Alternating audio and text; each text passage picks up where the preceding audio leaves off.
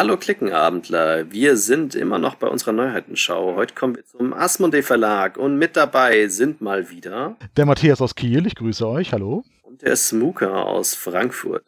Wir wurden vom Asmodee Verlag eingeladen. Dieses Mal war es eine etwas andere Pressekonferenz, natürlich wegen Corona digital. Jeder Verlag macht das aber ein bisschen anders da. Und tatsächlich hat Asmodee zu meiner Verwunderung YouTube als Format gewählt. Das heißt, es gab einen Live-YouTube-Stream, wo dann die Spiele vorgestellt worden sind und auch ein bisschen Interview geführt worden sind und ein bisschen generelles Eingehen auf Chatfragen. Und alle Blogger waren nur in dem Chat drin, nicht per Kamera und haben dann per Text mit dem Hauptstudio Asmodee gesprochen und da konnte ich zum ersten Mal nachvollziehen, wir haben doch zu Essen nur durchgestreamt und auch bei YouTube den kleinen Nachteil, dass das dann 30 Sekunden Versatz hat, bis äh, der andere es lesen kann, den merkt man dann manchmal schon. Aber war auf jeden Fall lustig und der Verlag hat auch ein Paket geschickt. Das heißt, wir hatten alle auch was zu essen in Form von, von etwas Kulinarischem, eine kleine Sache zum Trinken und vor allem auch ein Let's, nee, nicht, wie heißt das? Ein, ein Print, Print and Play, ne? Print and Play, genau, ein kleines Krimispiel. Da kommen wir dann nachher bei den Spielen noch zu. Genau, das heißt, Asmodee hat einen digitalen Druck gemacht von einem Spiel, was dann rauskommt, oder einer Reihe, die rauskommt, und dazu können wir dann in dem Moment mehr dazu sagen. Wir mussten es aber noch mit Schere ausschneiden, was in meinem Fall meine Frau dann getan hat. Äh, lustig war es auch, äh, auch ein kleines Novum. Ähm, man kennt ja die Verlage und die Presseleute eigentlich immer sehr, sehr eng.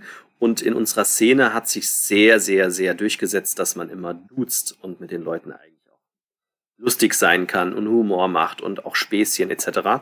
Deswegen war ich am Anfang die ersten zwei, drei Minuten relativ verwirrt und ich glaube die anderen auch, weil wir wurden tatsächlich gesiezt, was fast nie vorkommt. De facto, äh, das war dann aber auch irgendwie logisch, waren in diesem äh, in dieser Einladung nicht nur bekannte Brettspielblogs, sondern auch der ein oder andere Pressevertreter, den der Asmodee Verlag oder der Robin dann noch nicht persönlich kennt. Und deswegen hat er natürlich gesiezt. Da hat der Chat sehr schnell gegen gestreikt und hat dagegen abgestimmt, dass er uns bitte wieder duzen soll. Wir fühlen uns gedisst. Und das wurde relativ schnell umgeschwenkt. Und ähm, was auch äh, eine wichtige Neuigkeit kam, ich glaube, das kommt, wenn wir die Neuigkeiten, die Neuheiten durchgehen, sie haben etwas Neues in ihrem Vertrieb aufgenommen. Also mehrere Sachen, aber äh, eine Sache hat mich sehr überrascht, dass sie sie in ihren Vertrieb aufgenommen haben. Kannst du dir denken, was? Ich glaube, du sprichst tatsächlich von Hasbro. Ja, definitiv. Das hat mich tatsächlich extrem überrascht. Weil sie, sie haben ja, ich glaube, eine neue Partnerschaft mit Cocktail Games. Das ist halt ein französischer Verlag, ein Kleinverlag, der seit Jahren Spiele produziert. Da ist eine Vertriebsgemeinschaft eigentlich, ja, logische Konsequenz. Ne? Ähm, bei Hasbro ist sie zwangsläufig nicht unbedingt logisch, weil es gibt halt die zwei riesig großen Verlage, ähm, die ein, ein Geld haben wie wie sonst was. Und dazu gehört halt Hasbro und Mattel, die jetzt nicht unbedingt im Brettspielsegment so bekannt wären bei uns Bloggern oder bei uns Superfans, weil die ja eigentlich keine Strategie und Familienspiele machen, sondern eher leichtere Spiele. Sehr oft Kinderspiele, sehr oft spielzeugorientierte Spiele und ja, auch Familienspiele, aber halt im sehr, sehr mainstreamigen und sehr leichten Regelkonstrukt wie Uno oder äh, Monopoly Risiko und so Sachen. Und die machen eigentlich ihren Vertrieb schon immer selbst und haben eigentlich bis auf eine Ausnahme, die mir jetzt einfällt, noch nie einen Partner gesucht. Und also Risiko, äh, das Legacy, das haben sie tatsächlich ähm, mal mit Partner Heidelberger gemacht, ganz, ganz initial, wenn du dich erinnerst. Ähm, das hieß auch nicht Risiko Legacy, das hieß, wie hieß denn das? Das in dem Koffer mit dem Malen. War das nicht Risk Legacy? Risk, hieß es Risk Legacy? Ich bin mir nicht sicher. Nee, das ist Evolution? Nee, ich bin mir jetzt nicht ganz sicher. Risiko Evolutions, du hast voll und ganz recht. Das war es genau. Das war nämlich das einzigste Legacy-Spiel, was nicht Legacy heißt. Und das war das erste auf dem Markt tatsächlich. Also da war Hasbro mega innovativ. Und die haben, glaube ich, noch nie, und das erste war, glaube ich, bei Heidelberger dann nämlich im Vertrieb, weil sie gesagt haben, das ist nicht unsere Kernkompetenz. Und dann haben sie einen Vertriebspartner gesucht, der im Vielspielersegment eher aktiv ist. Und das haben sie dann eigentlich nie wieder getan. Allerdings kam ja letztes Jahr eins meiner absoluten Lieblingsspiele raus, Betrayal at the House on the Hill, und tatsächlich in Deutsch. Und das war, glaube ich, auch schon bei Asmodee.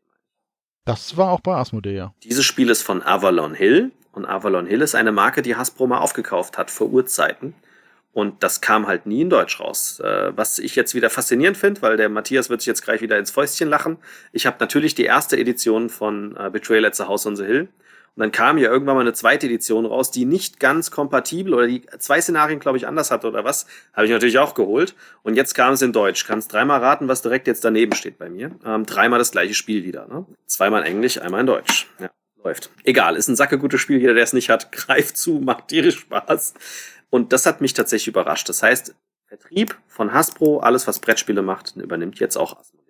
In Europa, meine ich sogar. Ich meine in Europa. Also genau, es ist eben nicht so, Hasbro ist nicht aufgekauft worden, sind kein Studio und nichts dergleichen von Asmodee, aber man wird eben diese ganzen Hasbro-Spiele, du hast es genannt, Risiko, Spiel des Lebens, Monopoly, die wird man künftig direkt über Asmodee bestellen können. Dem Endverkäufer, sind wir ehrlich, total egal ist aber dem Handel nicht, weil ein Handel möchte ja möglichst viele Sachen, die er halt weiterverkaufen möchte, nur von einer Quelle bestellen und nur einmal Versandkosten zahlen oder so viel bei einer Quelle bestellen, damit man keine Versandkosten zahlt. Das kennt man auch privat. Ne? Also ich kaufe ab und an mal rum und ich bestelle mir dann halt drei Flaschen rum, damit ich keine Versandkosten zahle und versuche auch nur von einer Quelle zu bestellen. Und das kennt ihr auch vom Brettspielversender haben eine Minimumbestellmenge, dann kriegt ihr es gratis gesendet. Und dasselbe haben auch die Händler. Die wollen möglichst viele Spiele von einem bestellen, um dann halt Versandkosten zu sparen und alles in einer Lieferung zu bekommen. So kann man es, glaube ich, ganz gut erklären das waren, glaube ich, die wichtigsten Side-Facts. Ähm, und dann könnten wir eigentlich die Neuheiten durchgehen. Oder habe ich noch was Wichtiges vergessen? Du hast den Drohnenflug am Anfang noch vergessen. Der ist doch ganz wichtig. Also es gab einfach, Erzähl. es gab am Anfang, des, also nach, nach der kurzen äh, Begrüßung, gab es eben einfach so ein kleines Video, wo eine Drohne offensichtlich durch das und auch außerhalb des Asmodee-Gebäudes in Essen geflogen ist und derjenige, der die gesteuert hat, also Hut ab, das irgendwie durchs eine offene Fenster raus, durch ein anderes offenes Fenster wieder rein und am Ende war es, glaube glaube ich, in eine Spieleschachtel rein mit Deckel drauf. Also Hut ab. Und ansonsten eben durch verschiedenste Büros, die dann irgendwie auch da, Leute sind vorbeigelaufen. Also wirklich klasse produziert, kann man nicht anders sagen. War ein sehr lustiges Video. So mit 3D-Schriftzug wie in so Hollywood-Filmen, ne, zwischen den Fenstern und so. Und das haben sie natürlich extra gemacht, dass immer Leute sehr engen Platz haben, wo dann die, die, der, der, äh, wie nennt sich das? Quadrocopter oder so, ähm, ne, durchfliegt ich gehe ja eh davon aus, das haben die nicht selbst gemacht. Also ich gehe davon aus, sie haben sich äh, Profis geholt und dann haben die natürlich auch Equipment und Profis, die das jeden Tag machen. Genau, vermutlich. Ich gehe davon aus, das Video kann man auch noch online angucken, schätze ich mal. Müsste man jetzt suchen, aber ich wüsste nicht, warum sie es nicht auch ähm, öffentlich machen sollten. Das ist wirklich sehr, sehr unterhaltsam gewesen. Ja, ansonsten hast du gerade gesagt, wollten wir jetzt ja durch die Spiele gehen. Bei dem Event war es ähnlich wie schon bei Pegasus-Spiele. Sie haben das so ein bisschen versucht aufzuteilen, sind von Kinderspielen und Partyspielen und dann äh, Familienspiele, Kennerspiele. Sie haben immer so ein paar Spiele aus dem Portfolio vorgestellt. Sie haben gleichzeitig ähm, den Medienschaffenden aber auch eine Dropbox zur Verfügung gestellt, wo dann so die aktuell geplanten Neuheiten drin sind. Und das war eben quasi ungefähr nochmal das gleiche, würde ich sagen. Also wir haben irgendwas zwischen 30 und 40 Spielen sicherlich vorgestellt bekommen an dem Nachmittag, aber insgesamt sind das um die 80 Spiele, die tatsächlich in dieser Dropbox waren. Und deswegen haben wir uns auch so ein bisschen dazu entschieden, auch weil er gesagt hat, die Informationen sind eben so weit wie möglich in der Box drin, haben wir uns dafür entschieden für diesen Podcast, das so ein bisschen alphabetisch durchzugehen und nicht am Event uns lang zu hangeln. Dazu kommt noch von den meisten Spielen, ich glaube sogar von allen, gibt es keinen Überblick über die Regeln. Das heißt, wir können bei ganz vielen Spielen nur grob drüber gehen, weil wir einfach nicht mehr wissen auch nicht mehr aktuell verfügbar ist. Seht's uns also nach, dass wir natürlich bei dem einen oder anderen Spiel, am Anfang werden es vielleicht sogar zwei, drei mehr sein als normalerweise, nicht viel sagen können. Ich, ich möchte sie trotzdem dann nicht auslassen. Mein, mein, meine Sache ist immer, dass wir eigentlich möglichst viel zu den Spielen sagen wollen, aber es ist natürlich schwierig, wenn wir weder in die Regeln reingucken können, sie noch nicht gespielt haben und die Regeln auch nicht erklärt bekommen haben. Dann wird es schwierig. Ne? Aber ja, dann würden wir doch mal durchgehen angefangen mit einem Verlag, äh, wo im Chat mal wieder diskutiert worden ist, wie man ihn denn auszusprechen hat. es ist immer wieder ein Traum. Es gab mal einen Verlag, der hieß Cool Mini or Not. Und zwar gab es eine Webseite, Cool Mini or Not, die gibt's auch immer noch. Und auf dieser Webseite hat man Miniaturen gezeigt und bemalt und es gibt ein Rating-System, wie gut diese Bemalung ist oder wie gut diese Miniatur aussieht. Das ist so ähnlich wie Tinder, allerdings mit Miniaturen. Ne? Und ähm, der Verlag hat dann auch Spiele veröffentlicht, kam dann irgendwann auf die Idee, ne? und, und das war dann Cool Mini or Not. Und dann irgendwann haben sie festgestellt, das ist doof, dass der Verlagsname identisch ist mit dieser Plattform, weil das sind ja unterschiedliche Sachen. Die Plattform ist ja kein Spieleverlag. Und deswegen haben sie gesagt, wir nennen uns um in Simon, also C-M-O-N statt Cool Mini or Not. Und die Leute streiten sich, ob das jetzt Come on, Simon, C-M-O-N oder wie auch immer oder Cool Mini or Not heißt. Das ging dann mal wieder los, die Diskussion. Ja. Hier wurde immer gesagt, sie werden Simon ausgesprochen. Genau, also ich würde Stein und Bein schwören, dass man es einfach Simon ausspricht, aber okay, sei es drum. Von mir aus kann ich es auch Come on nennen. ist mir total egal. Come on! Das klingt dann irgendwie nach einem Italiener. Ja. Egal. Ähm, die bringen eine Neuheit äh, natürlich vom Eric M. Lang raus, und zwar Ankh. Das wird übrigens wahrscheinlich eins der letzten Spiele sein vom Eric M. Weil soweit ich informiert bin, ist er ja eine ganze Zeit lang der Hausautor bei Cool Mini or Not gewesen, und zwar auch als festangestellter ähm, Redakteur. Und das ist er das heißt, jetzt werden noch ein paar Spiele rauskommen, die er wahrscheinlich sehr, sehr tief betreut und entwickelt hat als Festangestellter. Und vielleicht kommen in Zukunft auch mal wieder als externer Designer Spiele von ihm raus. Aber es könnte auch sein, dass es weniger werden, weil er halt nicht mehr dort angestellt ist. Ich hatte es, glaube ich, mal gehört. Ich hätte es jetzt aber tatsächlich nicht parat gehabt, muss ich ehrlich zugestehen. Üblicherweise für Eric M. Lang Spiele ist das Ganze halt wieder mit Miniaturen und soll ein strategisches Vielspielerspiel sein, wo man auch wieder Aufträge erfüllt und viel kämpft. Die Leute im Chat, die sich schon wohl ein bisschen mehr damit beschäftigt haben, haben halt gesagt, es ähnelt sehr Blood Rage und Rising Sun, hat also sehr viele Elemente von diesen vorherigen Spielen tut's jetzt halt aber ins ägyptische Zeitalter bringen. Das heißt, garantiert sind die Miniaturen alle mit, mit Ra und mit, äh, mit diesen, wie heißen die? Oh, ich habe jetzt gerade erst wieder die Mumie geguckt. Ah, diese, diese, diese, diese Hundefiguren da. Hat garantiert halt diese typischen ägyptischen Götter, die man, die man so kennt. Aus, aus, aus so Filmen wie zum Beispiel die Mumie.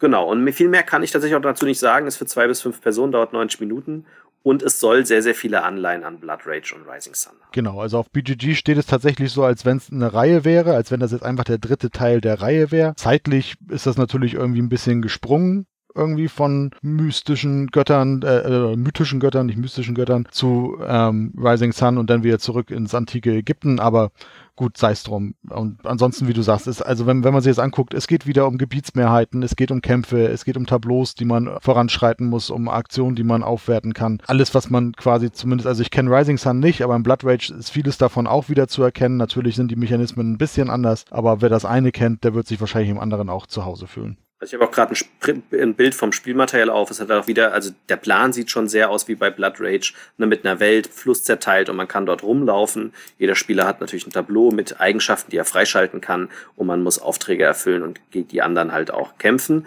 Und das, was ich meinte, diese Hunde, das sind die, die Amun, also das gehört zum Gott Amun, gehören diese Hunde.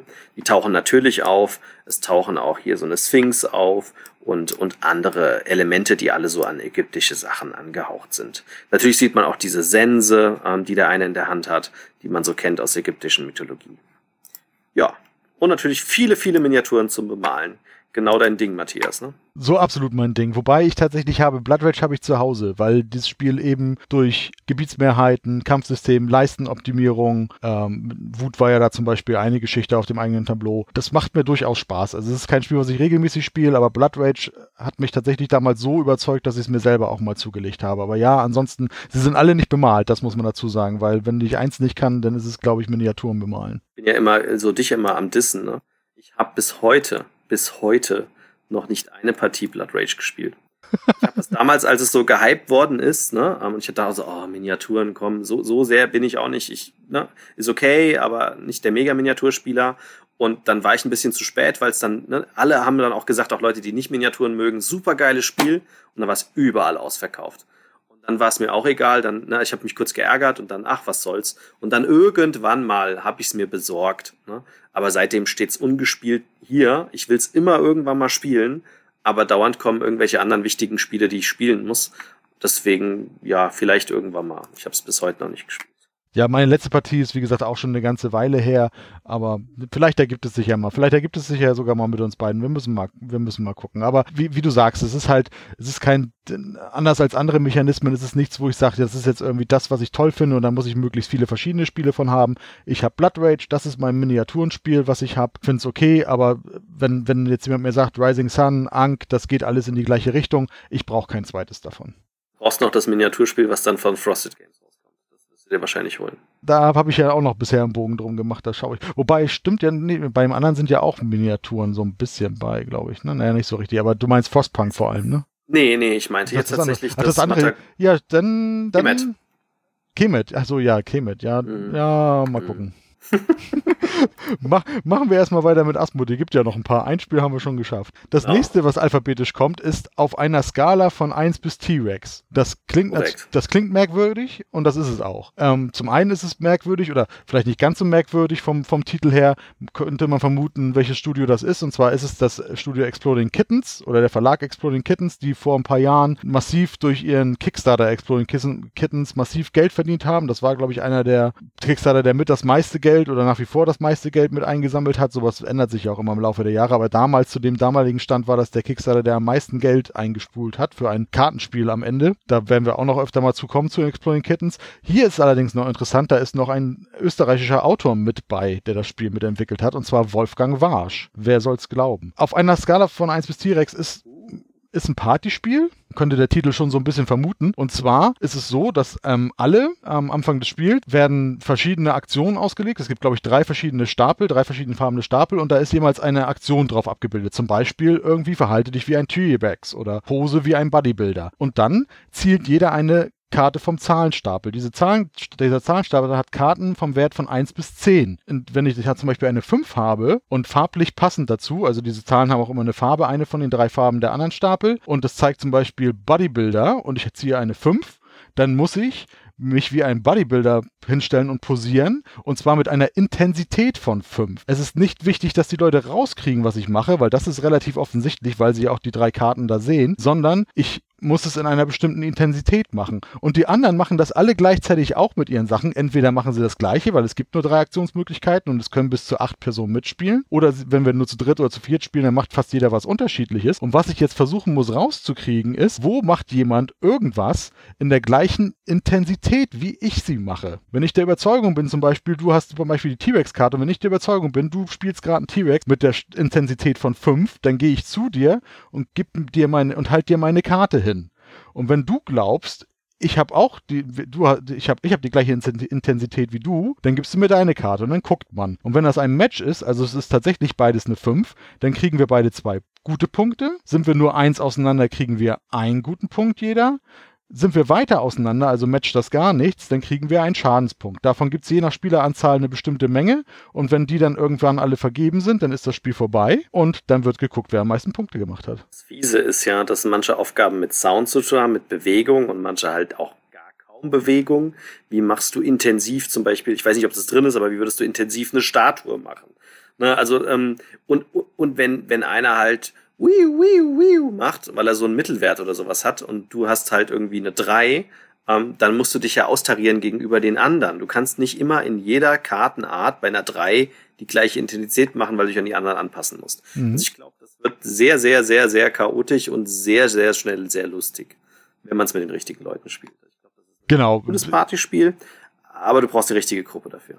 Absolut. Ich bin in den meisten Fällen ja nicht so ein Partyspieler, vor allem nicht, wenn es so um Interaktion gibt. Da bin ich, ich weiß nicht, ob ich da gehemmt bin oder irgendwie sind das nicht so meine Art von Spiele. Wenn ich Partyspiele spiele, dann sind es meistens eher so Wortassoziationsspiele oder andere Sachen, Wissensspiele zum Beispiel. Dafür, dafür, da haben immer andere Leute keine Lust drauf, gerade in der Familie. Also meins ist es so gerade nicht, aber mit der richtigen Runde ist das sicherlich spaßig. Bring ich mal zum nächsten. Das nächste ist die komplette Banner-Krams-Serie haben wir euch schon mal viele vorgestellt davon in der Vergangenheit, weil original war es mal beim Kosmos Verlag, der hat es dann in Deutschland veröffentlicht. Dann war es mal bei Game Factory ein paar Jahre später und jetzt sind alle Bananagramm-Spiele bei Asmodee. Ähm, warum heißen die Bananagrams? Weil die Verpackung ist so eine Art ja, Mäppchen. Also früher hat man so Mäppchen genommen für die Kinder in der Schule und hat da seine ganzen Sachen drin gehabt, die Stifte etc. Und dieses Mäppchen ist halt gelb und sieht genauso aus wie eine Banane. Und da drin befinden sich aus Bakelit, Steine mit Buchstaben drauf und im Prinzip spielen alle Kreuzworträtsel gleichzeitig. Dabei geht es nicht darum, möglichst viele Punkte zu machen, sondern einfach nur sehr schnell seine ganzen Steine zu verbauen und dann wieder Steine zu nehmen und das möglichst weiter schnell zu machen. Das heißt, es ist ein gleichzeitiges Kreuzworträtsel, wo es drauf ankommt, wie viele Wörter, also wie schnell ihr alle Steine verbinden könnt und nächste Steine nehmt. Und das Ganze gibt's als Banagramm Classic. Dann gab's eine Banagramms Duo Variante, an die ich mich tatsächlich jetzt rein von den Regeln her, ich weiß gar nicht mehr, was anders war. Da waren aber noch, ach ja, genau, da waren, da waren, da waren ähm, Plättchen dabei, die einem dann auch noch ein, ein, ein, ein, ein Thema vorgeben. Also nur zum Beispiel Sport und Games durfte man dann zum Beispiel setzen oder sowas. Ähm, dann gibt es das allererste Mal neu in dieser Reihe My First Bananas. Und ich meine, das war das mit den verschiedenen Farben. Genau, da haben, die haben die Buchstaben verschiedene Farben. Ich weiß jetzt aber gerade nicht, wie diese Farben interagieren mit den Regeln oder ob die einfach nur helfen sollen, Kindern das. Das ist für Leseanfänger. Ne, ich glaube einfach nur, dass es Kindern helfen soll durch die Farben, dass die leichter die Wörter erkennen. Schätze ich mal. Ähm, aber das steht da nicht so genau, warum sie farbig sind. Ähm, und dann gibt's noch Cobra Paw das ich tatsächlich aber gar nicht in der Banagramm-Serie sehe, wo man sehr schnell aus der Mitte Steine greifen muss, wenn was gewürfelt wird. Weil das ist dann nur die Schnelligkeit ist identisch, aber der Rest hat mit Banagramms und Buchstaben gar nichts zu tun. Deswegen finde ich es ein bisschen komisch, dass das zu der Reihe gehören soll. Ähm, heißt aber hier, dass es zu der Reihe gehört, was mich. Ich glaube einfach, der Verlag oder das Studio heißt auch gleichzeitig Bananagramms und ich glaube, die von denen ist dann auch Cobra Paw. Ach so, okay. Das würde es erklären. Aber es taucht nachher witzigerweise Cobra Paw in deinem, äh, in deinem, in der Dropbox nochmal auf. Also da wäre es nochmal extra ja. gewesen, aber genau, es ist da einfach in einem Ordner mit drin, weil es der Verlag ist. Das sind das zum Beispiel, Verlag. wenn du das im weitesten Sinne als Party- oder, oder Gaudi-Spiel siehst, das ist dann eher so meine Art von Spielen, ne? Kreuzworträtsel bilden und so. Ah, das würde ich nicht wirklich als Gaudi, aber ich weiß, was du meinst, aber ja, ich das für mich dann also, oder, oder sagen wir jetzt mal Großgruppenspiel oder ne? so Spiele, die mit mehreren spielst, dann ist, dann ist sowas eher meins. das nächste ist dann auch voll dein Ding, glaube ich, und meins auch nicht wirklich. Äh, das wäre dann von Exploding Kittens das Barking Kittens. Ähm, da kommt halt eine Erweiterung raus. So genau, es ist, es, ist eine, es ist die ähm, dritte Erweiterung. Ähm, sie hat einfach 20 neue starke Aktionskarten. Viel mehr steht dazu tatsächlich nicht drin und auch bei BGG nicht. Und es gibt eine ziemlich dämlich aussehende Pappkappe, die du dir noch aufsetzen kannst. Dann bist du vor bestimmten äh, Angriffen geschützt. Das ist es dann. Viel mehr sage ich dazu nein, nicht. Nein, nein, das war hab, nicht ganz mein Spiel. Nee, ich habe das Grundspiel auch mal gehabt und habe es dann am Ende. Ich habe es witzigerweise, schöne Grüße, Dirk, dem Würfelmagier gekauft, weil er sagt, seine Familie spielt das total gerne. An den habe ich es dann weitergegeben. Mein Spiel war es tatsächlich ja. auch nicht. Also ich verstehe jeden, der damit Spaß haben tut. Ja, dann haben sie noch eine Neuheit von Blue Orange, die heißt Bellum Magica. Und Blue Orange ist ja ein französischer Verlag, wo nie wirklich feststeht, ob die Spiele in Deutschland rauskommen oder nicht.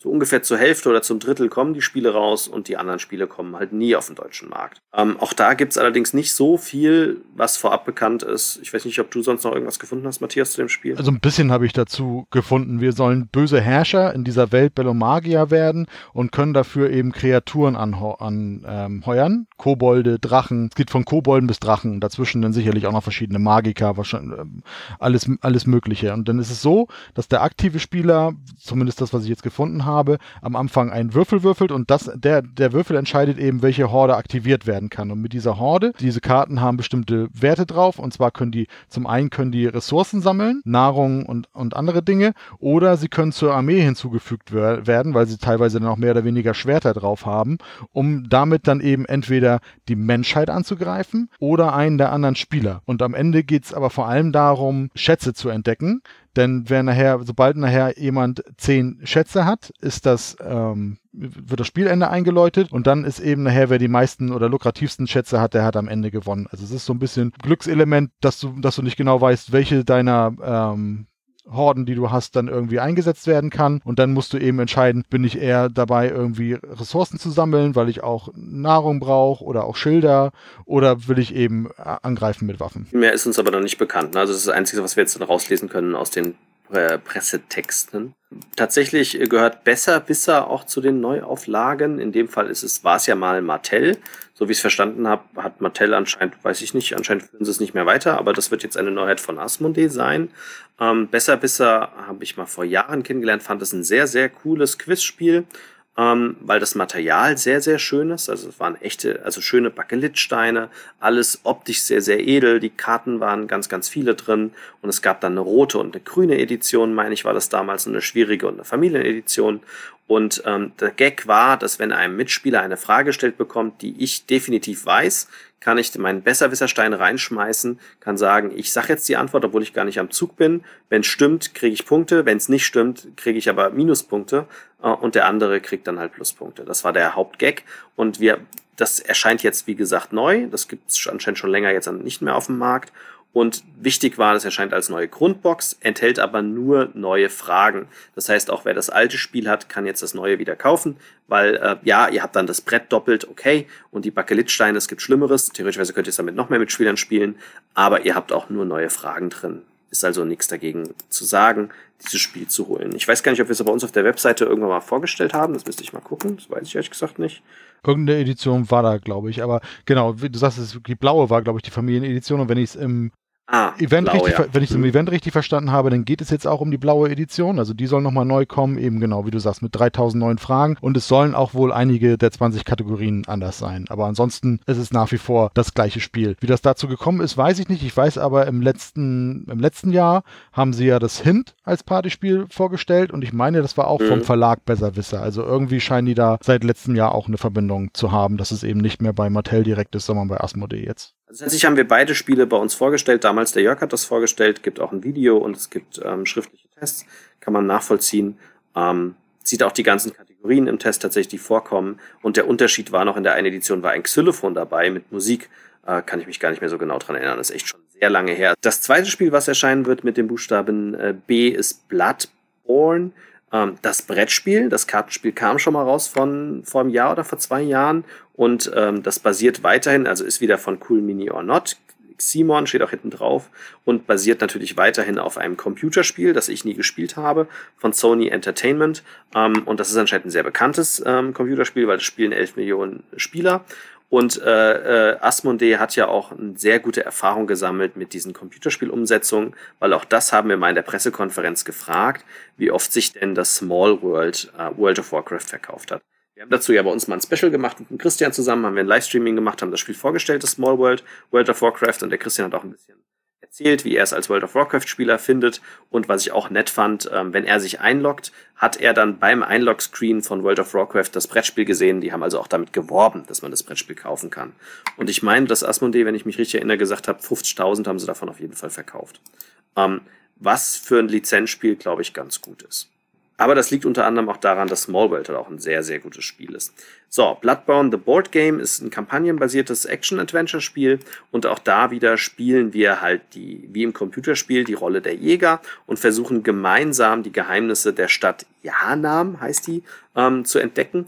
Und wir verwenden da auch wieder Waffen und ein Kampfsystem, was mit Karten basiert ist. Das war ja beim Kartenspiel auch so. Und besuchen die einzelnen Orte dieses Computerspiels und versuchen dann möglichst zusammen halt die Aufgabe zu bewältigen. Und so ist anscheinend das Computerspiel auch, so wurde es mir damals vom Redakteur erklärt, dass man mit verschiedenen Charakteren in einer Arena spielt und muss dann dort halt die ganzen Gegner zusammen besiegen.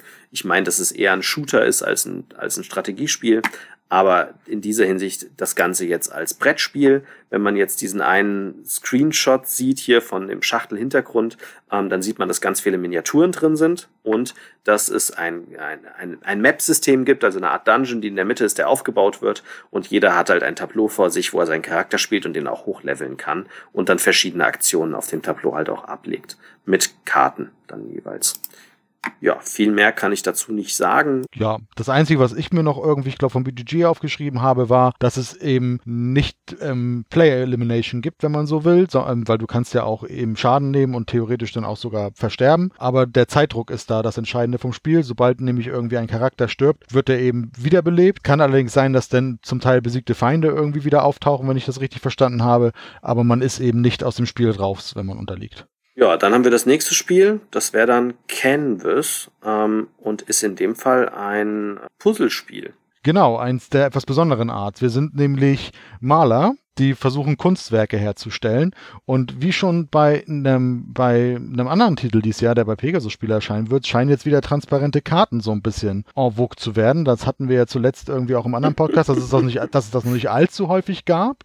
Wir werden es hier im Podcast tatsächlich zweimal haben. Einmal jetzt an dieser Stelle mit, mit Canvas. Und zwar sind Teile eines Kunstwerkes, also mal eine Person oder mal eine Landschaft oder ein Himmel, auf diesen durchsichtigen Karten drauf. Und wenn wir am Zug sind, haben wir eben entweder die Möglichkeit, wir nehmen nehmen eine Karte aus der Auslage. Da wird es so sein, dass je weiter die Karte weg ist, also die, ähm, desto teurer wird sie. Das äh, muss ich Inspirationspunkte oder so sind es, glaube ich, bezahlen. Genau, und Inspirationsmarker. Das kennt man aus Spielen zum Beispiel, wie bei Hans im Glück gab es mal das, ähm, wie hieß denn das? Majesty hieß das, glaube ich. Dass man eben sagt, so was am Stapel am dichtesten dran ist, das ist das günstigste und je weiter es weggeht, desto teurer werden die Karten eben und dann sind diese Token da drauf und wenn ich keine von diesen Inspirationsmarker mehr habe, dann muss ich eben eher günstigere Karten nehmen, wo dann vielleicht auch schon Marker drauf liegen, dann habe ich wieder neue Marker. Statt eben Karten zu nehmen, kann ich eben auch sehen, dass ich Kunstwerke bastel. Die müssen aus mindestens drei, können aber auch aus mehr Karten bestehen. Die lege ich dann eben so, wie ich es möchte, übereinander und habe dann eben mein Kunstwerk zusammen. Und das geht, das Spiel geht so lange, bis jeder drei seiner Kunstwerke fertiggestellt hat. Und dazu gibt es noch Punktekarten im Spiel, von denen immer einige offen liegen. Und je nachdem, was denn die Kriterien sind für Punkte, muss man eben seine Bilder dann nachher am Ende bewerten lassen. Und wer da die meisten Punkte macht, der gewinnt das Spiel. Dann haben wir die Hans im Glück Neuheit Carcassonne Jubiläumsausgabe, weil Hans im Glück ist ja inzwischen im Vertrieb bei Asmodee. Ich glaube, die haben letztes Jahr ja gewechselt gehabt, äh, Anfang letzten Jahres. Und äh, Carcassonne wird tatsächlich 20 Jahre alt. Äh, daran merkt man übrigens auch immer sein, sein Alter selbst. ähm, und äh, erscheint jetzt wieder mal in einer Jubiläumsedition. Warum wieder mal? Weil es schon mal zum Jubiläum eine Carcassonne Jubiläumsausgabe gab. Da gucke ich übrigens jetzt auch gerade direkt die war in einer speziellen Form damals, und zwar in einer Meeple-Form und hat das Original-Basisspiel enthalten. Und da war auch der Gag, dass die Meeples, die enthalten sind, durchsichtig sind. Dieses Mal wird die Schachtel im normalen Layout erscheinen, also es ist keine Meeple-Form, sondern eine normale Schachtel, aber es soll trotzdem ein Deluxe-Box werden. Das heißt, sie hat eine edle Optik. Es wird die Erweiterung der Fluss drin sein, was viele Fans freut, weil der Fluss war mal eine Limited Erweiterung und dann kann man da kam man da nie wieder dran. Ich kann mich auch noch dran erinnern, ich habe dann eine eine gefälschte der Flusserweiterung bei eBay ersteigert, damit ich endlich auch die Flusserweiterung hatte damals. Ähm, und die gibt's jetzt auch wieder und als Gag gibt sie mit fünf zusätzlichen ganz neuen Flussplättchen, die es vorher nicht gegeben hat. Also ein leicht anderer Flussverlauf. Jeder, der, der den Fluss nicht kennt, man fängt mit dem Fluss an und äh, hat dann halt sozusagen schon mal ein Gebilde in der Mitte liegen, an dem man dann anbaut mit seinen ganzen Kärtchen. Der Abt wird auch enthalten sein und eine Jubiläumserweiterung mit bisher noch nie dagewesenen 15 Plättchen. Also, es gibt edlere Optik, Fluss drin, Ab drin, Jubiläumserweiterung drin und die Plättchen haben einen UV-Print. Das hat der Verlag versucht, äh, in Hand der Grafiken darzustellen. Das heißt halt, dass die im, im Licht sich so ein bisschen spiegeln und, und edel glänzen. Ähm, das habt ihr garantiert schon mal gesehen. Das gibt's immer wieder auch mal auf einzelnen Covern auf Brass zum Beispiel ist das so, dass, dass dieser Goldschriftzug auch so einen UV-Print hat und dann glänzt der halt im Licht. Ähm, das haben alle Blättchen und was sie auch noch gesagt haben, sie haben ganz viele Easter Eggs versteckt. Das heißt, auf ganz, ganz vielen Karten, ich glaube, sie meinten mindestens die Hälfte der Karten, sind Sachen versteckt, die mit Carcassonne und Hans im Glück viel zu viel zu tun haben. Also werden da vielleicht auch mal ein Autor versteckt sein als, als Figur oder halt Spiele, die da gespielt werden oder sonstige Figuren oder Elemente aus anderen Spielen, die dann hier auch wieder auftauchen. Ähm, ja, und als Sahnehäumchen noch, so haben sie es im Pressetext geschrieben, gibt es eine Stickerverkleidung für die Meeples. Das heißt, es gibt einen, einen, einen, Stickerbogen, ähm, wo man halt die, den Holz-Meeples ähm, die Sticker aufkleben kann und dann bekommen sie halt einen Gesicht oder, oder halt eine Figur drauf. Das kennt man so. Ich, ich kannte, ich, den ersten Stickerbogen, den ich gesehen habe, war damals bei Agricola von Lookout Games, wo es den mal gab. Das heißt, dann sehen die Meeples halt nochmal schön und lustiger aus. Grundsätzlich also wird das Ganze kompatibel sein mit allen Erweiterungen, hat zwar eine andere Optik, aber man wird es auch mit den Erweiterungen weiterspielen können. Enthält diese ganzen Sachen, die wir jetzt gesagt haben. Genau, sie machen es damit ein bisschen anders, als es zum Beispiel Pegasus mit den Big Boxen gemacht hat, mit dieser Jubiläumsbox. Also es sind eben schon Sachen drin, die es vorher nicht gab. Damit kann Andi ja vielleicht noch gleich zu sagen, wie er damit umgeht. Dadurch zwingt es natürlich, zwingt man natürlich den einen oder anderen Sammler, sich das dann irgendwie zuzulegen, obwohl man das irgendwie Hass, haben kann. Hass, purer Hass. Ja. weil ich bin tatsächlich auch überlegen, ich habe mir die letzte Big Box geholt, weil ich dann gedacht habe, ich habe damals das Grundspiel in der alten Grafik gehabt, die mir auch wirklich gut gefallen hat, aber habe dann irgendwann gedacht, ah, jetzt gibt's die Erweiterungen, die gibt's zum Teil nur noch in einem neuen Design und dann gab's damals vor ein paar Jahren, zwei oder drei, die neue, die neue Big Box, die hellblaue. Da habe ich gedacht, mein Gott, dann hole ich mir die, da sind auch gleich die ersten zwei Erweiterungen und viele Mini-Erweiterungen drin. Hab mir noch dann die dritte Erweiterung dazugeholt, weil ich die noch ganz gut fand und bin damit eigentlich glücklich und habe eigentlich jetzt, hader jetzt irgendwie wirklich damit zu sagen, ah, oh, Easter Eggs und eine Erweiterung, die es sonst nicht gibt. Aber man muss bei Carcassonne, glaube ich, einfach irgendwann die Segel streichen. Also Andi wird wahrscheinlich auch mitnichten alle möglichen Mini-Erweiterungen haben, die es gibt. Da ist einfach so viel, das, das kann man gar nicht alles besitzen. Ich habe da die Segel irgendwann mal gestrichen. Ich habe aber tatsächlich eine der ersten Auflagen von Carcassonne ähm, damals auch, als die Erweiterungen zum ersten Mal rausgekommen sind, habe ich die halt auch geholt. Und zwar hatten die noch den Nachteil, dass man auf der Vorderseite sie nicht unterscheiden konnte. Also das Basisspiel mhm. hatte kein, du dich erinnerst, in späteren Editionen war, haben sie dann Symbole, Symbole glaube ich, drauf, genau. eingeführt. Genau. genau, und das gibt's bei mir noch nicht. Das heißt, also ich habe auch dann mal eine Big Box geholt zwischendurch, ähm, auch vor allem die mit den neuen Grafiken, ähm, wo dann die ersten sechs Erweiterungen drin sind. Aber ich habe tatsächlich mein Original Carcassonne hat noch nicht diese Symbole drauf gehabt. Wir wollten die trotzdem trennen können. Weißt du, was wir dann gemacht haben? Wir haben auf die Rückseite mit Edding dann geschrieben erste Erweiterung oder ne, ähm, dann mhm. Kürzel und sowas. Was dann wieder blöd ist, wenn du die Stapel in die Mitte tust vom Tisch und dann siehst, dass es schon ein Erweiterungsplättchen ist. Aber es gibt ja also beim Verlag auch einen Beutel. Richtig, also haben wir dann einen Beutel genommen oder ich glaube, ich habe auch diesen Turm. Äh, und wenn man das in den Turm steckt, sieht man es nicht mehr. Also nicht schlimm. Und ich habe sogar, das haben wahrscheinlich die wenigsten, es gab mal einen Verlag, der hat das produziert als Zusatzmaterial. Es gab mal einen lasergravierten Deluxe-Koffer für Carcassonne, für Siedler, Kartenspiel und für Siedler mit sehr, sehr coolem Zeug, mit Sortierboxen etc. Alles da drin, auch mit schönem Tuch ausgefüllt und, und beflockt etc. Das war echt, echt cool und den habe ich. da ist meine erste Edition drin von Carcassonne. Und ja, ich habe dann irgendwann mal aufgehört. Also ich habe viele, viele, viele Carcassons, aber ich habe nicht alle Erweiterungen. Ich glaube, ich habe aber viele der Erweiterungen oder fast alle Erweiterungen. Ja, aber es gab ja, wie gesagt, auch immer noch dann irgendwie Kloster in Deutschland und, ne? Äh, diese ganzen Mini-Erweiterungen, die es da gibt. Und auf der Seite. Habe ich dann aufgegeben. Genau, ja. auf dem im Shop hat man, gibt es da auch einige von, aber auch bei Weitem nicht alle. Also ich glaube, da muss man tatsächlich irgendwann, also wer da wirklich alles hat, Hut ab. Dann ist das wirklich auch eine Sammelleistung nicht schlecht. Ich würde hier das einzige Mal, glaube ich, in, von der alphabetischen Reihenfolge abweichen und reingerätschen, denn das, der zweite Titel, den der Verlag in diesem Jahr rausbringen wird, zum einen, der ist mhm. nicht in dem äh, in der Dropbox drin gewesen. Insofern können wir da einmal kurz ah. sprechen. Das wird nämlich Ultimate Railroads sein.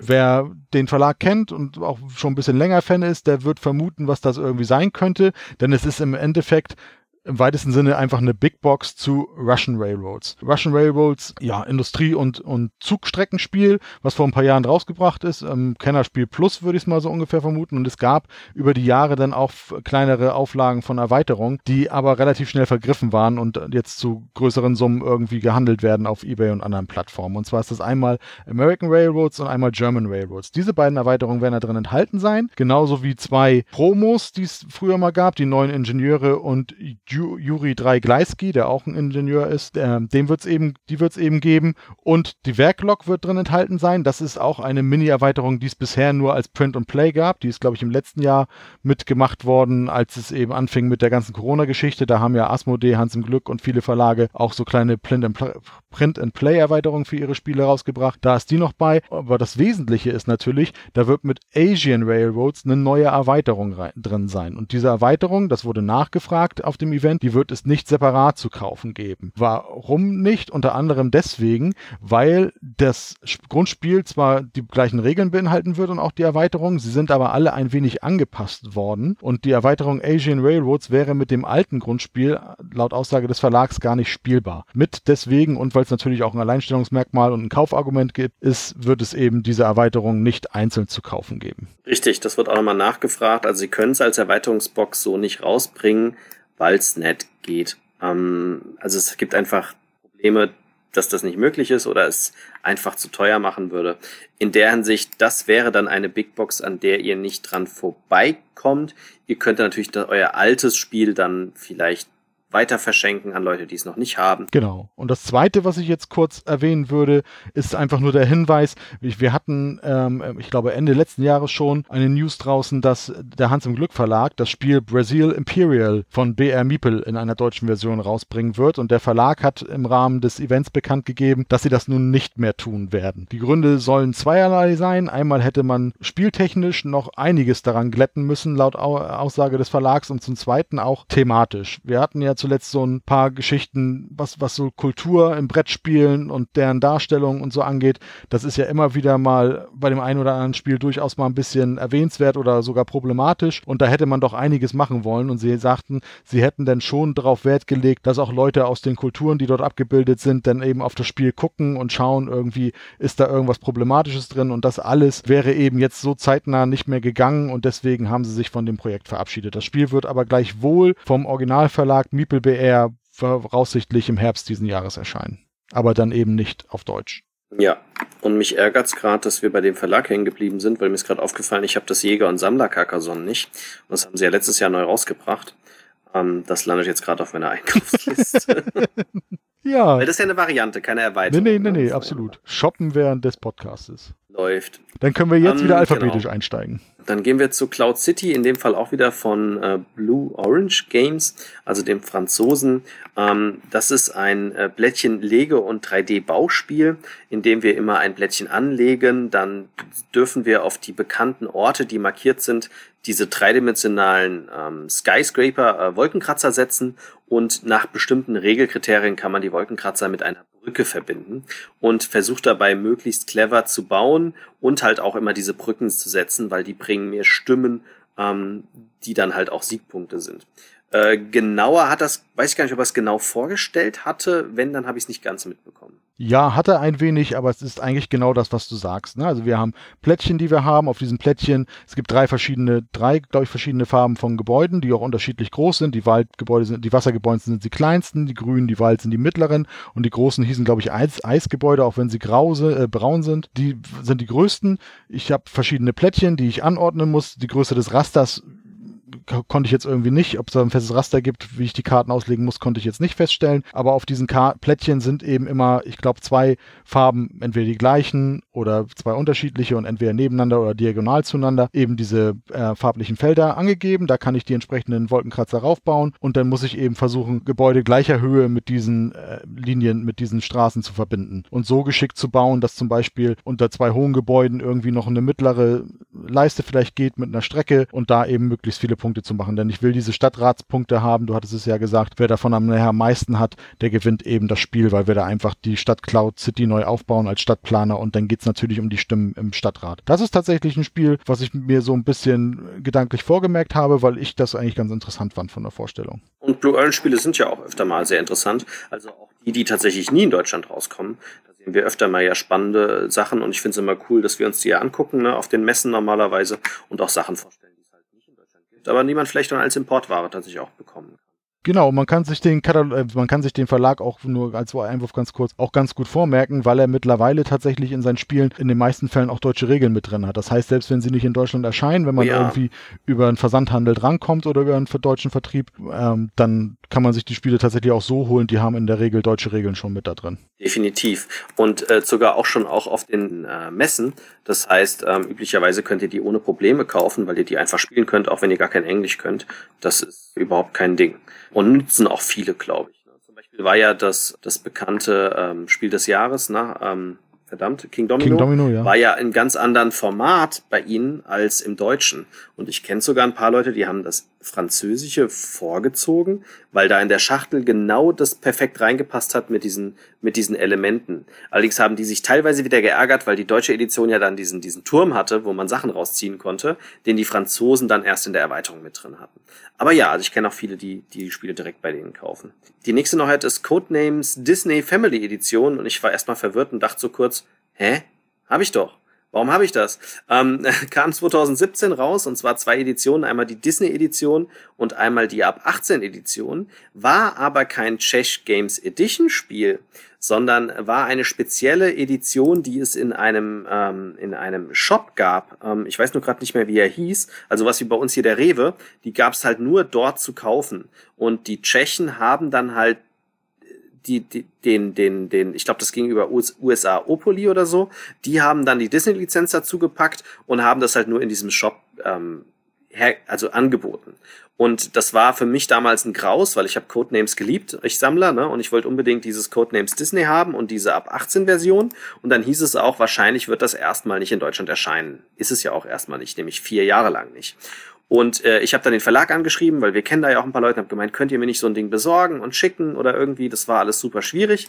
Und ich habe dann tatsächlich über einen äh, Kumpel, der in USA war, der hat sie mir dann mitgebracht. Also das hat funktioniert, deswegen habe ich die.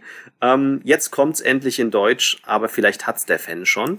Ähm, ich habe nämlich dann einfach, es hat sich eigentlich nichts geändert, es sind Disney-Charaktere drin, aber wenn man so umdreht, stand halt der Name vom Disney-Charakter. Und man kann es entweder nur mit Bildern spielen, nur mit den Namen oder halb-halb, dass jede zweite Karte gedreht ist. Und bei mir sind dann halt die englischen Namen der Charaktere auf der Rückseite. Und jetzt in der deutschen Variante gehe ich jetzt mal davon aus, dass die deutschen Namen der Charaktere auf der Seite stehen. Und ansonsten ist es eins zu eins Codenames. Ja, da gibt es, glaube ich, tatsächlich nichts zu, zu sagen. Interessant, dass du jetzt klarstellen konntest, dass auf der einen Seite Bilder, auf der anderen Seite Wörter sind. Ich hätte jetzt einfach, weil es, es wird so dargestellt, als wenn es einfach von beiden irgendwie Stapeln gibt. Aber offensichtlich ist es dann einfach so, mhm. ich kann. Vor der Rückseite. Genau, ich kann es mir dann eben aussuchen, wie ich es will. Ich kann auch nur mit Bildern spielen. Genau, genau, genau. Also du kannst, äh, keine Ahnung, wenn du Mickey Mouse hast, kannst du halt mit Bild spielen oder hinten mit ja, dann kommen wir zu einer Neuheit von Ludo Nova. Da habe ich mich aber überhaupt nicht reingelesen. Ich weiß nicht, ob du irgendwas sagen kannst.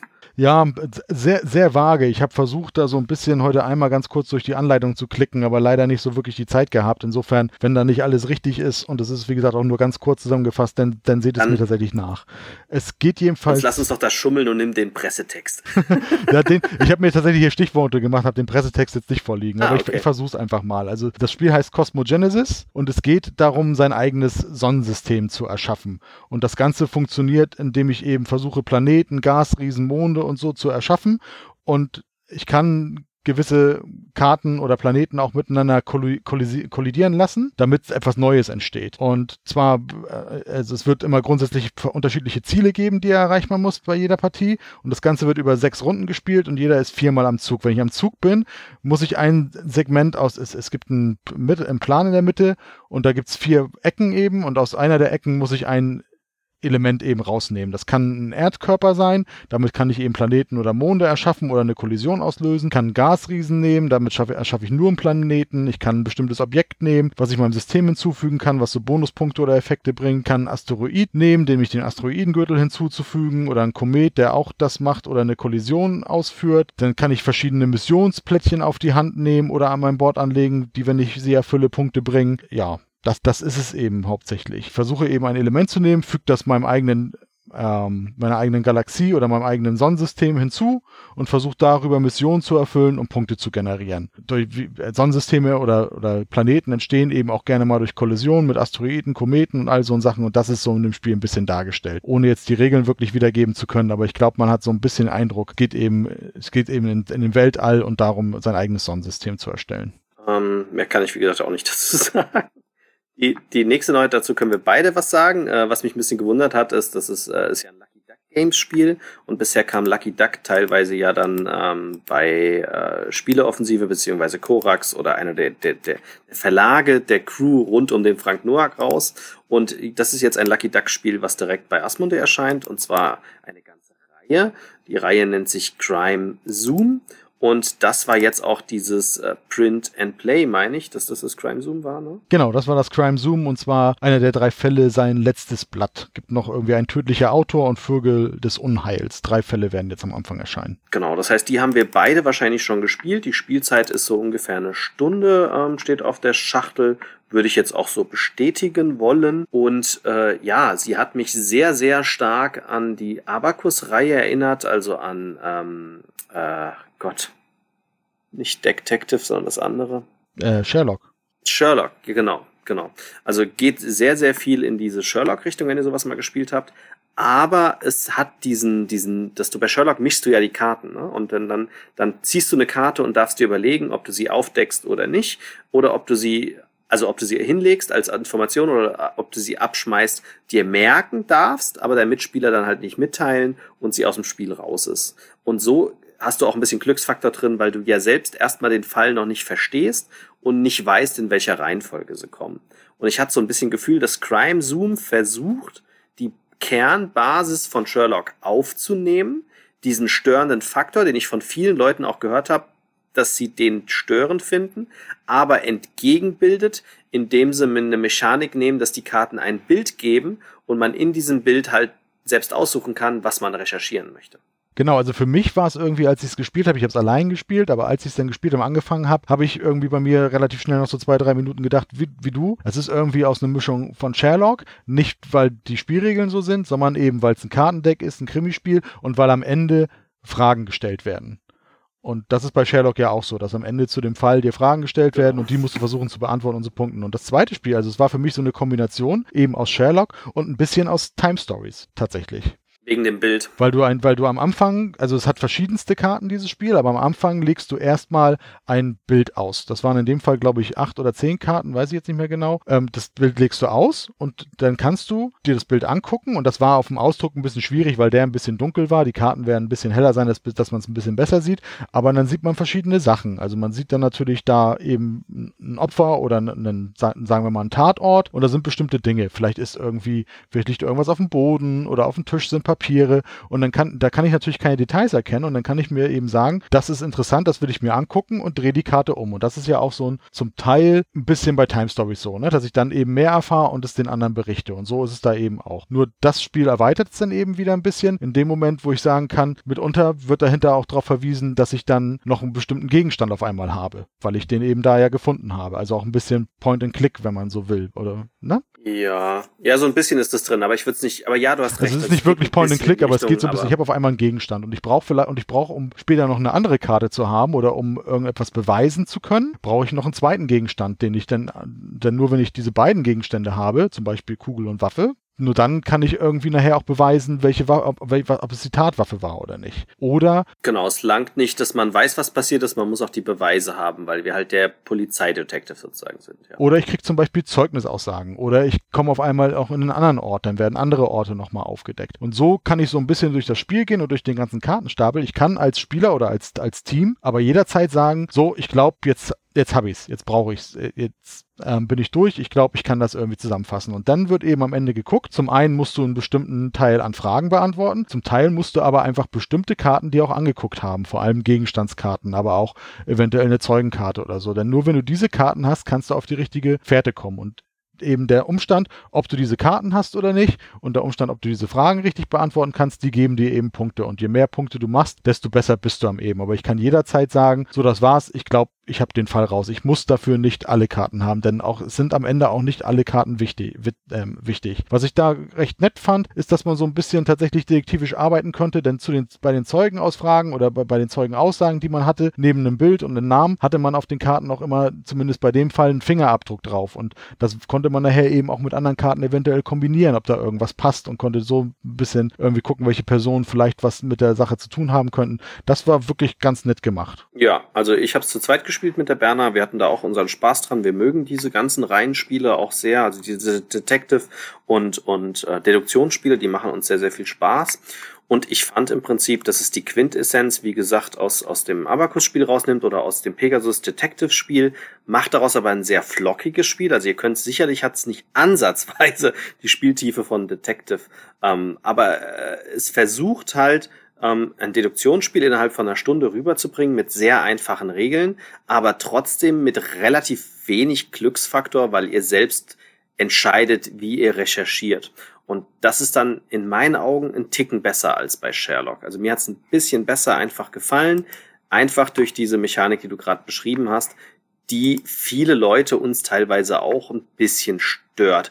Ähm, das hat ja auch Abacus hat ja auch eine zweite Reihe aufgemacht, dieses Detective, was ja dann auch wieder ein bisschen in die Richtung geht. Also so hat jeder tatsächlich auf dem Markt, was er möchte, wenn er zum Beispiel das spielt und sagt, nee, das ist mir aber zu viel Recherche, ich will das ein bisschen gaudi, also ich will das einfach ein bisschen anders da haben, dann kann es wiederum sein, dass euch Sherlock wieder viel, viel besser gefällt.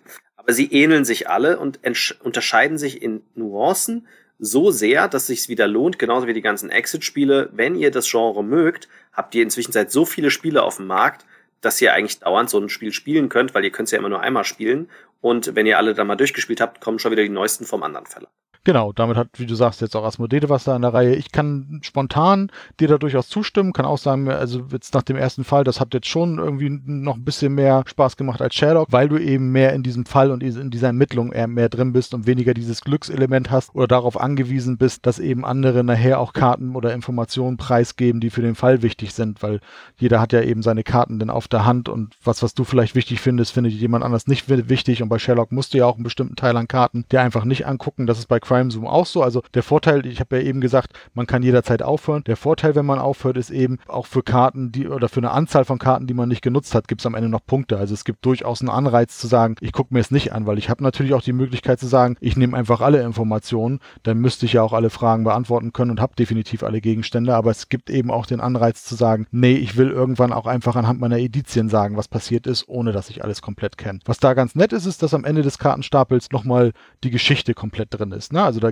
selbst wenn du irgendwie weißt, wer es getan hat und so, dann erschließt sich dir ja vielleicht nicht der Sinn, warum diese Dinge passiert sind und dann wird es am Ende eben auch nochmal als Geschichte aufgeklärt, was passiert ist. Das war bei Sherlock aber auch so. Das nächste Spiel macht es mir tatsächlich sehr schwer.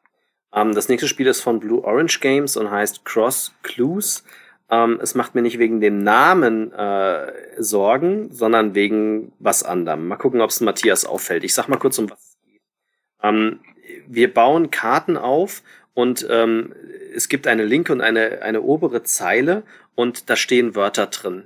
Und Ziel des Ganzen ist, wenn du am Zug bist, ein Wort zu sagen, ein einzelnes Wort, was zwei dieser Karten verbindet und ähm, die anderen müssen erraten, wo die Verbindung ist. Kommt dir das ein bisschen bekannt vor? Art von Codenames. Ja, es ist eine Art von Codenames, ja, das stimmt. Ich war, also ich war jetzt gedanklich bei Codenames, habe gedacht, ja, aber das ist, es ist ja ein Worthinweis, aber es sind dann nicht zwei, es sind mehrere. Ja, es ist aber witz, witzigerweise nicht der gleiche Verlag, aber der gleiche Vertrieb. Das ist witzig daran, ja. Deswegen ist ja indirekt nicht schlimm. Ich finde sowas halt manchmal ein bisschen kritisch. Also es ist nicht exakt wie Codenames. Warum nicht?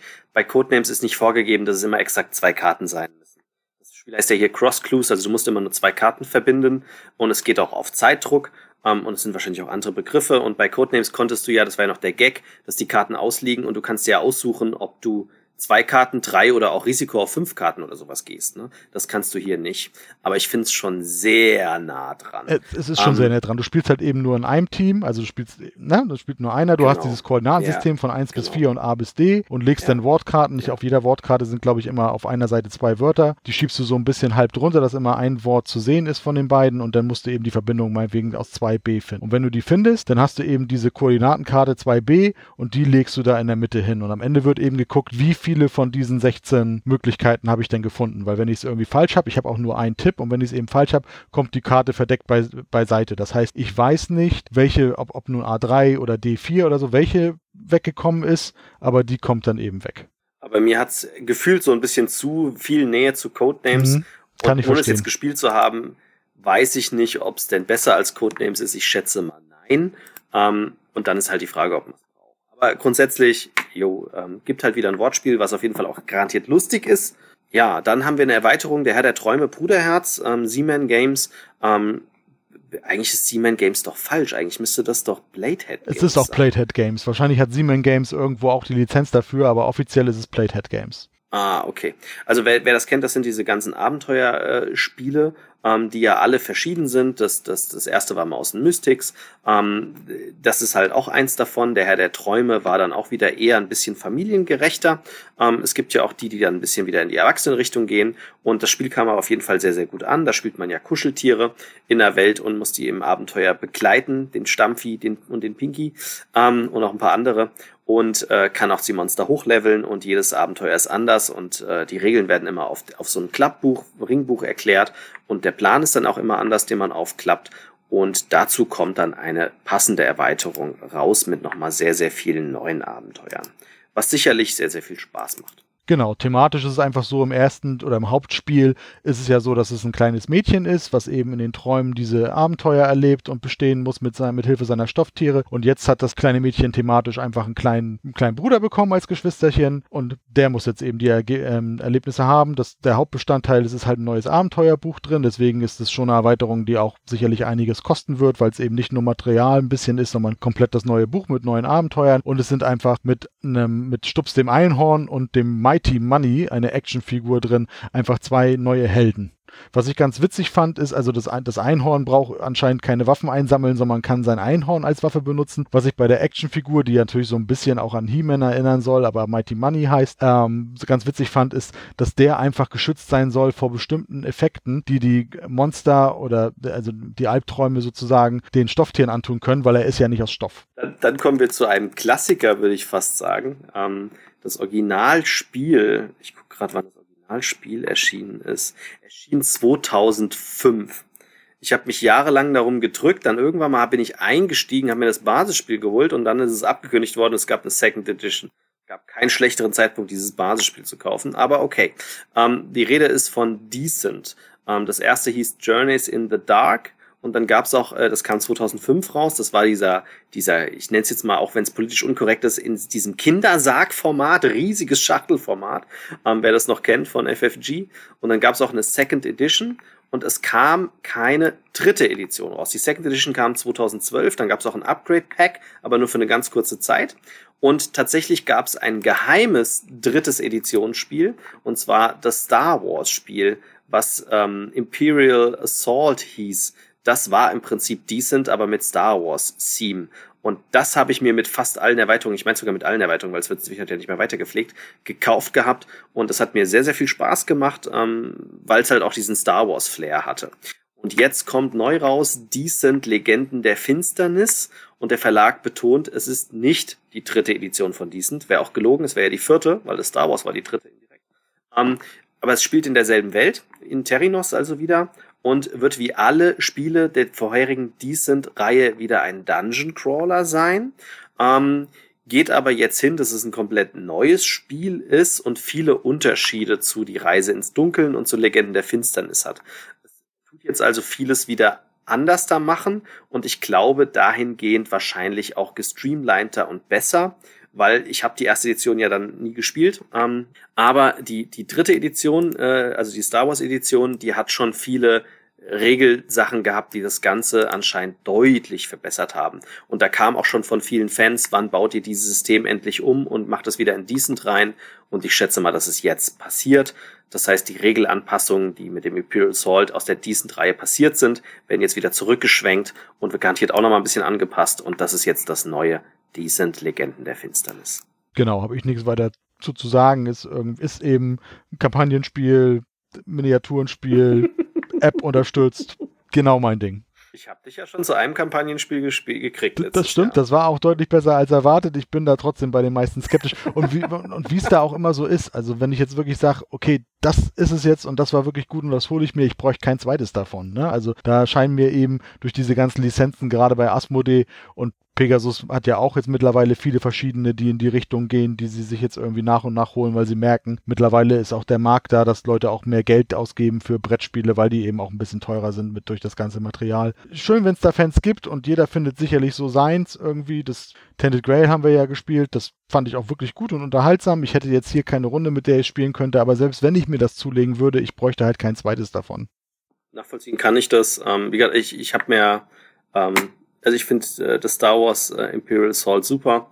Ähm, ich brauche davon jetzt auch nicht tausende von. Ähm, aber es gibt ja so Leute wie zum Beispiel von den Bretterwissern, unser Kollege der René, ne?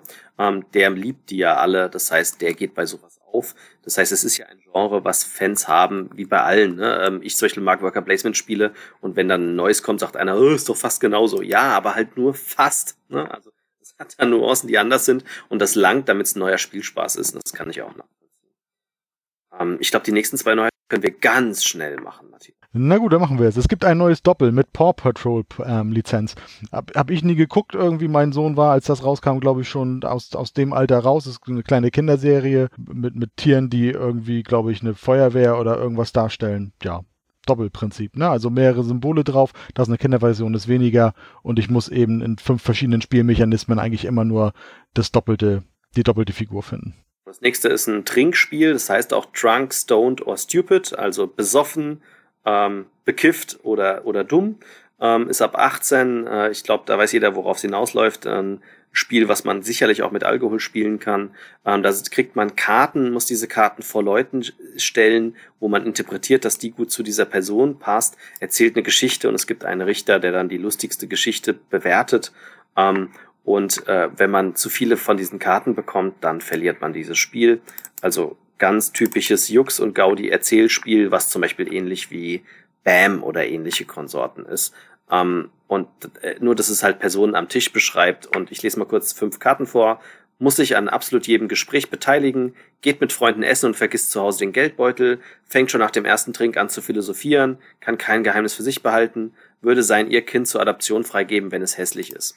Ist also auch ein spezieller Humor, den man natürlich mögen muss und äh, man haut sich da gegenseitig um die Oschen. Ähm, für die Zielgruppe garantiert lustig.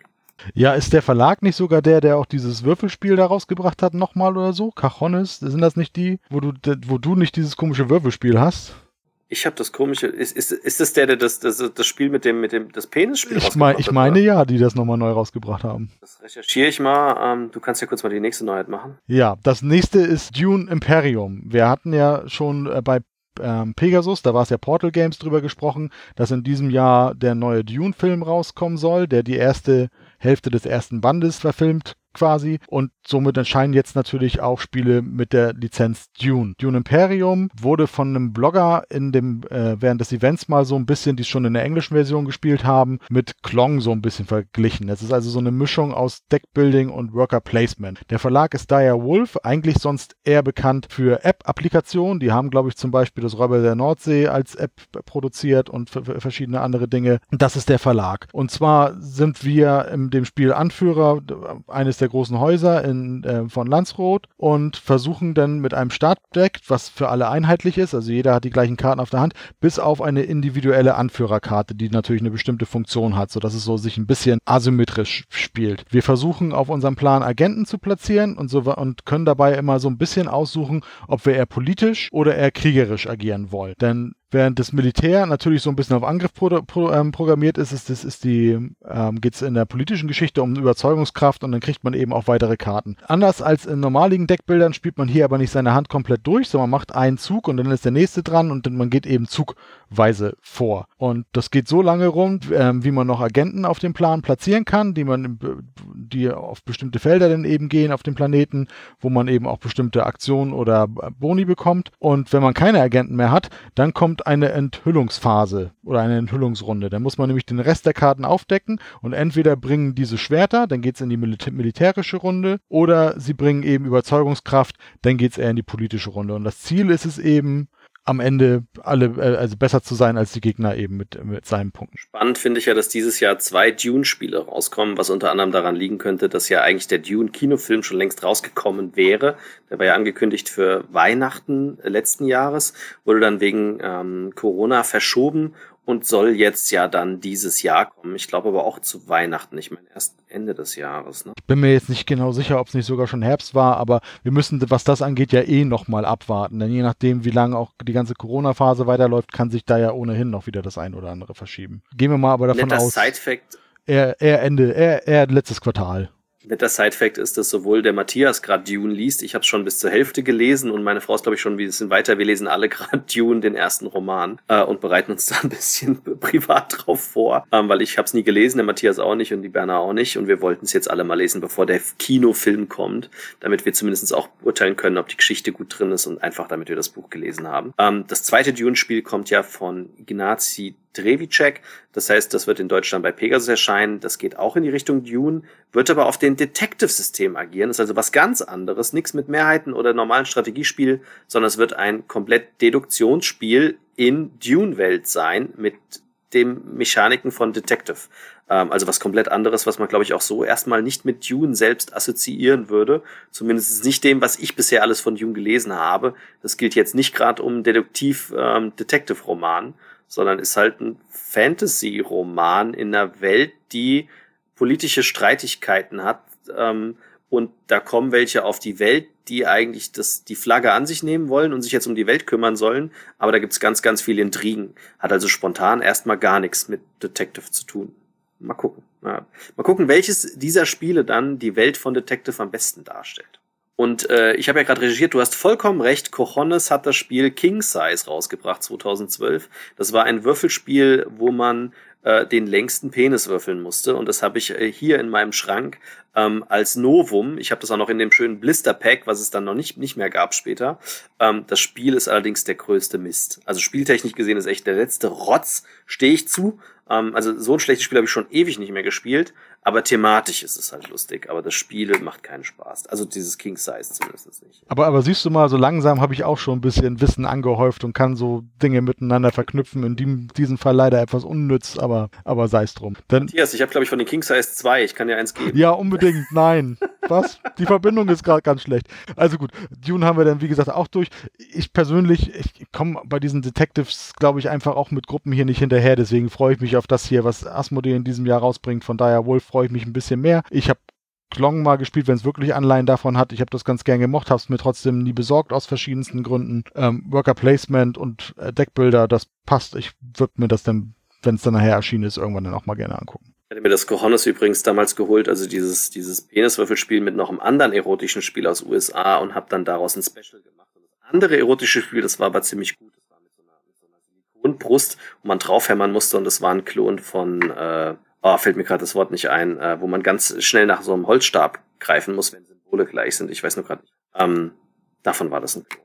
Ähm, Twerga, was wir nicht alles für euch tun. Äh, Twerga wäre dann die nächste Neuheit ähm, von äh, Grana. Die hatten äh, auch schon mal in der Vergangenheit einige Spiele in Deutschland rausgebracht, damals auch ein paar über den Heidelberger Spieleverlag. Und Twerga ist ein Spiel jetzt in der Zwergenreihe. Das heißt, äh, es ist Fantasie, Fantasy-mäßig, jeder hat einen eigenen Zwergenclan. Wir müssen uns auf, ähm, ja, wir müssen Rohstoffe einsammeln von unseren verschiedenen Minen, können die wieder ausgeben, um Sachen zu bauen und können uns natürlich verbessern. Und gleichzeitig gibt es viele verschiedene Easter Eggs zu entdecken. Die haben ganz viele Filmanspielungen wohl auf den Karten drauf. Und es wird noch eine Geschichte entdeckt, während wir dieses Spiel spielen. Viel besser erklären kann ich es nicht, weil Regeln habe ich keine gefunden soweit. Ähm, und das Spiel wurde uns jetzt nicht ausführlich auf dem Event vorgestellt. Ich glaube, es wird noch nicht mal gezeigt in dem. Mehr habe ich mir dazu tatsächlich auch nicht ähm, aufgeschrieben. Also auch zum nächsten können wir wahrscheinlich extrem wenig sagen, weil da gibt es ja noch nicht mal eine Grafik, wie ich gerade sehe. Equinox ähm, ist es die Neuheit von Plan B Games. Die haben ja auch den Vertrieb gewechselt. Das heißt, in Zukunft werden die Plan B Games Spiele dann bei Asmodee erscheinen und nicht bei Pegasus Spiele, wie es in der Vergangenheit war. Ja, genau. Ich, ich, weiß nicht, es ist ein reiner Knizia-Spiel und es soll eine überarbeitete Version sein von Colossus Arena. Sagt dir das irgendwas? Mir hatte das nämlich nichts gesagt. Colossus Arena. Hm. Das habe ich mir tatsächlich aufgeschrieben.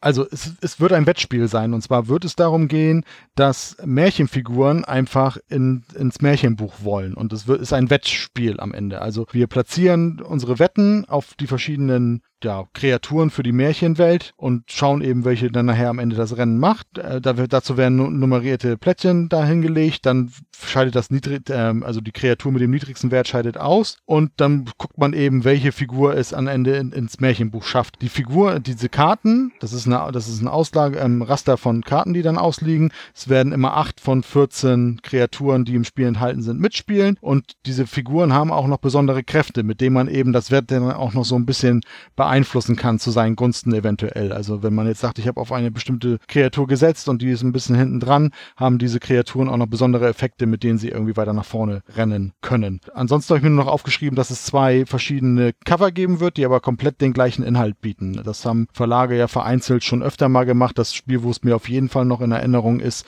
ist das von Bombex damals das Abyss. Da gab es, glaube ich, sogar vier verschiedene Cover und am Ende war aber überall das gleiche Spiel drin glaube fünf sogar, aber ja. Ähm, nee, kenne ich nicht. Also ich habe gerade bei Boardgame Geek geguckt, du hast recht, das heißt Colossal Arena, wenn es dann die Neuauflage davon ist. Und ist vom Knizia erschienen damals bei Avalon Hill und später nochmal bei Fantasy Flight Games. Ähm, habe ich tatsächlich nie gespielt. Aber sehr gut, dass du dich so reingefuchst hast. Respekt. Ja, zumindest mal ein, zwei Sätze zu irgendwas sagen, auch wenn man, wie gesagt, da vielleicht der ein oder andere Regel oder Detail nachher fehlt, aber dass man zumindest mal kurz was gesagt hat zum Spiel. Ähm, dann sage ich kurz, äh, ich überspringe kurz eins, da kannst du vielleicht, hast du dich da auch schon reingefuchst gehabt. Ähm, es kommt ein Party-Pack zu Exploding Kittens raus. Ähm, ich glaube, Matthias und ich haben beide schon gesagt, wir sind nicht so die Mega-Fans von Exploding Kittens, aber jeder, der Fan ist, kann dann halt auch das Party-Pack holen. Ähm, und das gab's wohl auch mal wieder als Kickstarter und kommt halt jetzt auch in der normalen Schachtel raus. Ah, ich erinnere mich auch, weil hier steht auch, der Kickstarter hat ja die Box, die miaut hat, wenn man sie aufmacht. Und das gab's ja im normalen Handel nicht. Und diese spezielle Box, die miaut, plus noch das äh, Party Pack, was es damals in dem Kickstarter gab und Kickstarter Exclusive war, das kann man jetzt im Handel kaufen. Genau, ist ein eigenständiges, yeah. ist ein eigenständiges Spiel, was das habe ich noch habe ich noch aufgeschrieben, was das Grundspiel enthält und die angeblich besten Karten aus den bisherigen Erweiterungen. Ist also nicht, was man mit dem Grundspiel kombinieren kann, sondern komplett eigenständig einfach so, so eine Rundumpackung mit dem angeblich besten aus dem Spiel und einer musikdudelnden Box, wer es dann irgendwie braucht. Was du ausgelassen hast vom ähm, Alphabet her ist Excavation Earth und die Erweiterung, Phase 2 dazu, ja auch so ein bisschen von Mighty Boards, heißt der Ursprungsverlag. Asmodee bringt ja nichts selbst raus, das sind ja alles Verlage oder Studios, die das machen. Ähm, Habe ich auch nur so drei, vier Stichworte zu ausgeschrieben. Und zwar spielen wir in diesem Spiel archäologisch interessierte Aliens. Wir kommen nämlich auf die Erde, die Menschheit ist nicht mehr da und wir sammeln jetzt die Hinterlassenschaften der Menschheit. Also nicht die körperlichen Hinterlassenschaften, sondern eben Artefakte. Die versuchen wir zu sammeln und wollen die entweder in eine Ausstellung bringen, also schmuggeln und in eine eigene Ausstellung bringen, die wir nachher anbieten, äh, gesammelt anbieten können, oder wir versuchen eben die Artefakte, die wir gesammelt haben, auf dem Schwarzmarkt zu verkaufen und da bestimmte Effekte mit auszulösen. Das ist also ja letzten Endes so ein Markt, also so ein, so ein Sammelspiel und Marktspiel, wenn man so möchte. Das ist das, was ich jetzt mir darauf ausgeschrieben habe. Ich hoffe, das wird dem Spiel gerecht. Das nächste Spiel ist dann Fabelwelten von Lifestyle Board Games. Auch da gibt's nicht super viele Infos. Ich habe gerade versucht, weil ähm, den Originalverlag kennen wir ähm, das sind, der kommt aus Russland. In Frankreich war das Spiel anscheinend sofort ausverkauft nach drei Wochen. Äh, naja, was heißt sofort, aber nach drei Wochen ausverkauft. Also kam wohl relativ gut an im Handel. Und Lifestyle Board Game kennen wir, weil von denen kam zum Beispiel, ähm, hatten wir, hatten wir dieses Gummispiel, haben wir, glaube ich, ein Video in Essen gedreht. Ähm, und wir hatten schon mal ein Spiel von denen vor, die, die bringen jetzt ein Geschichtenerzählspiel raus, also nennen sie Fabelwelten. Und was da bisher bekannt ist, ist wie gesagt nicht viel. Ähm, es gibt da auch noch keinen Eintrag bei BGG, ist für zwei bis sechs Personen, dauert 20 Minuten. Der Autor ist Wilfried und Marie Ford. Ähm, such, mal, such mal Storytellers auf BGG, dann findest du's. Ah, okay. Und es ist ein geschichtenbasiertes Abenteuerspiel. Das heißt, äh, hier steht im Buchdesign, das heißt, ähm, sieht man das bei BGG, dass das Ding wie ein Buch aussieht, schätze ich mal. Und ähm, man hat Wahlmöglichkeiten und erzählt Geschichten. Also es ist dann, es gehört dann in die Reihe von, von Erzählspielen. Es hat dann kooperativ gegeneinander oder, oder eine Kinderedition drin und Ziel des Ganzen müsste es laut dem Text, ich gucke aber jetzt gerade nochmal bei BGG sein, eine Geschichte zu erzählen. Genau, es ist letzten Endes also ein älterer oder, oder ein Erwachsener liest eine Geschichte vor, den Anfang einer Geschichte. Und dann müssen die Kinder versuchen, es gibt dann Tierprotagonisten mit Karten und die müssen eben, und die sollen auswählen, welches Tier oder welcher Protagonist, ne, der, der kämpferische Hase oder so, ich keine Ahnung, was da für Karten drin sind, aber Tiere, die eben auch Attributen haben oder Helden, die auch Attribute haben.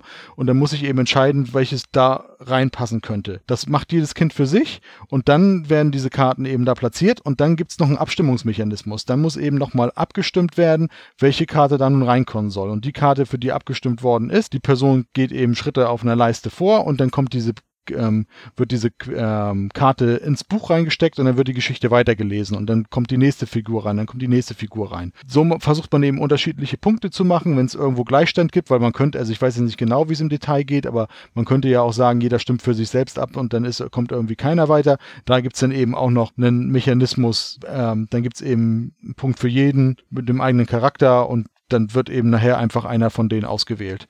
Dann muss das gemeinsam entschieden werden. Oder wenn es ein Unentschieden zwischen Zweien gibt, dann darf jemand, der unterlegen ist, eben nachher eine Entscheidung treffen, was da reinkommt. Und die kooperative Variante ist einfach, dass man auch abstimmt und es gibt einfach nur zwei Marker und man wählt Charaktere aus und stimmt dann ab. Und wenn es, und es werden mehrere einfach so noch passend dahingelegt. Und wenn es einen klaren Sieger gibt, dann hat, geht das Team ein vor und wenn es keinen klaren Sieger gibt, dann geht eben der virtuelle Gegner vor und da guckt man eben am Ende, wer besser landet. Von der Geschichte her soll man am Ende einfach nochmal, das ist aber nicht mehr wirklich Teil des Spiels, sondern das kann man eben dann nochmal mit den Kindern machen. Dann sollen sie sich am Ende nochmal so ein bisschen daran erinnern, welche Helden wann reinkamen und was passiert ist und wenn die komplette Geschichte entstanden ist, dann kann man die eben auch grundsätzlich als gute Nachtgeschichte irgendwie noch vorlesen, wenn man das möchte. Das ist so ein bisschen das spielerische Element, aber ich habe mich nämlich anhand der Informationen, die wir vom Verlag hatten, äh, überlegt, wie soll man da irgendwie kompetitiv gegeneinander spielen. Das kommt eben durch diesen Abstimmungs Charakter für die Charaktere zustande. Sehr schön. Äh, siehst du, wir, wir gleichen uns hier immer perfekter aus. Das freut mich total. Das nächste Spiel ist tatsächlich, oder die Spielreihe nenne ich es mal, hat mich auch ein bisschen verwirrt, ähm, ist dann das Fan Zone. beziehungsweise was man da mitnennen muss, ich weiß nur gerade nicht, ähm, das ist, müsste eins tiefer sein, müsste das Harry Potter Zauberquiz sein, genau. Gehört beides zur selben Reihe. Also einmal haben wir Fanzone und einmal haben wir das Harry Potter Zauberquiz. Beides ist nämlich vom Spielzeughersteller Sensun. Und das, die, das kennt man vielleicht, weil in der Vergangenheit haben, hat Hoch davon deutsche Editionen rausgebracht. Das ist teilweise, ich habe eine hier, ähm, die über Musikstücke und sowas ist. Da werden, werden, werden Songs abgespielt, aber auch Genres und Instrumente. Und ähm, man kann das sozusagen offline, das ist nicht mit Internet verbunden, nicht Bluetooth oder sowas, kann man das spielen. Und da gibt's äh, Farben drumherum, die man drückt, wenn eine Frage kommt. Also man kann vorher sagen, wie viele Spieler mitspielen. Und dann hat es halt Buzzer mit, mit eingebaut in einem Element. Und Spiel erkennt es also, wer schneller gedrückt hat und dann sagt man die Antwort, danach sagt das Spiel die Antwort und man markiert dann, ob das richtig oder falsch war. Sehr, sehr, sehr simpel. Es hat vorprogrammierte ähm, Quizfragen, die man leider nicht upgraden kann. Dafür kann man das Spiel, wie gesagt, überall hin mitnehmen, muss es nicht aufladen. Okay, da sind Batterien drin, aber es hat keine Internetkonnektivität, keine App oder sowas. Also ihr werdet es auch noch in zehn Jahren spielen können, weil die Elektronik, die da drin ist, ist, glaube ich, einfach rock solid schon immer so. Und was Asmodee rausbringt, ist halt Fanzone. Das wird dann ein Fußballquiz sein. Das heißt, da kommen dann ganz viele Fußballfragen, wo sicherlich dann auch äh, Oh, und da ist auch eine bekannte Stimme drin, nämlich die von Frank Buschi Buschmann, dem bekanntesten Sportkommentator Deutschlands. Aha. Ähm, du kennst Buschi ich nicht? Fußball, ich kenne in Fußball so gut wie gar nichts. Ich hasse Fußball. Ja, ähm, Themenbereiche ist Champions League, Bundesliga und berühmte Spieler. Und ähm, ja, es gibt 500 Fragen, die dann das Ding abfragt. Von der Elektronik bin ich relativ begeistert. Ich habe ein kleines Manko, weil wir gesagt haben, wir haben ja eins hier in Deutsch, dass man es nachträglich nicht upgraden kann.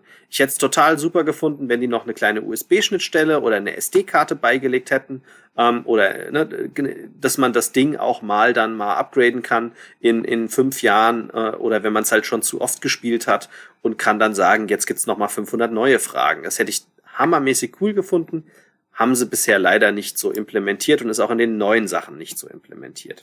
Für mich ist aber dann die zweite Neuheit von denen gut, das ist nämlich das Harry Potter Quiz. Das heißt, da kommen sämtliche Fragen um den Harry Potter Film, soweit wir wissen, weil das war eine der Fragen aus dem Chat. Was ist, wenn man die Bücher nicht gelesen hat? Theoretischerweise, da sind übrigens auch tausend Fragen, siehst du? Harry Potter ist immer besser als Fußball, eindeutig. Doppelt so teuer, doppelt so gut. Ähm, 1000 statt 500 Fragen. Ähm, genau das gleiche Konzept. Und soweit wir ähm, die Frage beantworten ist, kann man das auch, wenn man nur den Film gesehen hat. Ähm, meine Frage wäre, what the fuck, wer hat denn nur den Film gesehen? Man kann die Bücher echt gut lesen, wenn ihr das nicht getan habt. Lest sie, die sind der Hammer. Auch als Erwachsener sind die Bücher echt gut zu lesen. Ganz im Gegenteil, wenn ihr Kinder habt, nehmt ihnen die Bücher ab, Buch 3 weg, das wird extrem brutal. Da muss euer Kind erstmal noch ein bisschen älter werden, damit es das weiterlesen sollte. Das zum Thema Sansu. Genau, kann ich nichts anderes sagen. Ähm, die einzige Korrektur bei der, bei der Fanzone sind es an sich nicht Fragen, sondern sind es Aussagen und man muss einfach nur sagen, stimmt, stimmt nicht. Ansonsten kann ah. ich nur unterschreiben, was du sagst. Es ist vom Prinzip perfekt. Man packt es auf den Tisch und kann gleich losspielen. Es kann dir die Regeln erklären, wenn du es möchtest. Das kannst du später auch überspringen, wenn du sie eben schon kennst. Ansonsten stellt es dir die Fragen, du buzzerst eben drauf ähm, und es zählt auch für dich die Punkte es macht vom Prinzip alles für dich. Und bei Harry Potter, wie du sagst, geht's um die Filme und da kann, das kann man eben statt zu fünft wie beim Fanzone nur zu viert spielen, weil jeder quasi dann auch thematisch gesehen eins der, eins der Häuser der Schule vertritt und es um den Hauspokal einfach geht. Deswegen spielt man es da natürlich nur zu viert, denn es gibt ja nur vier Häuser in Harry Potter. Ich glaube, wenn wir machen da ein Live-Video hier mal, wenn du hier bist, Berner, ich und du, und dann gucken wir mal, wer am meisten Punkte macht. Ja, ich habe da eine Vermutung, obwohl ich tatsächlich, deswegen, deswegen interessiert es mich für hier tatsächlich nicht. Ich würde es gerne mal mit euch spielen, mal gucken, ob ich da einigermaßen mithalten kann.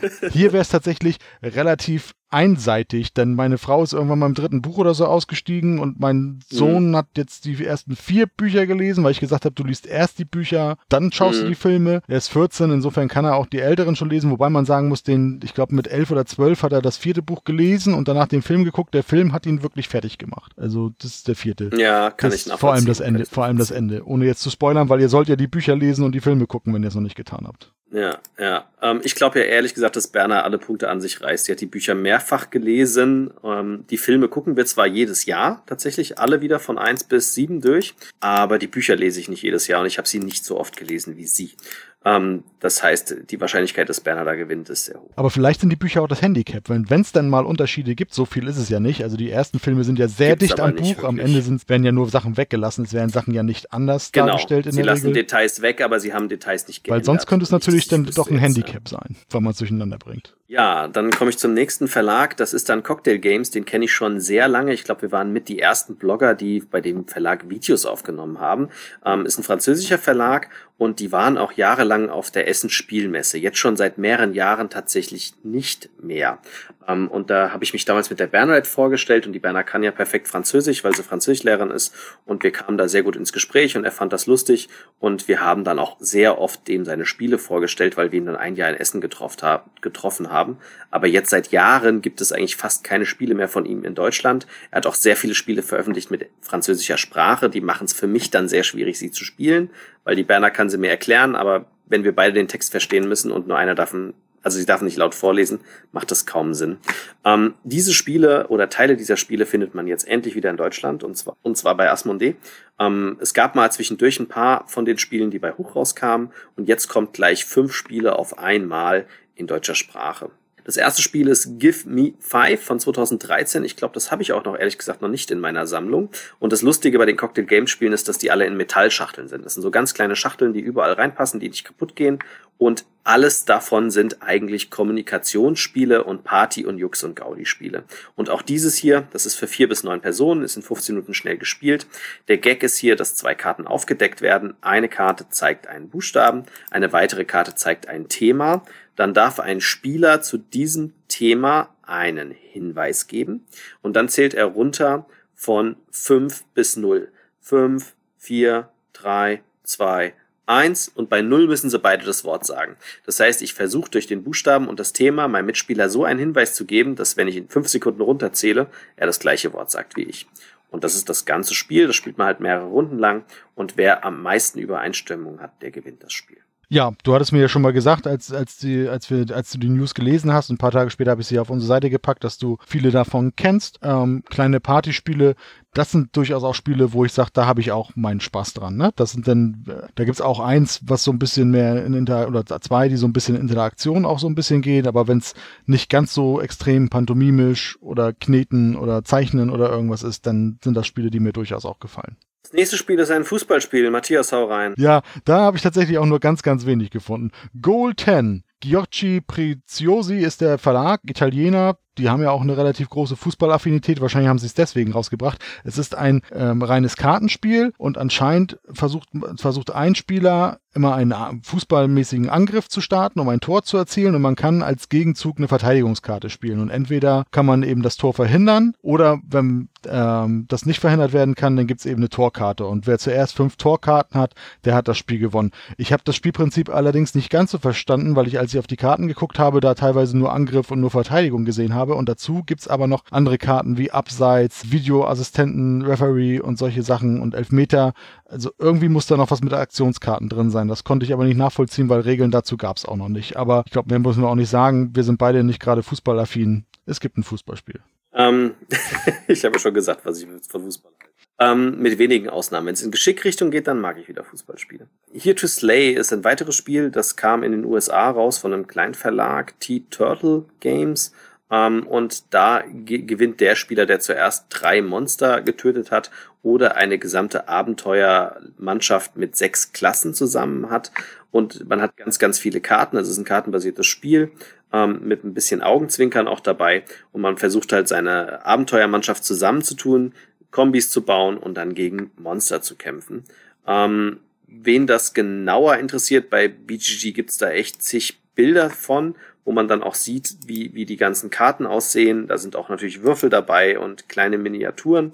Ähm, und das Ganze ist anscheinend auch in der Tierwelt vor allem ansässig. Also es sind nicht normale Monster, sondern es sind dann halt so Eichhörnchen ähm, und Bären. Also es ist mehr in der Tierwelt zu finden, die gegen Drachen etc. pp. kämpfen. Hast du tatsächlich, glaube ich, alles zugesagt. Irgendwie kartengesteuertes Sieg, irgendwie man muss Monster töten. Ich habe mir noch aufgeschrieben, Trick ist eben dabei, aber die anderen zu sabotieren, also bestimmte Karten äh, auszuspielen, die ähm, eben verhindern, dass man, dass man eine Karte spielen kann. Da gibt es so einen Herausforderungsmechanismus. Ich kann eben einfach sagen, bevor du jetzt die nächste Angriffskarte spielst, fordere ich dich heraus und dann wird eben gewürfelt und wer in höheren Augen die Augenzahl gewürfelt hat, der kann eben entweder wird, wird verhindert, dass du eine weitere Karte ausspielst oder du darfst eben tatsächlich deine Karte ausspielen, um deinem Ziel, drei Monster zu töten, näher zu kommen. Ähm, das nächste Spiel gehört dann wieder zur Cocktail Games Reihe, habe ich ehrlich gesagt aber auch noch nicht gespielt, weil das sind jetzt alles Spiele von Cocktail Games, die dann, als er nicht mehr in Essen regelmäßig war, rausgekommen sind und die auch sehr, sehr viel Text beinhalten und damit nur die reine französische Ausgabe für uns sehr schwierig nachspielbar ist. Und ich glaube, bei dem Spiel kann man das auch nachvollziehen. Das Spiel heißt I Love Broccoli, ist für 4 bis 99 äh, Spieler und dauert 15 Minuten wenn ich mich nicht alles täuscht und ich den Namen hier richtig. Ah, das ist ja lustig. Das Spiel ist von Mathieu äh, Lavin, den, den ihr sicherlich kennt, weil der arbeitet bei Blue Orange Games. ist nicht wahr? Der Mathieu hat das Spiel rausgebracht. Äh, ja, das ist der, der, der eindeutig, ja, das ist ja auch sein Bild. Also das ist der Pressesprecher von Blue Orange Games. Der hat wohl ein Spiel, was Blue Orange nicht rausbringen wollte und hat äh, das Spiel dann bei Cocktail Games veröffentlicht. Das ist lustig. Okay, ähm, da sind Karten drin. Auf den Karten stehen Aussagen drauf. Jetzt stehen die hier in Französisch und daran merkt man schon, das wird jetzt für mich schwierig. Auf einer Karte sind sechs Ausgaben, äh, Aussagen. Ich gucke mal gerade, ob ich eine davon verstehe. Je peux résister un pot de Nutella. Ich würde aus meinem Schulfranzösisch behaupten, das heißt, ich kann einer, einer, ein, einem Glas Nutella nicht widerstehen. Ähm, je possédais une perche à selfie. Hm, keine Ahnung. Okay, so, mein Französisch ist echt eingerostet. Aber da stehen Eigenschaftssachen drauf, die auf eine Person zutreffen oder nicht. Eine Person verlässt dann den Raum, alle anderen Personen entscheiden sich für ein Statement und legen vor sich eine Ja- oder Nein-Karte, ob das zutrifft oder nicht. Und da stehen halt sechs Aussagen. Und dann kommt einer wieder zurück, sieht die Antworten der Spieler und versucht dann das Statement dem jeweiligen Spieler zuzuordnen, wo er Ja oder Nein gesagt hat. Es geht also um Einschätzungsspiel mit Ja und Nein und mit ganz vielen Karten, die dann widerspiegeln, ähm, ja, dass man sich gegenseitig kennenlernt. Da muss man der Typ für sein. Ich mag so Spiele immer ganz gut. Ich nenne so Spiele Icebreaker-Spiele. Vor allem sind die extrem lustig in Gruppen, wo man die Leute nicht kennt, weil man dann so langsam so versteht, wie die Leute ticken und da durch das Spiel die Leute kennenlernt. Aber ist auch mit guten Freunden sehr lustig. Stellt sich also eine Art Privacy vor in sehr, sehr einfach, wo man auch noch weiß, wie jeder geantwortet hat, aber ohne Erotikfragen. Das könnte man mit I Love Broccoli assoziieren. Genau, und damit einfach auch netter, finde ich zum Beispiel, als das, was wir vorhin hatten mit ähm, Drunk, Stoned ne? und Or Stupid. Das gefällt mir dann tatsächlich nicht von den Fragestellungen her und hat ja auch einen kleinen bisschen anderen Mechanismus. Da wird ja einfach dann jemandem eine Karte zugeschustert, wo man sagt, ja, hier, der würde sein Kind auf jeden Fall adoptieren. Da finde ich sowas wie I Love Broccoli wirklich netter, um sich kennenzulernen. Ja. Wobei auch mit Privacy hatte ich schon sehr, sehr viel Spaß. Ist noch schon länger her, aber da hatte ich auch viel Spaß schon. Imagine Family äh, gab mal, ich glaube in Deutsch kam tatsächlich bei Huch damals das Imagine raus und jetzt kommt halt die Familienversion. Das hat auch dann deine schon erwähnten durchsichtigen Karten. Ähm, das ist jetzt die Familienedition dafür, die jetzt zum ersten Mal in Deutsch erscheint bei Asmodee dann. Ähm, ist ein Partyspiel und auch da wiederum äh, muss ich Sachen erklären, was für Partyspiele ja üblich ist. Das tun wir hier aber mit durchsichtigen Karten. Das heißt, einer ist derjenige, der was erklären muss von einer Karte und ähm, Dafür nimmt er sich dann die Gegenstände, die um das Brett drumherum liegen, also zum Beispiel eine Person und ein Minussymbol. Das Minussymbol muss ja kein Minus sein, es könnte ja auch ein Gehstock sein oder ein Anfang vom Hügel oder eine Rampe. Und dann gibt's halt so generelle Symbole wie Wellenlinien, ein, ein, halber Kreis, ein Quadrat, ein Pferd, eine Frau, äh, ein Zaun, der aber kein Zaun sein muss, das könnte ja auch ein Gitter sein. Und die ganzen Sachen kann man übereinander legen, weil die ja durchsichtig sind. Und damit versucht man dann einen Begriff zu erklären. Hier als Beispiel zum Beispiel in dem Pressefoto sieht man ein Mannequin, das verwendet dann, also das ist das Exit Mannequin in Orange, das kriegt direkt an seiner Hand ein Minus. Äh, und an, äh, das soll dann eine, eine Zündschnur sein. Und da ist dann ein Feuersymbol dran und dann wurde ein Cupcake genommen mit einem Halbkreis, das sieht dann aus wie eine Kanonenkugel. Dann gab es auch irgendwo noch ein Feuersymbol und dann mehrere Kreissymbole, die oder ein Kreissymbol und es ist auch erlaubt in dem Spiel Elemente zu bewegen. Das heißt, dann könnte man das Kreissymbol an die Kanonenkugel, an die Kanonen, äh, Kanone setzen und dann den Kreis fortbewegen und damit erklärt man, mein Begriff war eine Kanone. Ja, und das erscheint jetzt in Deutsch in der Familienvariante. Ja, ich bin tendenziell in solchen Sachen immer nicht ganz so gut, aber das ist zum Beispiel eine Art der Interaktion, die mir eben auch gefällt, wie du sagst. Ne? Man kann diese Karten einfach aufeinander packen und kann auch bewegen. Irgendwann fängt man natürlich an, irgendwie die Leute auch mal verzweifelt, hilfesuchend anzugucken, weil man nicht versteht, warum die es denn gerade nicht begreifen. Aber so sollen Partyspiele letzten Endes ja auch sein. Beim nächsten Spiel bin ich allerdings blank. Allerdings möchte ich äh, dazu geben, das hat so den unglücklichsten Namen, den ich mir vorstellen kann. Influencia. Genau, aber es geht da tatsächlich nicht um die Grippe, sondern eher um den, um den Einfluss, ne? Also um die, um die Influence, die man dann braucht. Ja. Ähm, ich habe mir tatsächlich so viel auch nicht aufgeschrieben, weil ich, weil da zwar eine Anleitung äh, auf BGG zu finden war, aber ich eben nur nicht die Zeit hatte, mir die komplett wirklich heute durchzulesen. Habe mir nur so ein paar Stichpunkte gemacht. Es klang aber relativ interessant. Es ist vom Mechanismus am Ende tatsächlich ein Stichspiel, aber schon eben in einem etwas größeren Umfang eines, eine, eines Brettspiels. Wir sind vier Familien italienischer Abstammung und es spielt im Jahr 2077 in einer dystopischen Welt. Also Norditalien ist quasi in einer Dystopie versunken gefunden und wir sind vier verschiedene ähm, Familien, die eben versuchen, Einfluss auf diese Städte, die dort noch sind, zu nehmen. Und das Ganze funktioniert über ein Stichspiel. Und zwar spielen wir Karten aus und das sind Ressourcenkarten. Und es gibt verschiedene Ressourcen und immer eine Ressource ist grundsätzlich vorgegeben, so ein bisschen als Trumpf, wenn man es so sagen möchte. Und wenn ich natürlich so eine Karte spiele, dann ist sie immer höher als die anderen Karten. Ansonsten gewinnt die höchste Karte der zuerst gelegten Karte. Also wie bei vielen Stichspielen auch. Was noch ganz nett ist, ist ein Mechanismus, dass man manchmal gucken muss auf dem Tableau. Es kann auch sein, dass nicht die höchste Karte gewinnt, sondern die niedrigste. Wie wann genau das wechselt, dass nicht die höchste oder die niedrigste gewinnt, das habe ich in den Regeln nicht so schnell gefunden, aber es kann eben sein, dass das immer mal wechselt. Derjenige, der den Stich gewonnen hat, kann entweder eine der, eine der ausgespielten Ressourcenkarten der anderen nehmen und, bei und vor sich hin packen in seinen Einflussbereich oder er kann eine der Stadtkarten, die oben ausliegen, nehmen. Diese Stadtkarten sind am Ende Punkte wert. Macht aber durchaus auch Sinn, diese Einflusskarten zu nehmen, weil die auch verschiedene Symbole haben und sobald zwei identische Symbole auftauchen auf den Karten, gibt es einen bestimmten Effekt, irgendeine Sonderaktion, die ich ausführen kann. Dann kommen diese Karten raus, aber dann habe ich einen einmaligen Sonderboost-Effekt, mit dem ich was etwas machen kann. Und am Ende gilt es eben, es sind vier Städten, die es gibt, möglichst den meisten in den Städten möglichst den meisten Einfluss zu haben, also die meisten Punkte zu generieren. Ein bisschen aufwendigeres Stichspiel, wenn man so möchte. Es klang aber tatsächlich ganz interessant. Bei Ludonova gibt es ja auch des Öfteren interessante Spiele. Nicht immer sind sie nachher spielerisch wirklich so perfekt, aber ich habe es mir zumindest mal so im Hinterkopf vielleicht gemerkt, dass man sich das mal anschauen könnte. Klingt tatsächlich gar nicht so unspannend. Ich mag ja Stichspiele. Aber wie gesagt, ich finde den Namen selten dämlich für den deutschen Markt. Das wäre wieder so ein Beispiel, da wäre ich jetzt als Verlag eher dafür den Namen. Kommen aber nachher noch zu einem Spiel, wo es tatsächlich darum geht, was noch perfider tatsächlich so ein bisschen wird, aber. Ah, okay. Kann, äh, beim nächsten Spiel kann der Andi mal wieder mit seinem alten Wissen glänzen. Ja. Es gab mal einen Verlag, Gameworks, der 2006 tatsächlich entstanden ist, und zwar in der Schweiz. Das war ein Konsortium aus verschiedenen Autoren, ähm, die dann später auch äh, dann umgewandelt worden sind in Space Cowboys zum größten Teil. Die haben 2006 bis 2018 ziemlich viele Spiele veröffentlicht. Die meisten davon gibt's alle nicht mehr im Handel, bis auf wenige Ausnahmen. Und zwar ähm, ging das Jaipur über zu Asmodee schon vor ein paar Jahren und jetzt neu wechselt dann das Jamaika-Spiel ähm, mit der Erweiterung The Crew, die es damals nicht gab, auch zu den Space Cowboys. Wer noch die alte, äh, wer sich noch an den Verlag erinnern kann, die haben ganz früher, ihr erstes Spiel war Animalia und das haben die entwickelt für eine Franz Schweizer Versicherung. Und das sah so süß aus mit den Kartengrafiken. Ich fand das einen unglaublichen Hammer. Und dann haben die das später dann nochmal in den Handel gebracht, in den normalen Handel, was sie initial gar nicht wollten. Und das gleiche haben sie auch mit Jamaika gemacht. Auch das war für eine, für eine Firma entwickelt und kam dann erst nachträglich in den Handel. Animalia habe ich noch, aber rein aus Sammelleidenschaft. Das Spiel ist nicht so der Hit. Also man merkt, dass es eigentlich nicht designt ist für Spieler, sondern schon für Leute, die sehr weit weg von Spielen sind. Also es ist sehr, sehr, sehr einfach gehalten und hat sehr, sehr viele Leute uns auch mega enttäuscht, weil die Grafiken der Hit sind. Das Spiel dahinter aber eher so, naja.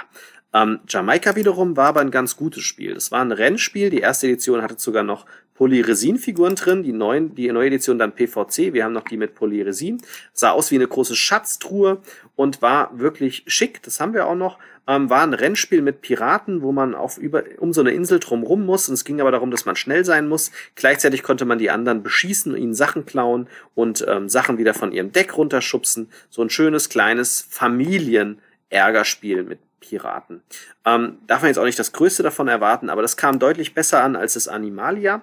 Und das kommt jetzt tatsächlich mit der Erweiterung The Crew in einer Neuauflage raus, mit ein bisschen angepasster Grafik und halt dieser neuen Erweiterung unter dem neuen Titel Space Cowboys Verlag und wird jetzt wieder auf den deutschen Markt herauskommen. Wem die Regeln interessieren etc. pp, der kann sich noch unseren Test von damals durchlesen. Ich glaube, der ist noch online. Ich check das gerade mal kurz. Aber es würde mich sehr wundern, wenn nicht. Damals hat sich sogar der Jörg die Mühe gemacht und hat ein Jamaika-Video gedreht mit einem Papagei, der eine Figur davon im Mund hatte und hat sich den Papagei vom Kumpel sozusagen ausgeliehen, ähm, der damit im Video auftaucht. Er hieß Barney, der Papagei. Ja. Wir haben damals vergeben sieben von zehn Punkten. Wie gesagt, wunderschönes Spiel, sehr schönes, hochwertiges Material aus der damaligen Zeit gesehen und aber einfache Spiele. Gut, dann hat es zufällig ja gepasst, dass du das jetzt irgendwie auch groß übernommen hast. Ich habe das nämlich nie gespielt. Ähm, mir ist nur aufgefallen, dass tatsächlich, also wenn das da sogar der Umstand ist, dass es eben teilweise auch das gleiche Team ist, aber anscheinend hat Space Cowboys oder macht Space Cowboys ja mittlerweile immer mehr Neuauflagen von bereits erschienenen Spielen. Wir hatten ja im letzten Jahr das, das Kylos, was in der überarbeiteten Version schon rauskam, was ja interessanterweise bei Hoch erschienen ist und nicht bei Asmodee. Jetzt ist es das Jamaika und später kommt ja noch ein weiteres Spiel, was sie neu auflegen. Äh, ja, weiß ich gar nicht, welches war's. Das Skull wird es nachher sein. Ach ja, ja, natürlich. Aber das, ja, ja, genau. Aber das Skull kam, glaube ich, nicht bei, bei, bei denen raus. Es kam nur woanders raus. Aber ja, genau. Space Cowboys hatte sich ja damals initiiert. Das war ja, da ist ja einer von Asmodee dann damals rein und einer von, und zwei von Gameworks und noch jemand und haben dann halt Space Cowboys gegründet. Das ist ja damals dann so passiert. Tatsächlich. Ähm, der Hauptentwickler von Asmodee ist dann zu den Space Cowboys ja gewechselt gewesen. Eine der nächsten Neuheiten ist dann wieder eine Cocktail Games Neuheit. Wer hätte es gedacht? Auch die habe ich nicht gespielt, weil die von 2018 ist. Ähm, die heißt Jet Lag und äh, das Konzept kennt ihr aber sicherlich alle. Wenn ihr FFH, HR3 etc. hört, das nutzen die nämlich sehr oft für Gewinnspiele aus und äh, ist damit sehr bekannt. Ähm, ihr müsst euch vorstellen, dass eine Quizkarte gezogen wird, wo ein paar Fragen draufstehen. Und wenn man dran ist, dann kriegt man eine Frage gestellt, auf die darf man aber noch nicht antworten. Und dann wird die nächste Karte ge ge gezogen und man stellt eine Frage und jetzt antwortet man mit der Antwort der ersten Karte. Und so geht das weiter. Das heißt, man muss immer im Kopf die letzte Frage behalten oder die letzte Antwort, während man eine neue Frage schon hört und dafür sich auch die Antwort ausdenken muss. Und das ist nicht so einfach, wie man denkt, weil da muss man sich echt konzentrieren und das kann man nicht sehr lange durchhalten. Ja. Äh, und das Konzept hat der Verlag halt umgenannt und also umgebaut als Spiel, nennt sich Jetlag und ist für drei bis acht Personen. Ich weiß nicht, ob ich eine Karte finde, weil das ist wahrscheinlich hier alles wieder in Französisch aktuell noch. Gucken, ob ich irgendeine Karte finde, wo ich was reininterpretieren kann. Nee, ich finde tatsächlich noch nicht mal bei BG gibt's da auch noch kein Bild von der Karte. Kann ich also nichts zu sagen. Ja, aber auf jeden Fall ein, ein, ein leichtes Quizspiel. Also ich weiß, dass die Fragen sollen relativ simpel sein. Also ah, dass man ich hab was, ah, ich hab was, mach. ich hab was. Komm, Matthias, wir, wir testen es mit dir live. Komm, oder? Ja, los, mach. Lange Rede, warte, lange, nochmal. Lange Rede, kurzer, darfst du nichts antworten? Der Apfel fällt nicht weit vom Sinn. Auch ein blindes Huhn findet mal ein Apfel. Nee, Stamm, Stamm. Hochmut kommt vor dem Mhm. Hochmut kommt vor dem. Korn. Auge um Auge, Zahn um. Oh, scheiße. Fall. Man sollte den Tag nicht vor dem Abend. Jetzt bin ich raus. Zahn. Zahn. Alle guten Dinge sind? Äh, nee, ich bin komplett raus. wow, geht doch schnell. auf einer Karte. auf einer Karte sind 1, 2, 3, 4, 5, 6, 7, 8, 9, 10, 11, 12 Dinger drauf. Mhm. Und äh, wenn du die ersten beantwortet, kriegst du halt einen Punkt, in der Mitte kriegst du zwei Punkte und später sogar drei. Witziges Spielprinzip. Ja, ja, sehr gut. Gefällt mir auch, auf jeden Fall. Also freue ich mich drauf. Ja, ist witzig. Ich bin gleich beim zweiten Jahr irgendwie, da war es ja, war es mit dem Apfel und dem Stamm, ne? Da bin ich schon durcheinander gekommen, weil man dann irgendwie, ja. welches von den beiden Worten fehlt jetzt? Verdammt, verdammt, verdammt. Und dann ist man ganz schnell raus. Nee, aber wirklich lustig. Ich glaube, das nächste können wir wieder recht schnell abhandeln. Ähm, es wird ja. einfach eine neue Grundbox für Keyforge geben. Mit dem Titel Dunkle Gezeiten. Keyforge Zwei-Personen-Spiel mit individuellen Decks gegeneinander. Es geht darum, Schlüssel zu schmieden. Wer zuerst seine Schlüssel geschmiedet hat, ich glaube drei waren es, wenn ich jetzt, es ist schon ein bisschen länger her, dass ich es gespielt habe, drei waren es, die man, glaube ich, schmieden muss. Dann hat man eben gewonnen. In, diesem, in dieser neuen Grundbox ist wieder alles enthalten, was man braucht, also alle Token, die man braucht und ähm, auch entsprechende Decks, um das mal anfangen auszutesten. Und dann wird es eben auch weitere Decks geben, in diesem neuen Design dunkle Gezeiten. Ich habe mir noch aufgeschrieben, da sind insgesamt 250 neue Karten drin, was wieder Milliarden an verschiedenen Möglichkeiten macht, denn kein Deck gleicht ja hier dem anderen. Und es scheint ein neues Element drin, zwei neue äh, Elemente drin zu sein. Einmal irgendwie Gezeiten, die das Spiel beeinflussen und einmal soll es die bösen Zwillingskarten geben. Also es soll offensichtlich Karten, es gibt zu Karten offensichtlich Zwillingskarten, die dann einen bösen oder gegenteiligen Effekt haben. Das wird dann ein bisschen neu sein. Aber wie gesagt, grundsätzlich einfach eine neue Starterbox mit ein paar neuen Regeln für Keyforge. Dann haben sie eine neue Reihe und zwar Logi Quest äh, nennt sich die. Das heißt, es sind Single-Personen-Spiele. Da wird es zwei Spiele geben. Einmal Shadow Cleaves, ich weiß nicht, ob sie so umbenennen, in Schattenklyphen und einmal Zip City. Schattenklyphen kennt man, jeder, der Tangram mal gespielt hat, ist da sehr, sehr ähnlich. Aber der Aufbau sieht hier echt schön aus. Das ist so im ägyptischen Design, alles dreidimensional, mit vorne so, so, so einer Docking Station, die aussieht wie so ein, von so einem, so einem ägyptischen Sarg, so ein Inlay. Und äh, dahinter sind drei, ähm, drei Ebenen, auf die man Steine setzen kann. Und man muss die Steine so drauf setzen, dass wenn die Sonne von vorne, weil da drückt man garantiert drauf und dann kommt ein Lichtstrahl raus. Ich schätze mal, da ist eine Batterie drin in diesem, in diesem sargähnlichen Teil da vorne. Und dann muss man die Steine so hinbauen, dass halt, wenn das Licht von vorne kommt, der Schatten komplett ausgefüllt ist. Das heißt, es ist eine Art Tangramm, aber dreidimensional mit drei Ebenen, die man voreinander baut, dass das dann matcht. Ähm, sieht eigentlich ganz lustig aus. Und das zweite Spiel, Zip City, ist auch ein Single-Personen-Spiel. Da hat man ein, ein, ein, ein, ein, Inlay vor sich und da ist der untere Teil fix und der obere Teil auch. Und dann kann man neun verschiedene äh, Teile reinlegen und es gibt halt mehr Teile als neun. Und äh, der, der Gedanke ist, dass daraus eine Murmelbahn entsteht und man muss dann das Rätsel so lösen, dass wenn man Murmeln oben an bestimmten Stellen einschiebt, dass sie dann unten an der richtigen Stelle rauskommen und das natürlich für mehrere Murmeln. Das heißt, da gibt es dann garantiert auch, wie bei all diesen Singleplayern, am Anfang leichte Rätsel, um das Konzept zu verstehen, dann mittlere, dann schwer, dann extrem schwer. Und das ist die neue Reihe, die Asmodee da produziert. Genau, Logik-Quiz-Spiele, die man in der Regel alleine spielt. Man kann es natürlich auch mit mehreren spielen. Wenn man nicht weiterkommt, steigt immer an vom Schwierigkeitsgrad her. Kennt man auch von anderen Spielen wie Think Fun-Reihe und so, ähm, sag doch mal Rush Hour und solche Sachen. Ne? Also vom Prinzip ähnliches Prinzip. Das mit Rush den Schatten, das mit ja. den Schatten klingt wirklich interessant, kann man sich sicherlich mal angucken. Ja, das andere ist ja so eine Mischung aus äh, schnelle Reaktion und Geschicklichkeit, denn eben die richtigen Wege für die Murmeln zu finden. Aber das mit den Schatten, das klingt eigentlich ganz interessant. Ja, und das nächste ist eigentlich mehr ein Spielzeug als ein Spiel. Genau, die Lupi Lupas. Das hatten sie tatsächlich beim Event auch so ein bisschen beworben und haben auch in Aussicht gestellt, dass die Teilnehmer an dem Event wohl, wenn die dann produziert sind, auch noch bekommen sollten. Sie waren wohl der Überzeugung, das würde ein bisschen schneller gehen, wobei ich habe es mir angeguckt, lief zumindest auf Kickstarter. Das ist nämlich vom Blue Orange USA. Darf man nicht mit Blue Orange an sich verwechseln. Also es gehört schon irgendwie zusammen, aber was bei Blue Sehr. Orange USA erscheint, erscheint nicht zwingend auch bei Blue Orange hier in Europa. Und das ist eben, wie gesagt, ein bisschen mehr ins Spielzeug. Erinnert im ersten Blick, Blick ja, optisch nicht ganz direkt, aber ist so, kann man so ein bisschen mit Fidget Spinnern ähm, vergleichen. Also es sind kleine Kreise und da sind Kugeln drin und je nachdem, welches Modell es hat, ist es entweder einfach nur ja, also der, der erste, der Flow, der wird so ein bisschen beschrieben eigentlich zur Beruhigung. Das Kreis, also muss man einfach nur den Kreis eben entsprechend schnell bewegen, dass diese Kugel einfach immer kreisen kann. Und dann gibt's aber auch andere Varianten. Da gibt's ein, da muss man sie eben in einer gewissen Geschwindigkeit drehen, sonst fällt die Kugel raus. Ein weiteren, da ist noch eine Lücke in dem Kreis drin. Das heißt, das muss man so schnell drehen, dass diese Kugel quasi einen Sprung auch schafft und kann dann versuchen, immer schneller zu werden, bis man dann irgendwie vielleicht irgendwann zu schnell wird und die Kugel dann doch rausfliegt. Das sind, da gibt's eben vier verschiedene Modelle soll es da geben? Marvel Champions, das ist von FFG, also von Fantasy Flight Games. Ähm, und das im Prinzip ist wieder ein Living Card Game, diesmal im Marvel-Universum. Das heißt, man kämpft mit den üblichen Marvel-Helden, Iron Man, Captain Marvel, Spider-Man, Black Panther und She-Hulk, sind auf jeden Fall im Basisspiel enthalten.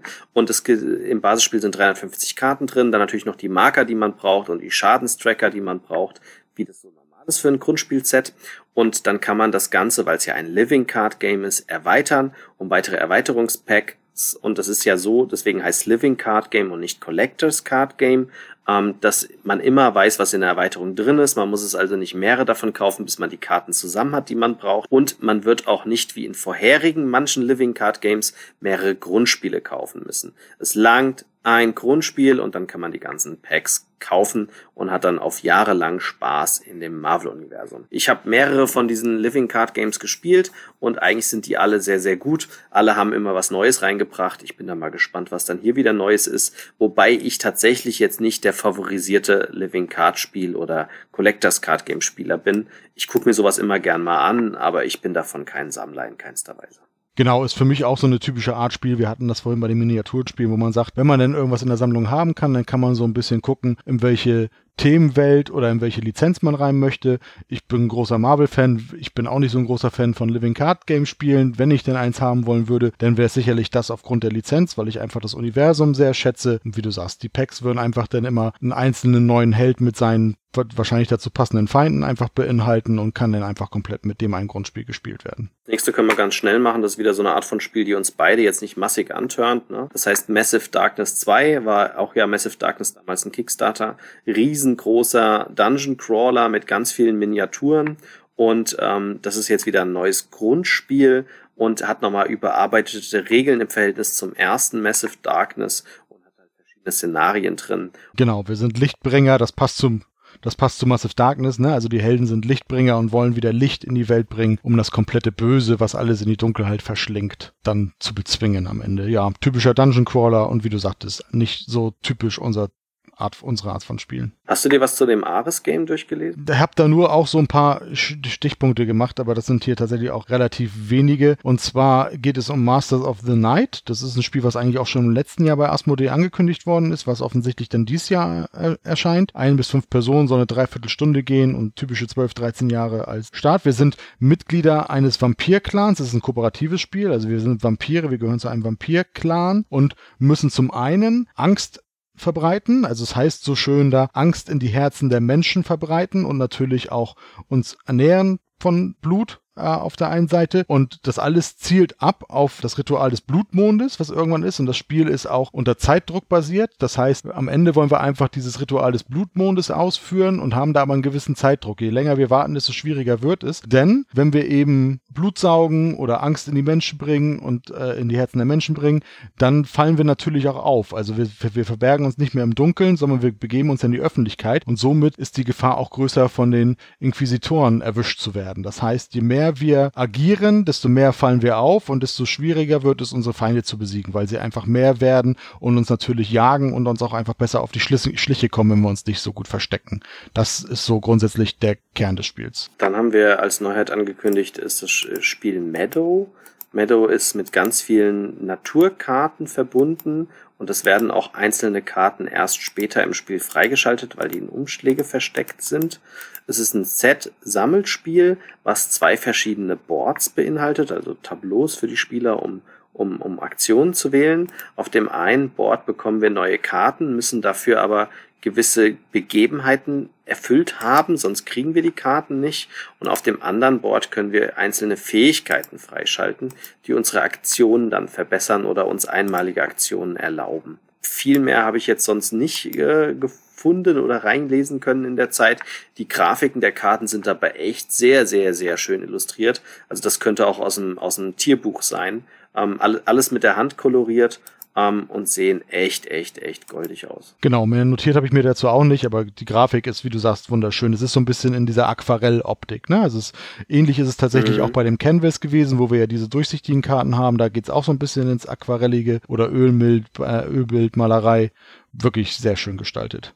Ist ursprünglich oder, oder kommt vom Verlag Rebel. Das sind, glaube ich, Po, ist ein polnischer Verlag, und glaube ich Polen, die haben vor allem, ich weiß gar nicht, was die so alles rausgebracht haben, aber vor allem ein Spiel, was meine Familie mal eine Zeit lang ganz gern gespielt hat, ist mein Traumhaus. Falls du das kennst, wo es darum ging, irgendwie so mit Räumen sein eigenes Traumhaus zu gestalten. Das war auch von Rebel damals. Ja, beim nächsten Spiel kommen wir wieder zum Cocktail Games Verlag.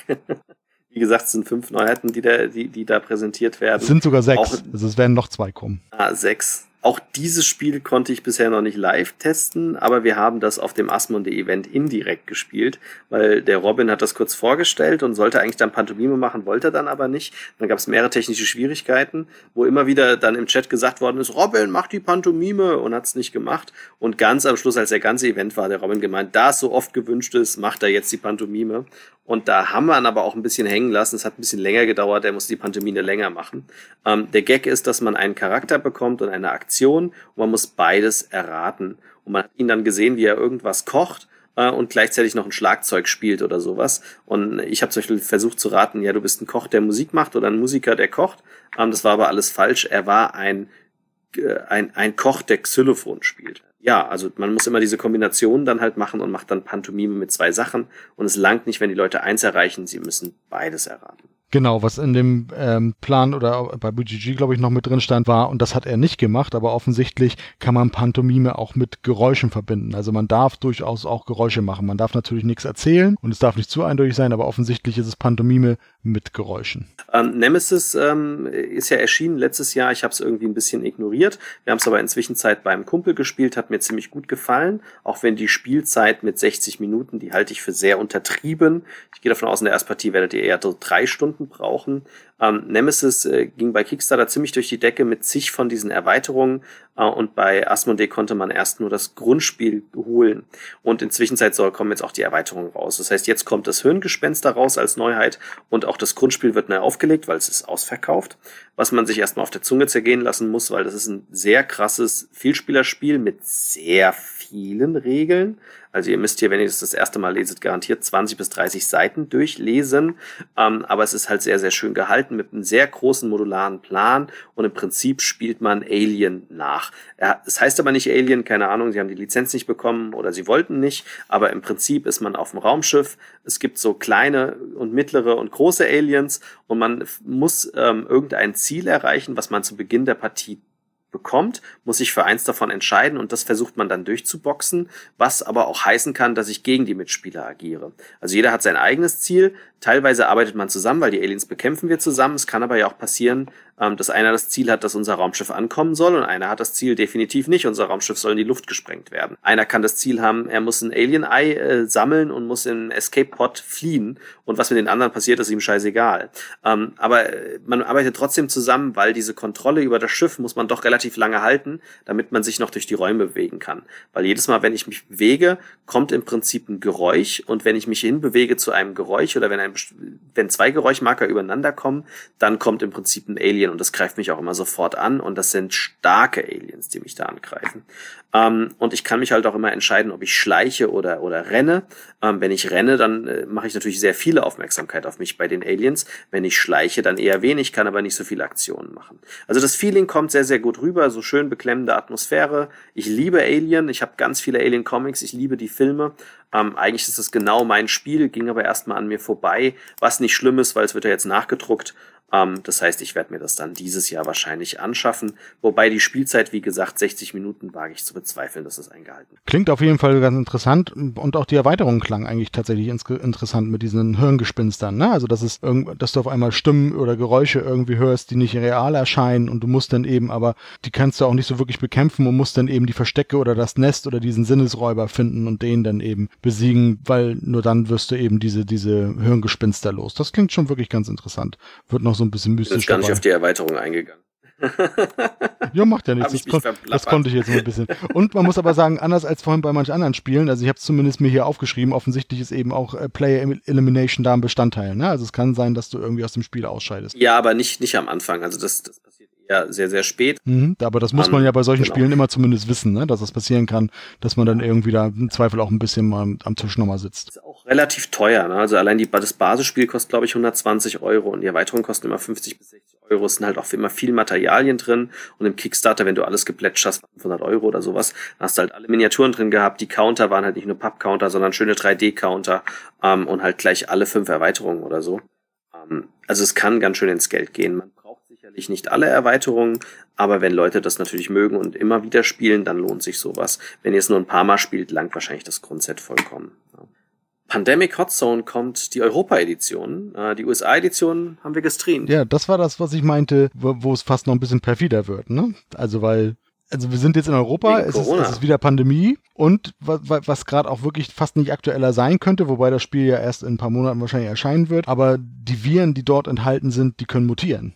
Ja, aber das war ja auch schon immer so. Also es war ja im Original Pandemie. Ja, aber, in dem, so, ne, in dem anderen ich, ich weiß, was du nicht, meinst. Genau. Ja. Ja, das stimmt. Also perfider wäre es gewesen, wenn sie das jetzt äh, Pandemie Hotzone China genannt hätten oder so und dann noch den, direkt den Ort, wo es entwickelt worden sein soll. Also nicht entwickelt, aber das erste Mal aufgetreten. Das, das wäre jetzt noch der Supergau gewesen. Wobei es kann, kann ja noch kommen, wer weiß. So eine Spiele sind ja auch immer mehr, mehrere Jahre in der Entwicklung. Vielleicht kommt ja. Ich weiß gar nicht, ob das, ob das schlecht für die Verkaufszahlen wäre. Ich wäre mir da nicht so sicher. Also es könnte auch sein, dass jeder das haben will. Ähm, ich finde immer noch, das ist das thematischste Spiel, was ihr spielen könnt. Pandemie gehört mit zu den besten kooperativen Spielen, die es die letzten Jahre gegeben hat. Das ist immer noch eins der besten überhaupt. Und Pandemic Hot Zone, äh, USA ja letztes Jahr, ist einfach nur Pandemie, aber 15 Minuten schneller. Das normale Pandemie dauert so 45 bis maximal 60 Minuten und das Hot Zone dauert nur 30 Minuten. Wie haben sie das geschafft? Sie haben die Regeln ein bisschen entschlackt und es eskaliert ein bisschen schneller und man kann sich ein bisschen schneller über das Brett gefühlt bewegen. Ähm, es vereinfacht das Spielsystem, aber bringt das Spielgefühl weiter, weiter, weiterhin zum Tragen. Jeder, der Pandemie mag, kann da kost, kann da ohne Probleme zuschlagen. Ähm, Fakt ist, braucht man es nicht unbedingt, weil das normale Pandemie ist echt, echt gut. Ähm, das hier geht einfach nur einen Ticken schneller. Wenn ihr alle möglichen Pandemie-Versionen habt wie ich, braucht ihr es, weil Sammler und ne, muss sein. Ähm, wenn ihr noch kein Pandemie habt, könnt ihr da gern wunderbar reinschnuppern, kann man auch wunderbar verschenken. Ähm, wenn ihr schon zwei, drei Pandemies habt und denkt, das ist jetzt hier was total Neues, dann würde ich euch eher zum Würfelspiel raten. Das geht nämlich auch schneller zu spielen, ist aber vom Spielgefühl ein anderes Spielgefühl. Hier habt ihr im Prinzip dasselbe Spielgefühl wie im Basisspiel. Ja, ansonsten, wie du sagst, wird sich wieder schneller spielen, hat einen Europaplan, ähm, Viren demutieren können. Und es soll anscheinend, sollen die Hot Zones untereinander auch noch kombinierbar miteinander sein. Wie auch immer das dann nachher passiert dann. Macht Sinn. Das nächste habe ich nicht vorbereitet. Patatrap Quest, Space Cow.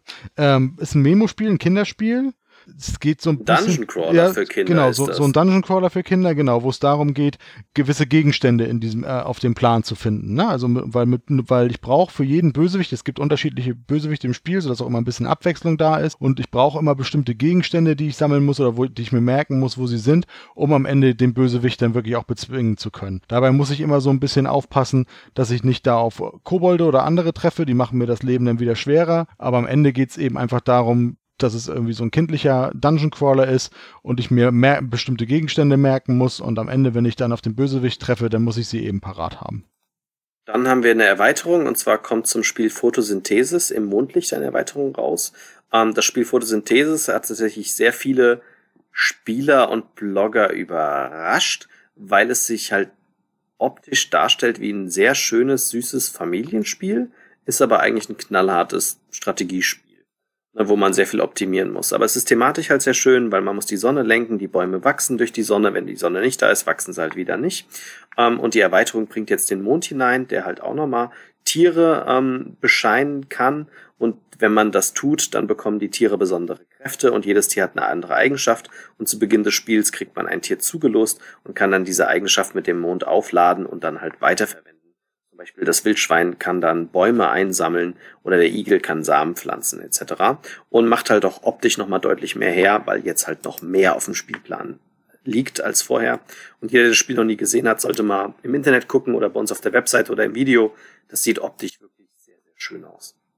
Ja, ich finde es recht spannend. ich finde es auch ein gutes Spiel. Ja, ich konnte mich dem irgendwie, weiß ich nicht, irgendwie war es nachher am Ende nicht ganz so meins. Ich war damals auch sehr überrascht, weil man hat da, alle haben da wirklich so ein seichtes Familienspiel erwartet und das war dann schon recht knackig und recht, ja, mit, mit viel Ärgermechanismus, wenn man so die guten Plätze und dann wegnimmt und oder den Schatten dann davor packt, so dass die Bäume von einem anderen dann irgendwie keine Sonne, keine Sonne oder lange keine Sonne mehr kriegen. Ich finde es interessant, dass manchmal so, es ist jetzt nicht ganz so lang, wie wir es bei Zoch letztes Jahr mit ähm, äh, Tobago hatten, aber auch hier ist es schon drei Jahre her, ne? Und jetzt kommt eine Erweiterung. Finde ich spannend, dass es so nach ein paar Jahren kommt, aber das macht das Spiel anscheinend auch nochmal ordentlich komplexer mit diesen Mondpunkten und den Tieren, die dann noch bestimmte Aktionen haben. Einer sammelt Bäume, anderer klaut Samen.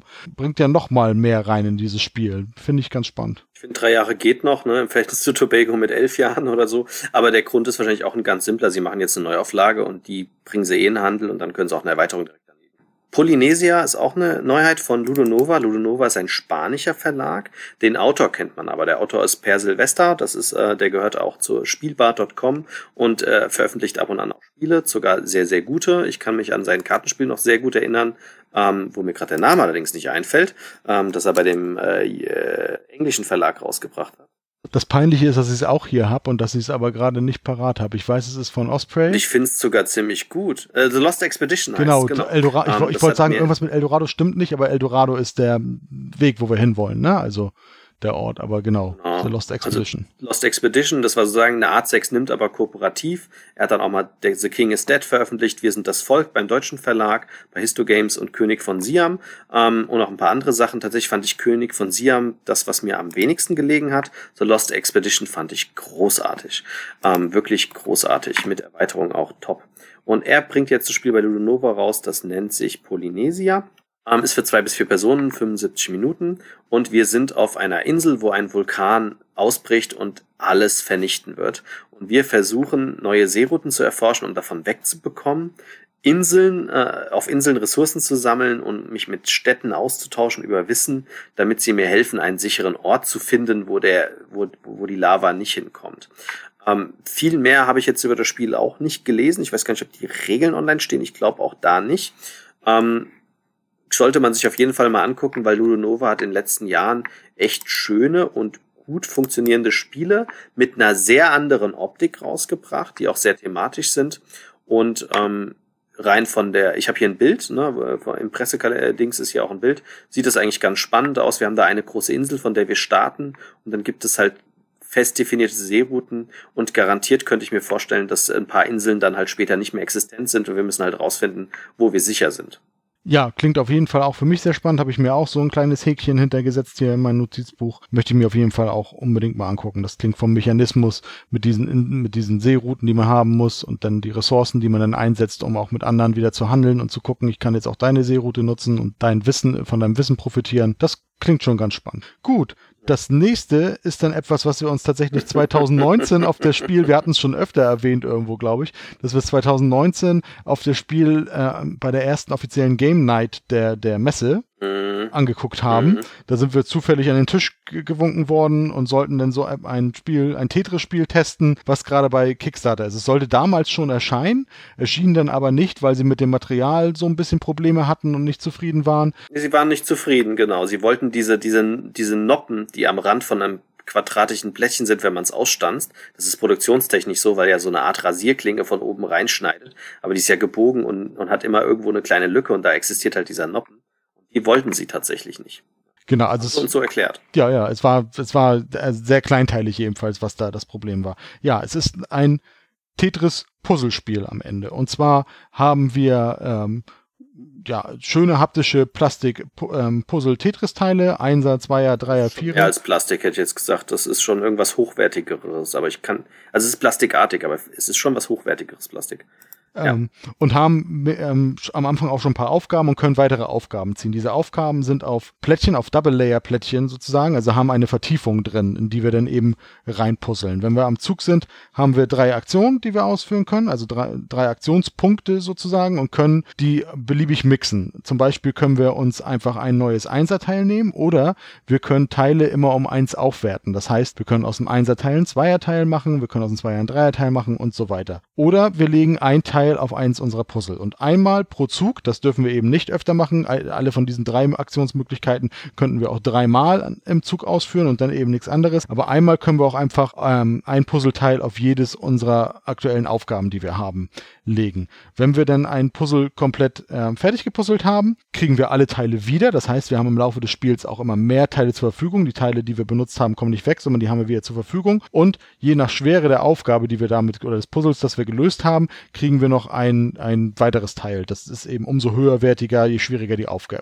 Aufgabe war. Für die erledigten Aufgaben gibt es Punkte und es gibt am Anfang, eine, es, es gibt schwarze und weiße Aufgaben, weiß ich noch. Ich weiß jetzt nicht, was die Startaufgaben waren und was nicht, aber es werden am Anfang eben ein paar Aufgaben verteilt. Von dem einen Stapel kommt der Rest weg und dann ist der andere Stapel da. Und wenn der Stapel aufgebraucht ist, dann ist das Spiel zu Ende und dann wird geguckt, wer die meisten Punkte hat und der hat gewonnen. In der englischen Version habe ich auf BGG gefunden, gibt es auch schon einige Erweiterungspacks, was für einen Kickstarter ja auch nicht ungewöhnlich ist. Soweit ich es verstanden habe, bringt Asmodee jetzt aber erstmal nur das Grundspiel raus. Das müsste auch ziemlich zeitnah erscheinen, wenn ich das Video so richtig in Erinnerung habe, also die nächsten genau. Monate. Also ich habe gerade den Kick den Kickstarter auf. Die haben 3537 Unterstützer gehabt und haben 165.000 Euro eingenommen, haben damit sämtliche Stretch Goals erreicht, die sie sich irgendwie ausgedacht haben und noch mehr. Um, ähm, und das Ding sieht schon von der Optik her, weil ich wollte es von der Optik dann auch mal spielen, sehr schön aus. Die Box ist cool mit so einem riesigen L drauf. Die, die, die Elemente, wie gesagt, das ist nicht normales, billiges Plastik, das ist echt sehr hochwertiges. Ich glaube, also auf der Webseite hier steht sogar Acryl, ähm, irgendwie Acrylplastik. Und die Karten sind sogar zweistufig, also die sind, äh, die sind ähm, genau Double Layer, ne? Also so mit Vertiefung. Double Layer, genau, also echt, echt, echt edel. Und ich hatte da ganz, ganz viel erwartet und haben wir uns an diesen Tisch gesetzt. und mich hat schon lang nicht mehr so ein Spiel, was sich von der Optik her so anspricht, sofort so enttäuscht. Also ich fand's unglaublich langweilig man, man war dran, hat seinen Zug gemacht, vorbei, nächster ist dran. Oh, jetzt muss ich ja wieder warten, bis die anderen dran sind. Ich denke schon mal meinen Zug im Voraus. Der hat eh schon, die nächsten sieben Züge standen alle schon fest. Ähm, ich, ich fand es so unglaublich langweilig, wie ein Puzzlespiel nur langweilig sein kann. Es gibt so viele gute Spiele auf dem Markt. Ich verstehe nicht, wie man dieses Spiel in Deutschland rausbringen kann. Ähm, mich hat das tatsächlich mega enttäuscht. Also ich fand das da, ich fand's lustig, weil im Chat war, haben alle geschrieben, wie geil, wie geil, das sieht total super aus. Und wir haben es ja auch gedacht, wie geil, wie geil, das sieht total super aus. Und dann haben wir es gespielt und dachten so, äh, ja, gen genau so ist es. Also es ist, es ist eigentlich wirklich ein Solo-Puzzlespiel, ne? Weil es ist auch, also du hast wirklich kein Null Interaktion. Kein, Null Interaktion, kein weiteres Element. Das Einzige, was du vielleicht, ich meine, da war eine Auslage an Puzzle, äh, an Aufgaben, die du nehmen konntest ja, Stapel. Ja, das heißt, du, das Einzige war, richtig. ich hätte jetzt sagen können, ich habe im Kopf, weil ich, weil ich, weil ich ein gutes fotografisches Gedächtnis habe, ich habe im Kopf schon die nächste Aufgabe, die ich haben will, weil ich weiß, meine Teile, die ich jetzt gleich wieder kriege, ja. passen genau da rein und dann schnappt mir einer genau die Aufgabe weg. Das ist das Einzige, was da an Interaktion ist. Ansonsten, wie du sagst, es genau. ist ein Solo-Puzzlespiel. Immer das Gleiche immer das Gleiche. Ich habe ja die vier Möglichkeiten gesagt. Ne? Also ich kann ent entweder nehme ich ein Einserteil, super, dann habe ich ein weiteres Einserteil. Die bringen mir in der Regel nichts, weil ich will ja größere Teile haben. Dann kann ich diese Teile, ja. das mache ich also nur, um dann die Teile aufzuwerten, um auf dem Einser einen Zweier zu machen und so weiter. So, und, und ansonsten packe ich ein Teil auf diese Puzzle und löse diese Aufgaben. Also das ist für mich das perfekte Beispiel, warum ich damals ganz am Anfang und zwischenzeitlich, das sind halt diese Kickstarter-Spiele, wo die eigentlich nicht mehr bei Verlagen rauskommen, weil man sagt, das ist ein absoluter Blender. Das Material blendet, das hat kein modernes Spiellayout, das viel Spaß macht. Das Material ist aber da wirklich die Bombe. Kaum ein Verlag produziert so hochwertig ein Puzzlespiel. Ne? Ähm, aber da spiele ich Ubongo so viel lieber, zum Beispiel von Kosmos Verlag, weil das macht Spaß. Ähm, und das hier in meinen Augen ist echt meine Güte. Ja. Es bringt, es bringt, es bringt ja, das ist eben genau, was ich sage. Ne? Bongo, es bringt einfach nur ein, zwei andere Elemente rein und dann ist es komplett ein anderes Spiel. Mhm. Das, das ist ein Solo-Puzzle-Spiel. Zum einen sind die Aufgaben in Ubongo komplexer, weil selbst die komplexen Aufgaben da sind nicht schwierig zu lösen. Ich kann, und ich habe immer verschiedene Möglichkeiten an Puzzleteilen, die ich machen kann. Ich, es fehlt mir vielleicht mal ein passendes Puzzleteil, aber dann nehme ich mir einen Einer oder nehme mir einen Einer und mache daraus einen Zweier und dann hab ich's. Und du hast bei Ubongo eben auch den Zeitdruck den du eben hast, um diese Diamanten dann zu bekommen, um möglichst schnell überhaupt fertig zu werden und dann die passenden Diamanten zu bekommen und noch so ein kleines Set-Collection-Element. Das sind nur zwei, drei kleine Elementen, die aber auf einmal ein tolles Spiel draus machen und eben nicht einfach nur Puzzle. Das ist einfach nur ein simples Logik-Puzzle-Spiel, wie wir sie vorhin so ähnlich hatten wie mit dem Schattenspiel und so, nur dass nicht mal die Aufgaben schwerer werden. Also es ist irgendwie, es funktioniert, es hat mega tolles Material, aber es könnte nicht, es könnte nicht langweiliger sein. Ja, also da sind wir, glaube ich, ziemlich d'accord. Wir haben es mit Niki damals gespielt und wir waren, also die haben ja uns ja danach, ne, weil sie auch gemeint haben, oh cool, ihr seid Blogger und kennt euch ein bisschen in der Szene aus. Und wir so, ja, schon, wir spielen auch auf Protos und sagen unsere Meinung. Und dann haben, wollten sie von uns allen dreien die Meinung wissen. Es kam noch ein vierter Spieler dazu, der das Spiel sehr in die Länge gezogen hat, weil der überlegt hat, wie sonst was. Ne? Ähm, und dann haben sie uns drei gefragt. Der fand es eigentlich ganz nett, glaube ich sogar. Und wir drei waren uns ziemlich einig und da waren die irgendwie auch ein bisschen pikiert, dass da drei Blogger sich an den Tisch setzen und alle sagen, boah, würde ich lassen. Ne? Ähm, weil lief ja gut in Kickstarter. Ja, mag sein. Aber na, ich bin gespannt, wie die deutsche Asmodee-Version läuft. Es kann sogar sein, dass es sich extrem gut verkauft, weil es halt optisch das sieht so aus, als müsste man es kaufen sofort. Ne? Aber das ist eben auch noch so ein Punkt. Ich meine, das wird ja seinen Preis haben aufgrund des Materials. Ne? Und wenn ich dann noch den Preis ja. zum Spielspaß ins Verhältnis setze, dann wird es für mich total abstrus. Wir werden sehen, was es kostet, aber ich könnte mir nicht vorstellen, dass es unter 50 Euro ist. Das kann nee. nicht sein. Und, und, und ganz ehrlich, nicht für das Spiel. Nee, nee, nee. Tut uns leid, ähm, aber aufgrund unserer Partie, die wir gespielt haben, wie gesagt, ich bin sehr verwundert, dass sie es überhaupt rausbringen. Aber sehr interessant fand ich, dass ganz viele Blogger auf dem Presseevent gesagt haben, das sieht cool aus, das will ich haben. Das fand ich sehr interessant tatsächlich, ja. Weil alle erstmal auf die Optik natürlich gehen. Genauso wie ich ja auch gesagt habe, sieht Hammer aus. Okay, das nächste Spiel ist von Gigamic, von denen gab es auch schon länger keine Spiele mehr in Deutschland. Auch ein französischer Verlag, die haben sehr, sehr viele abstrakte Spiele tatsächlich veröffentlicht aus Holz. Und das nächste ist aber kein abstraktes Spiel und auch nicht aus Holz, sondern tatsächlich wundervoll illustriert, abenteuermäßig ähm, in einem Dschungel oder sowas in der Art. Ähm, über die Regeln habe ich jetzt aber auch nicht massig gefunden. Ne? Also ich habe da auch nur den Pressetext im Prinzip. Ähm, es ist wieder ein Artefakte-Sammelspiel, das hatten wir heute ja auch schon öfter. Ja. Also wir sind so ein bisschen in der ja. ja mexikanischen oder südamerikanischen Urwald, so wirkt es ein bisschen, ne? Und also passt ja auch so ein bisschen mit Artefakte sammeln, alte Kulturen und so. Das Element ist da, du hast Figuren, eine größere Figur, die der Anführer ist, und mehrere kleinere Figuren, und diese Figuren würfelst du. Denn diese Figuren haben eine schwarze und eine weiße Illustration drauf, also ein, ne, eine Grafik drauf. Und je nachdem, was du denn würfelst, sind sie entweder Abenteurer oder Entdecker. Und diese können dann eben auch nur auf bestimmte Felder des Spielplans gelegt werden. Also da gibt es sieben, acht verschiedene Orte und du brauchst immer einen, entweder brauchst du einen Entdecker oder du brauchst einen Abenteurer oder du kannst beliebig hinlegen. Und da, dazu sind die Felder auch so angelegt, dass es einige gibt, an denen ähm, die frei sind, die auch nichts kosten und wo auch mehrere Leute eventuell was hinpacken können. Oder du hast Orte, die nur für einen Spieler sind. Das heißt, wer zuerst seine Figur dahin der darf dann den Effekt von diesem Ort auch ausführen. Das ist meistens entweder eine Münze kriegen oder, oder, oder einen, einen Punkt auf der Artefaktleiste kriegen oder eben Artefakte sammeln, die in Form von Karten sind, wo ich einfach eine Set-Collection habe. Je mehr ich von einem Artefakt habe, desto mehr Punkte kriege ich nachher. Also hast du zwei von so einer alten Vase, kriegst du, kriegst du einen Punkt, hast du vier, kriegst du zwei, hast du, hast du sechs, kriegst du drei zum Beispiel. Also kannst du dann eben verkaufen und kriegst dann deine Punkte dafür. Und es gibt aber auch Orte, da kann ich eine, ähm, da, da muss ich bieten. Also da, da kann ich Personen platzieren, ich kann da mehrere Personen platzieren und wenn aber ein anderer Spieler noch mehr Personen platziert, dann darf der die, die Aktion von diesem Ort ausführen. Das ist auch so ein bisschen ein Wettbieten, was dadurch entsteht. Das Ganze zusammen mit eben Münzen, die es gibt und, und dann eben aber diese Discovery-Punkte oder eben bestimmte Artefakte, die du kannst und mit dem Würfelmechanismus von den Figuren, das klingt in sich zusammen eigentlich ganz nett. Deswegen habe ich mir da auch so einen kleinen Merker gemacht. Mal gucken, wann das dann rauskommt. Ich glaube, das soll erst später im Jahr rauskommen, aber das klingt spielerisch eigentlich auf jeden Fall nett.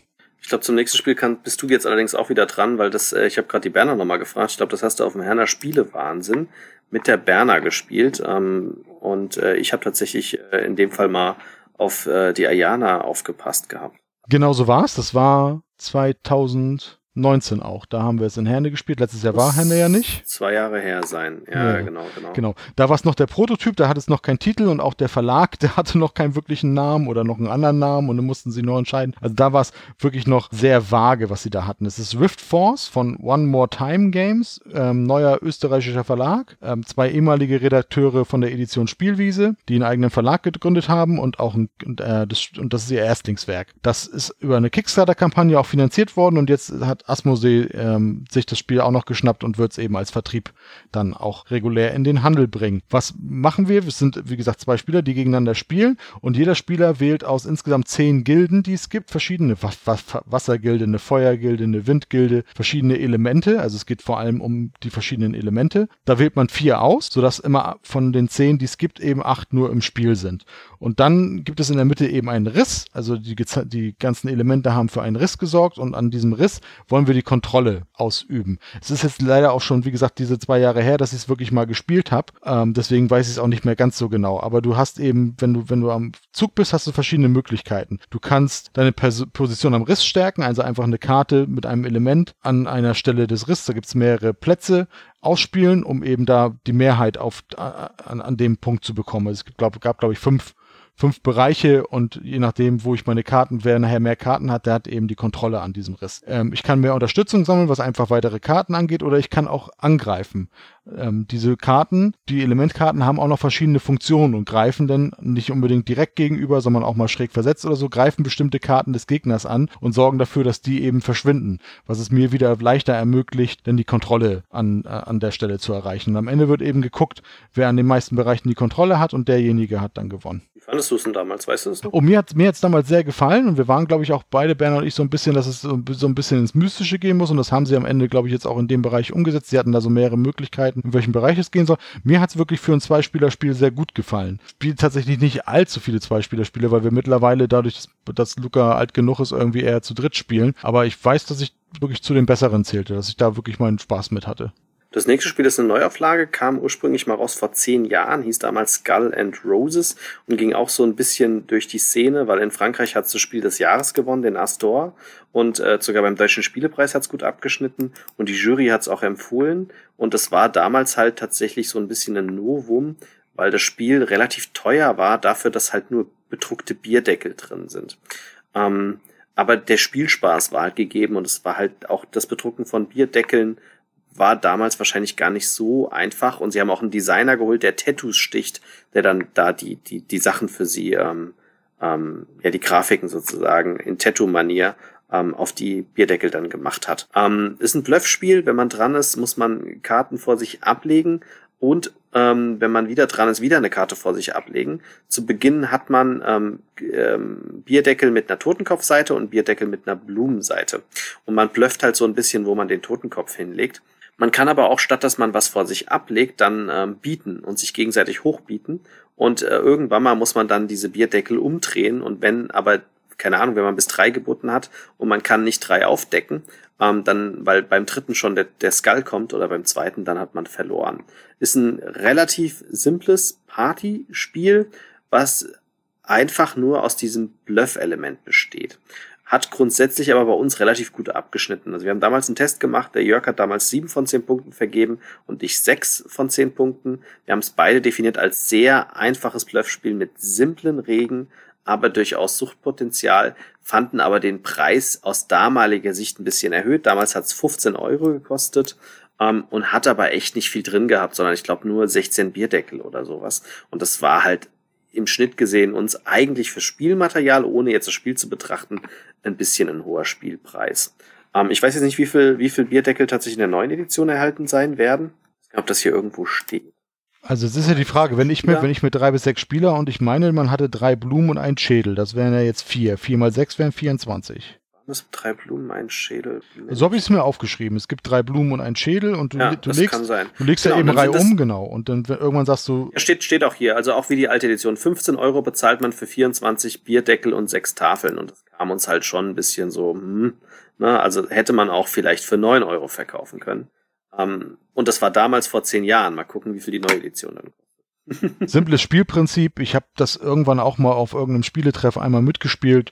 Ja, ist, ist, ist in Ordnung irgendwie. Ist jetzt nichts, was ich jetzt irgendwie übermäßig toll finde, aber klar, funktioniert, hat so einen kleinen Bluff-Element. Ich lese mal kurz mein Fazit vor, weil es echt kurz ist, aber ein bisschen das widerspiegelt, was man meint. Das Spielmaterial von Skull and Roses ist mit vier Bierdeckeln pro Spieler recht überschaubar. Dem entgegen wirkt dann der Preis von circa 15 Euro. Böse Zungen sagen, dass man das Spiel auch mit Bierdeckeln und einem X auf einem Bierdeckel davon nachbauen könnte. Dann erhält man aber weder die schönen Illustrationen noch unterstützt man die Spielewelt. Denn hinter Skull Roses verbirgt sich trotz viel Geläster ein schönes, kleines, knuffiges Bluffspiel, das man so gut wie überall spielen kann. Jeder sollte mal über seinen Schatten springen und eine Partie mit Bierdeckeln wagen. Ihr werdet überrascht sein. Als Absacker und Funspiel ist es auf jeden Fall verwendbar. Ich glaube, das sagt schon so ziemlich alles über dieses Spiel. Ja, das ist, glaube ich, ganz gut zusammengefasst. Also wie, kann man spielen, wenn ich Bluff-Spiele spielen würde. Also ich, mag das Original Bluff ja nach wie vor zum Beispiel sehr gerne oder so, dann würde ich tatsächlich eher zu den Spielen greifen. Aber wenn du es mal so zwischendurch und wenig Material, dann funktioniert das, klar. Das nächste, da war auch ein Wortassoziationsspiel, also durchaus ein Spiel, was ich gerne spiele. Allerdings steht, könnte da fast weniger zu nichts stehen und auch die Bilder lassen nicht so komplett erahnen, was man da genau macht, beziehungsweise wo man genau drauf irgendwie schreibt oder malt. Ähm, so clever. Das ist ein Wortspiel. Ich sage bewusst nicht clever, sondern clever, weil es auch, weil es optisch um Kleeblätter geht. Im Original heißt es So Clover da passt das Wortspiel so ein bisschen besser. Da wäre es zwar auch clever, aber da ist eben nur das E durch ein O getauscht und im Deutschen hat man sich so ein bisschen schwer getan, haben sie auch im Video gesagt, wie man es denn irgendwie nennen soll und haben sich am Ende fürs so clever entschieden. Also cle clever nur mit Doppel-E. Gut. Ein Wortassoziationsspiel. Es gibt Karten, die sind so ein bisschen in der Form eines Kleeblatts angeordnet, haben in der Mitte eine Lücke und auf dieser Karte stehen vier Begriffe drauf. Und anscheinend soll man Hinweise geben und man konnte auf den Bildern aber nicht sehen, worauf man sie tatsächlich raufschreibt. Sollte man Hinweise geben zu den vier Wörtern, was diese vielleicht gemeinsam haben. Also vielleicht versuchen gemeinsame Hinweise zu kriegen. Und das ist nachher ein kooperatives Spiel. Das machen eben alle gleichzeitig. Und dann muss man versuchen, anhand der Hinweise rauszukriegen, welche Karte jeweils gemeint ist. Und je besser man sich eben anstellt, desto mehr Punkte hat man dann am Ende auch. Doch, man, man sieht es auf der Rückseite. Ich weiß nicht, ob du dir angeguckt hast. Jeder bekommt so ein Kleeblatt. Und ein Kleeblatt hat halt diese vier beschreibbaren äh, Enden der Kleeblätter. Da schreibt man das Wort drauf und unter jedem Kleeblatt befinden sich zwei Begriffe. Das zeigen sie auf der Rückseite. Da steht dann zum Beispiel Haus und Feuerwehr. Da könnte man dann zum Beispiel Wache hinschreiben. Oder da steht dann Schaf und Kleidung. Da könnte man Wolle hinschreiben. Ähm, das, das heißt, man versucht durch die Begriffe zu zeigen, was man davon gemeint hat. Und und hat dann, jeder hat halt dieses Kleeblatt vor sich. Also ja, ähm, passt wahrscheinlich sehr gut wieder zum Repos Verlag, hat mich tatsächlich aber sehr gewundert, dass noch eine Neuheit bei Repos erscheint, weil ich jetzt tatsächlich gesagt hätte, in Zukunft kommen da keine Spiele mehr raus, weil ja der Cedric und sowas alle nicht mehr da sind. Aber vielleicht habe ich mich da gehört. Ja, also der Verlag ist ja noch da. Er selber ist ja dann weg. Er hat ihn ja verkauft und ist ja weg und hat auch irgendwie noch einen zweiten Partner mitgenommen. Man weiß natürlich nicht, was da ansonsten am Know-how ist oder ob es nur noch die Marke ist, die da ist. Es passt natürlich. Kann natürlich sein, dass es die letzten Spiele sind, die er bearbeitet hat. Kann ja auch das, sein. Ne? Das kann auch sein. Und es passt natürlich so ein bisschen in die Reihe, nachdem sie auch Just One rausgebracht haben. So, ne? Da passt jetzt So Clever dann auch so ein bisschen rein als Wortassoziationsspiel. Vielleicht versucht man so ein bisschen da eine Marke mit dem, mit dem, mit, mit dem Firmennamen noch zu haben. Keine Ahnung. Oder es ist wie halt, wie du sagst, dass es eins der letzten ist, was überhaupt sowieso noch erscheinen wird.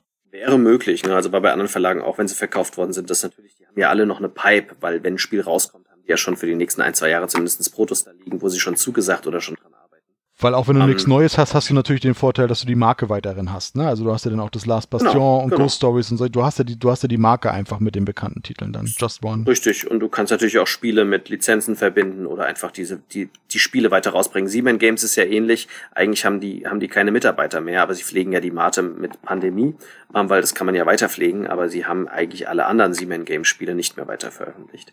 Mal gucken, was da passiert, weil äh, der äh, Cedric hat ja Captain Games aufgemacht und seit diesem Jahr gibt's da auch eine Webseite. Ähm, ich hoffe doch mal, dass er zurückkommt und anscheinend steht er auf Hüte. Das heißt, auf der nächsten Messe, die irgendwann mal hoffentlich wieder stattfindet in zwei Jahren oder so, äh, wird man dann beim äh, Captain Games Verlag garantiert alle Mitarbeiter mit Captain Games Mützen sehen, statt mit Sombreros. Okay, ähm, ich weiß nicht, die, die nächsten können wir vielleicht auch teilweise überspringen. Sockenmonster von Lifestyle Board Games, wenn wir da nicht viel zu sagen können, ich weiß nicht. Ich, ich, man kann es ja mal ganz kurz machen. Ähm, auch, auch ein Memory-Spiel, wir sind Elfen, und wollen äh, Sockenpaare finden. Das Ganze, wir spielen aber gleichzeitig auch Monster. Also wir sind in der Mitte, sind Elfen und um uns herum sind Plättchen, die wir eben, wo wir versuchen müssen, unsere farblich passenden Plättchen zu finden, um dann aus dem Beutel auch Socken ziehen zu können. Vorher, bevor wir das aber machen, bewegen wir unser farblich passendes Monster und diese Monster sind eben dafür da, dass sie wieder versuchen, die Socken bei den anderen zu klauen. Also ein lustiges Kinderspiel. Ich weiß, dass der Georgius von Spielbar.com das ähm, englische Original hatte und das sehr, sehr cool fand und irgendwie unbedingt das Deutsche haben will, ähm, weil es einfach einfach ein super Spiel ist, hat er, glaube ich, aber auch schon eine Rezension zu veröffentlicht, soll ganz niedlich sein, ist aber halt ein Kinderspiel, was deine noch eben noch, noch nicht trifft und meiner ist da viel zu alt für. Ja, Memo, Memo-Spiel mit einem kleinen Ärgermechanismus, dass man wie was klaut. Sobald man eben drei passende Sockenpaare hat, hat man gewonnen. Das nächste mache ich dann einfach mal ganz gleich mit. Das ist Splendor Marvel ja, wer Splendor kennt, Space Cowboys, Erstlingswert, ne? Die Edelsteine, Edelsteine austauschen, Karten, Karten bekommen, genau. Und es ist jetzt eben mit Marvel, jetzt sind es die Infinity-Steine, die man haben will. Es hat so ein, zwei Kniffe drin mit so einem Assemble-Plättchen, was auch Punkte bringt und aber irgendwie den Besitzer wechseln kann. Sind so ein, zwei neue Elemente drin, die im Detail aber nicht erklärt sind im, in der Dropbox. Ja, am Ende ist es Splendor mit Marvel-Lizenz. Genau, dann haben wir, dann haben wir eine Neuheit vom äh, Autor, der ähm, äh, Colt Express rausgebracht hat. Der bringt jetzt das Spiel Star Clicker raus. Ist ein kooperatives Spiel von Ludo Not. Ähm, und äh, ja, Autor ist dann Christopher Rambo, äh, Rambold. Ich hoffe, ich habe den irgendwie richtig ausgesprochen. Äh, den kennt man, wie gesagt, von Colt Express, was ja auch Spiel des Jahres war. Ähm, und äh, ist ein kooperatives Spiel, wo wir ähm, mit sehr viel Anleihen an Humor an unsere Kindheit, äh, an die Computerspiele erinnert werden.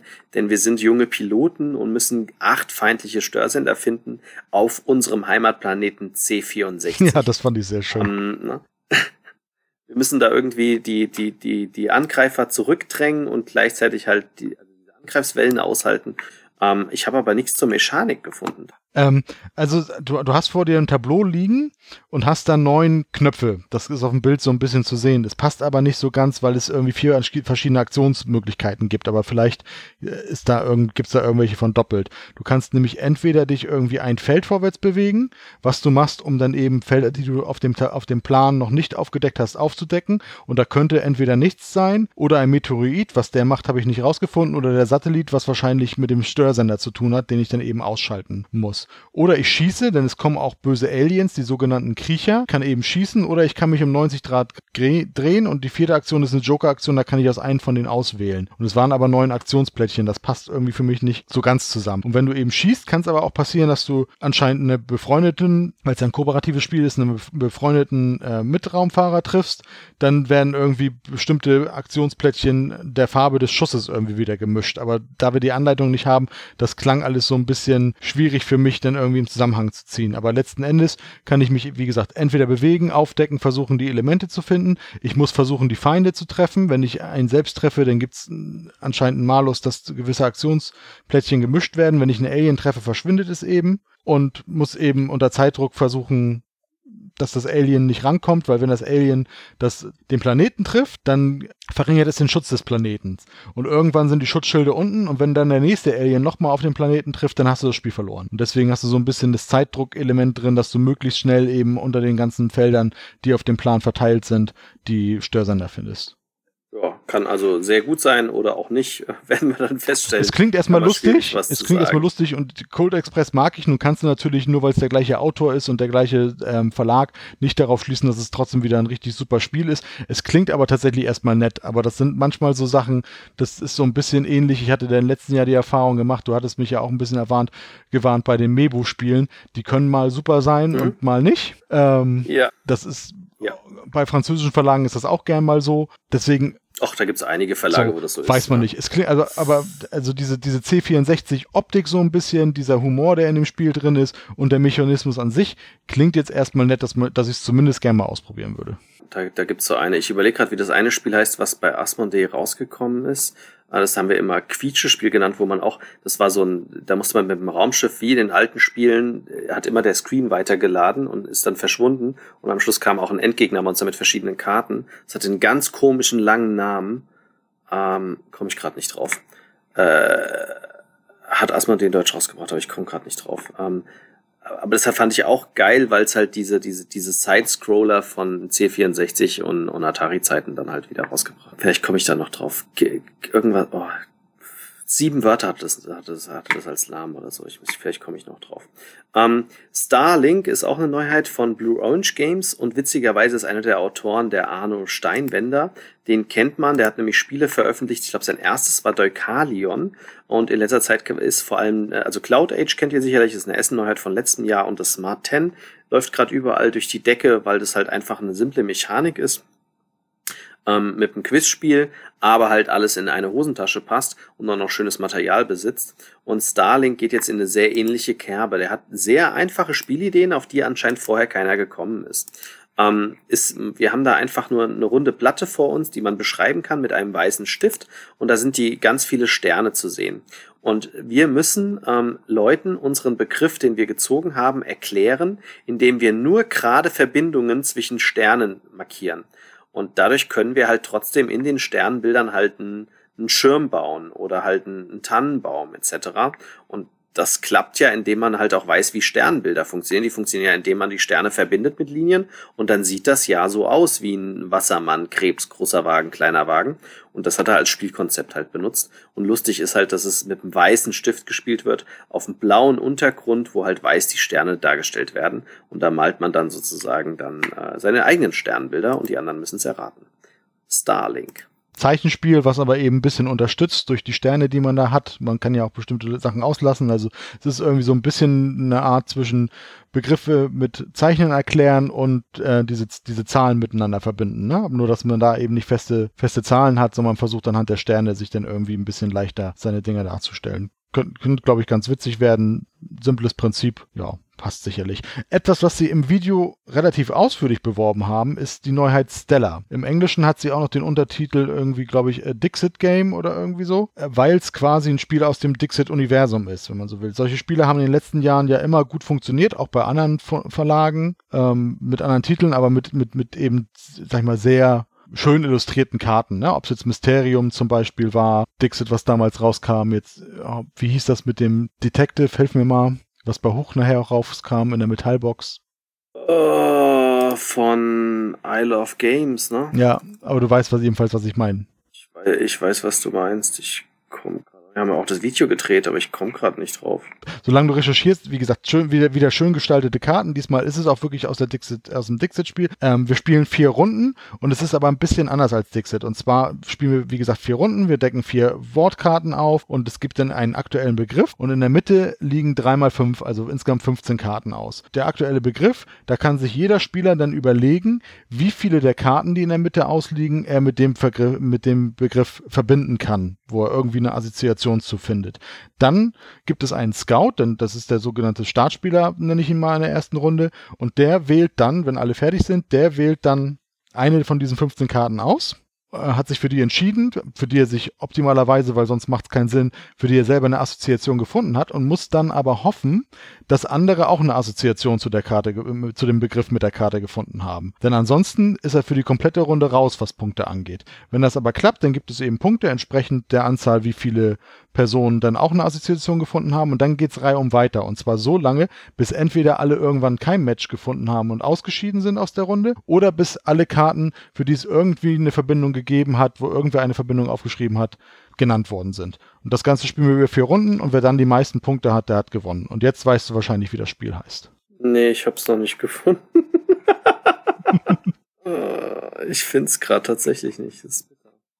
Ähm, müssten wir eigentlich bei Hoch haben, oder? Ja, ja, bei Hoch. Ja. ja, es kam auf Deutsch auf jeden Fall bei Hoch raus. Detective Club, jetzt hab ich's. Ja, genau. Also andere suche ich auch noch, ist aber echt schwierig, ein Spiel zu finden, was bei Asmodee mal erschienen ist und irgendwie ein Computer-Theme hat. Das ist äh, sehr schwierig zu finden. Und ich weiß leider auch nicht den Jahrgang. Ähm, wir haben es Weltraumquietschen genannt, wenn wir immer was geschoben haben, weil wir es auf dem Glastisch gespielt haben. Ich, ich lasse dich einfach nochmal recherchieren und mache nochmal zwei Titel, die jetzt kommen, ganz schnell hintereinander. Und dann kommt nämlich ein Spiel, zu dem, zu dem du wieder mehr sagen kannst, weil du es, glaube ich, auch per Kickstarter unterstützt hast. Ich mache mal einfach weiter mit Harry Potter Story Cubes. Das kann man ganz schnell machen. Story Cubes kennt man. Man hat eine gewisse Anzahl von Würfeln, in dem Fall neun. Würfelt die, hat da bestimmte Symbole drauf und erzählt dann einfach eine Geschichte und kann die auch immer weiterspinnen dann mit mehreren Spielern. Und hier sind es eben Symbole aus dem Harry Potter Universum und man kann quasi seine eigene Geschichte in Hogwarts nacherzählen oder erfinden, wie auch immer. Und wir waren noch nicht ganz mit äh, Exploding Kittens durch, denn es gibt noch eine Erweiterung für Exploding Kittens, die heißen Streaking Kittens. Ähm, gleiches Prinzip, 15 neue Karten, 8 davon sind neue Aktionskarten und es gibt Streaking Kitten Karten da drin. Ähm, die Streaking Kitten Karten streiken sozusagen, denn sie verhindern die Explosion der Exploding Kitten. Also man kann damit einen weiteren Mechanismus finden, wie man verhindern kann, dass die Katze explodiert. Das sind die beiden Titel gewesen und entweder hast du jetzt was gefunden oder du darfst über... Ja, natürlich. oder du darfst über The Thing reden. Ich hab's gefunden. Und weißt du, wie ich es gefunden habe? Ich liebe meinen Humor. Also ich habe das Video gefunden, es ist von, von Essen 2015 und wir haben es ja Weltraumquietschen genannt, weil wir es in Malle auf dem Glastisch gespielt haben. Und ich habe es gefunden, indem ich äh, gegoogelt habe, Weltraumquietschen, Klickenabend, weil ich im Beschreibungstext Welt Weltraumquietschen reingeschrieben habe. das Spiel heißt The Battle at Campbell's Cascade. Darauf muss man aber auch echt erstmal kommen.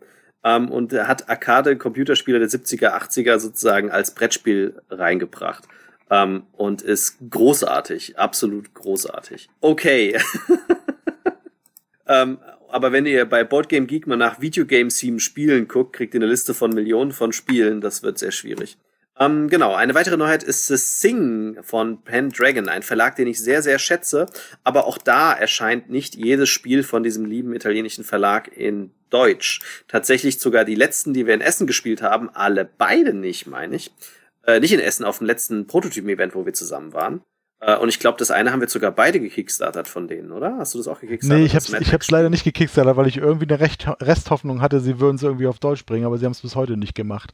Ah, Helf mir nochmal, okay. das, mit, das, mit, das mit Max-Spiel, wie hieß das noch? Oh, jetzt kommt er wieder mit dem Namen. Warte, äh, Pendragon findet man aber leichter. Ähm, Pendragon Publisher. Aber das hatten wir auf dem Asmodee Geburtstagsevent gespielt, ähm, 2000. Genau, und sie haben auch gesagt, das war auch ihr Ziel, dass Last es Aurora. sein sollte. Aber Genau, Last Aurora. Sie haben aber nicht die Mad Max Lizenz genommen, weil sie gesagt haben, die kostet zu viel dafür, dass sie eigentlich nicht bekannt ist. Aber eigentlich ist das Mad Max das Brettspiel. Vielleicht hätte das, um, vielleicht hätte es mit Lizenz Asmodee gemacht. Wer weiß es. Na, wer weiß, wer weiß. The Thing ist auf jeden Fall ein sehr alter ähm, Horrorfilm von, äh, war das nicht sogar ein John Carpenter, meine ich? Glaube, ja. Also es ist, ja, ist es. Um das John kurz Carpenter. genau, ist ursprünglich sogar mal in den 50ern erschienen schon ein Film und John Carpenter hat es dann Anfang der 80er neu verfilmt. Okay, den ganz alten kenne ich nicht. Äh, den John Carpenter-Film kenne ich, fand ich damals auch ganz gut. Die Special Effects sind natürlich aus heutiger Sicht nicht mehr so gut, aber ich bin ja so ein Cthulhuider Fan, also ich mag ja Cthulhu und Horror. Ähm, wie Berna teilweise ja auch, also Horror liest sie gern und sie spielt es gern, sie guckt nur nicht sehr gern Horrorfilme. Ähm, ich ja schon sehr, sehr gerne. Und ähm, das Ziel war es, das Feeling vom Brett vom Film in das Brettspiel zu gießen und zwar auch mit voller Lizenz. Das heißt, alle Miniaturen sehen halt auch genauso aus wie in dem Film, weil dieses Sing, äh, also dieses Ding aus dem Weltraum, hat mehrere Stadi in, in, in dem Film. Einmal sehr klein, dann ist es in dem Menschen drin, dann wird der Mensch, der, der einen Szene geht im Prinzip der, der raus mit seinem, mit seinem gesamten Rücken aus dem Körper raus. Und das ist alles auch so in den Miniaturen drin. Ähm, auch der Hund und sowas kommt vor. Wir sind auf dieser Station. Ähm, äh, am Anfang ist noch keiner infiziert, aber wir können uns halt mit diesem Ding infizieren und dann wird es sehr, sehr, sehr schwierig, weil wir nicht wissen, wer sich schon alles infiziert hat oder nicht. Aber man hat also dieses Feeling, ah, verrätermäßig ist da irgendwas, aber ne, der versucht sich erstmal ähm, nicht zu zeigen. Natürlich versucht der Verräter, ähm, andere Leute zu töten, beziehungsweise anzustecken und auch unser generelles Ziel, dass wir da wieder lebend rauskommen, zu verhindern. Und wir als Nicht-Infizierte versuchen dort rumzulaufen und natürlich die ganze Station so abzuriegeln, dass das Ding möglichst sich nicht verteilt oder reinkommt und dass wir halt überleben. Also das ist ein Überlebenskampf, ähm, und zwar mehrere Spieler am Anfang kooperativ und es wechselt mehr und mehr gegen, gegen zwei Teams, nämlich dann halt die Infizierten und die Nicht-Infizierten. Und viel mehr hab, musste ich mir gar nicht angucken. Ich finde den Film großartig. Ähm, ich fand die Idee gut mit den Miniaturen. Man sieht jetzt auch, glaube ich, in der Asmodee-Edition sind die Miniaturen nämlich nicht dabei. Im Kickstarter waren sie natürlich dabei. Da war ein extra Miniaturpack dabei. Und äh, es gibt jetzt erstmal nur das Basisspiel. Und wenn man den Kickstarter mitgemacht hat, dann hat man gleich alles bekommen. Ich weiß nicht, ob die Miniaturen nachträglich erhältlich sein werden. Ich gehe mal davon aus. Aber auch da war das Spiel natürlich mit den Miniaturen nicht billig. Ich habe gerade geguckt. Ähm, ja, hat dann auch 80 Euro gekostet. Da waren aber dann dafür schon die Core-Box und die Miniaturen und alle Stretch Goals drin. Und die Stretch Goals war verbessertes Material. Also auch 3D, ähm, ähm, Plastik Fuel Tanks, ähm, Plastik Gems, also alles, alles upgraded. Also ich, in dem Fall, ich bin, bin mir nicht leid, den Kickstarter mitgemacht zu haben, weil man auch wenn sie rauskommen, nie sicher ist, wie viel von diesem Erweiterungszeug wirklich später noch im Handel kommt oder gewisse Sachen gar nicht. Ähm, in dem Fall hier das Poster, na gut, das braucht man nicht unbedingt. Aber ich glaube, das ist genau mein Spiel. Ich mag Horror, ich mag den Film ähm, und ich mag dieses Setting. In der Hinsicht glaube ich, das ist perfekt für mich. Ja, auf jeden Fall ein cooler Film. Mal gucken, wie sie es dann irgendwie spielt, wenn es dann, wenn es dann rauskommt. Aber ich kann dich verstehen, weil bei solchen Sachen, wenn man auch eine gewisse Leidenschaft zu hat und auch den Film irgendwie mag, dann, dann macht es auch Sinn, da einen Kickstarter mitzumachen und auch das Sondermaterial dann mit dabei zu haben. Ähm, ansonsten, das haben wir das nächste, ist äh, ein weiterer Fall für Time Stories Revolution. Sie haben ja im, ich glaube, das war im letzten Jahr, ne, haben sie die Time Stories Reihe neu aufgesetzt. Mhm. Gibt es mittlerweile auch ja. schon drei beziehungsweise dreieinhalb Fälle für, also drei, drei ganze Fälle und ein Roman. Der, der Roman war ja aber noch der Abschluss für, de, für das, für das Ursprungs Time Stories. Genau. genau. Jetzt nee, bei Time genau. Stories genau. Revolution, da gibt's schon, da gibt's ähm, bisher sind schon drei Fälle erschienen.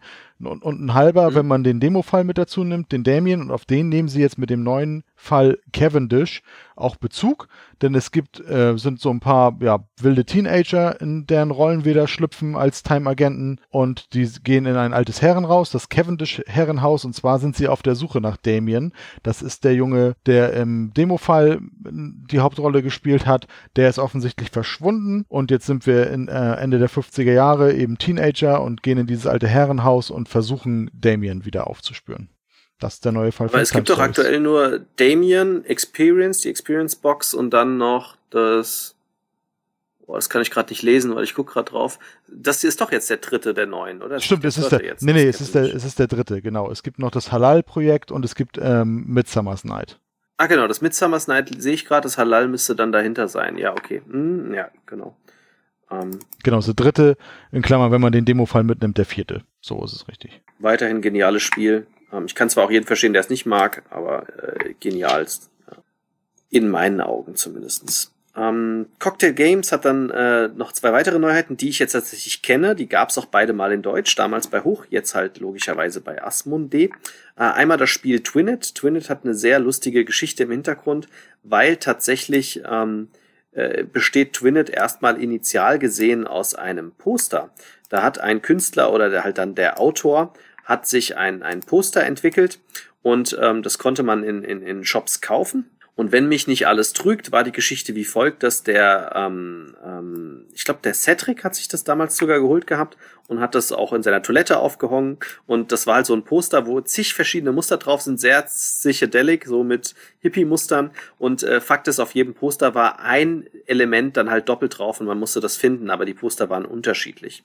Aus dieser Posteridee hat der Autor jetzt weitergehend ähm, eine Spielidee entwickelt und das ist das Twinit. Also da kommen halt auch diese, diese ganzen Grafiken vor und man muss gleiche ähm, Elemente finden ähm, allerdings kommen viele Elemente gleich oft vor. Man muss dann das Element finden, was einmal weniger oder einmal mehr vorkommt als die ganzen. Das ist jetzt ein bisschen zu lange her, dass ich das gespielt habe.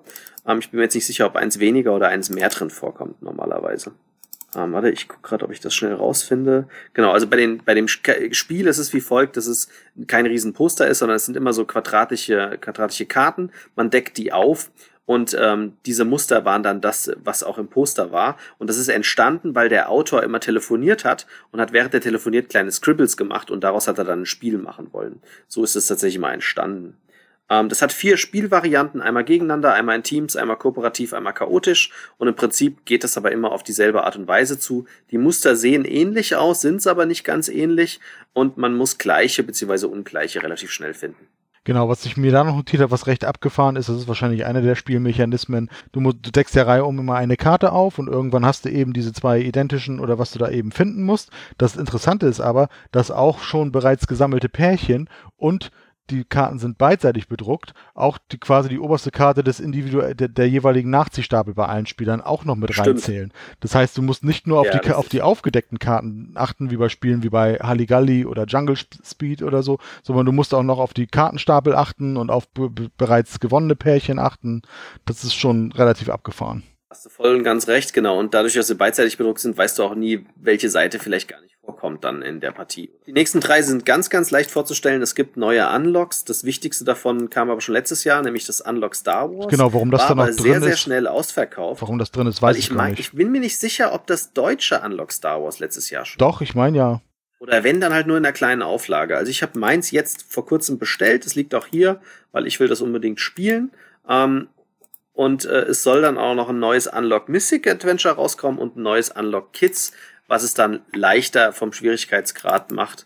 Ähm, haben sie jetzt sozusagen eine separate Kids-Reihe im, im einmal vom Thema her, dass die nicht zu brutal und sowas ist. Also auch, äh, das hat dann halt niedlichere Grafiken und eher dann Märchenthemen und äh, soll leichtere Rätsel enthalten. Ja, und vor allem. Ich glaube, viel mehr braucht man da. Nö, was noch, ja? was noch interessant ist, äh, es gibt offensichtlich bei den Kinderfällen jeweils zwei mögliche Enden. Das heißt, du kannst sie eventuell auch zweimal spielen, um dann die Geschichte nochmal komplett zu entdecken. Und anders als die ähm, Unlock-Spiele für Erwachsene oder ich sag mal für, für ab 10 äh, wird es nicht App unterstützt sein. Das fand ich recht interessant, dass sie tatsächlich den Weg gehen bei Kindern ab 6, dass sie bewusst den Weg gehen, dass keine App benötigt wird. Dass du eben nicht sagst, du bist auch noch auf ein digitales Endgerät angewiesen. Das fand ich recht äh. interessant. Aber sonst, wie du sagst, Definitiv. Mystic Avenger nochmal drei Fälle, da geht's wieder um Dr. No Sight und einmal in den Hades und einmal 80 Tage um die Welt, das habe ich mir noch aufgeschrieben. Drei Fälle. Wahrscheinlich wird's die im Laufe der Zeit auch wieder eigenständig zu kaufen geben. Da muss man bei Unlock ja immer ein bisschen aufpassen. Das sind keine anderen Fälle. Nur manchmal haben, nur bei einigen von den Dreierboxen haben sie es auch schon gemacht, dass sie jeden Fall einzeln verkaufen. Das nächste, da bist du eigentlich der Profi für, weil du hast doch damals den, den, den Einhorn-Kickstarter mitgemacht. ne? Ja, ich habe den anderen eins, ja, hör bloß auf, das Spiel ist auch, naja, egal. Kill the Unicorns.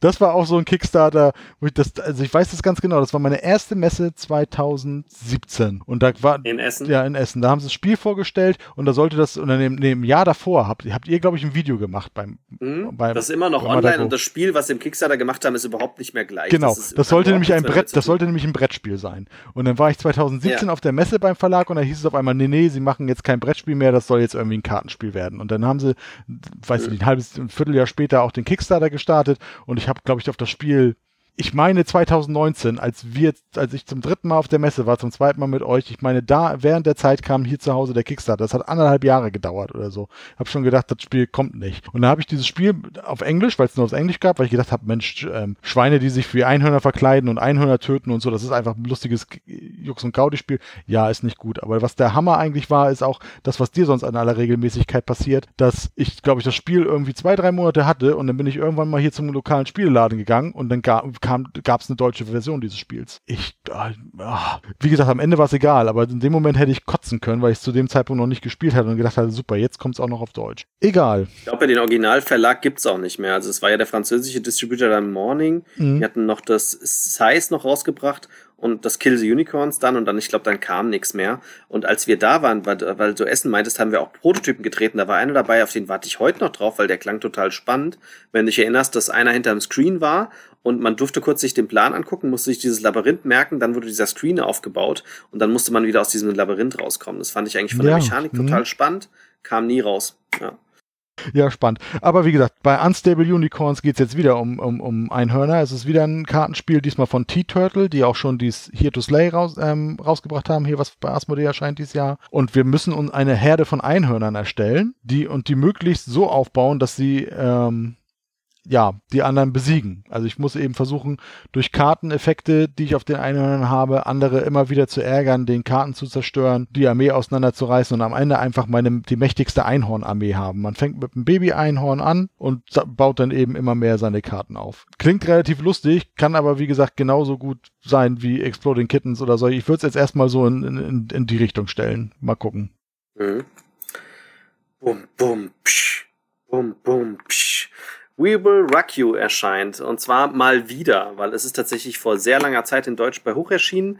Und das gehört mit zu dem Besten, was Cocktail Games zu bieten hat. Also das ist eins meiner Lieblingsspiele von Cocktail Games und hat uns sehr lange fasziniert.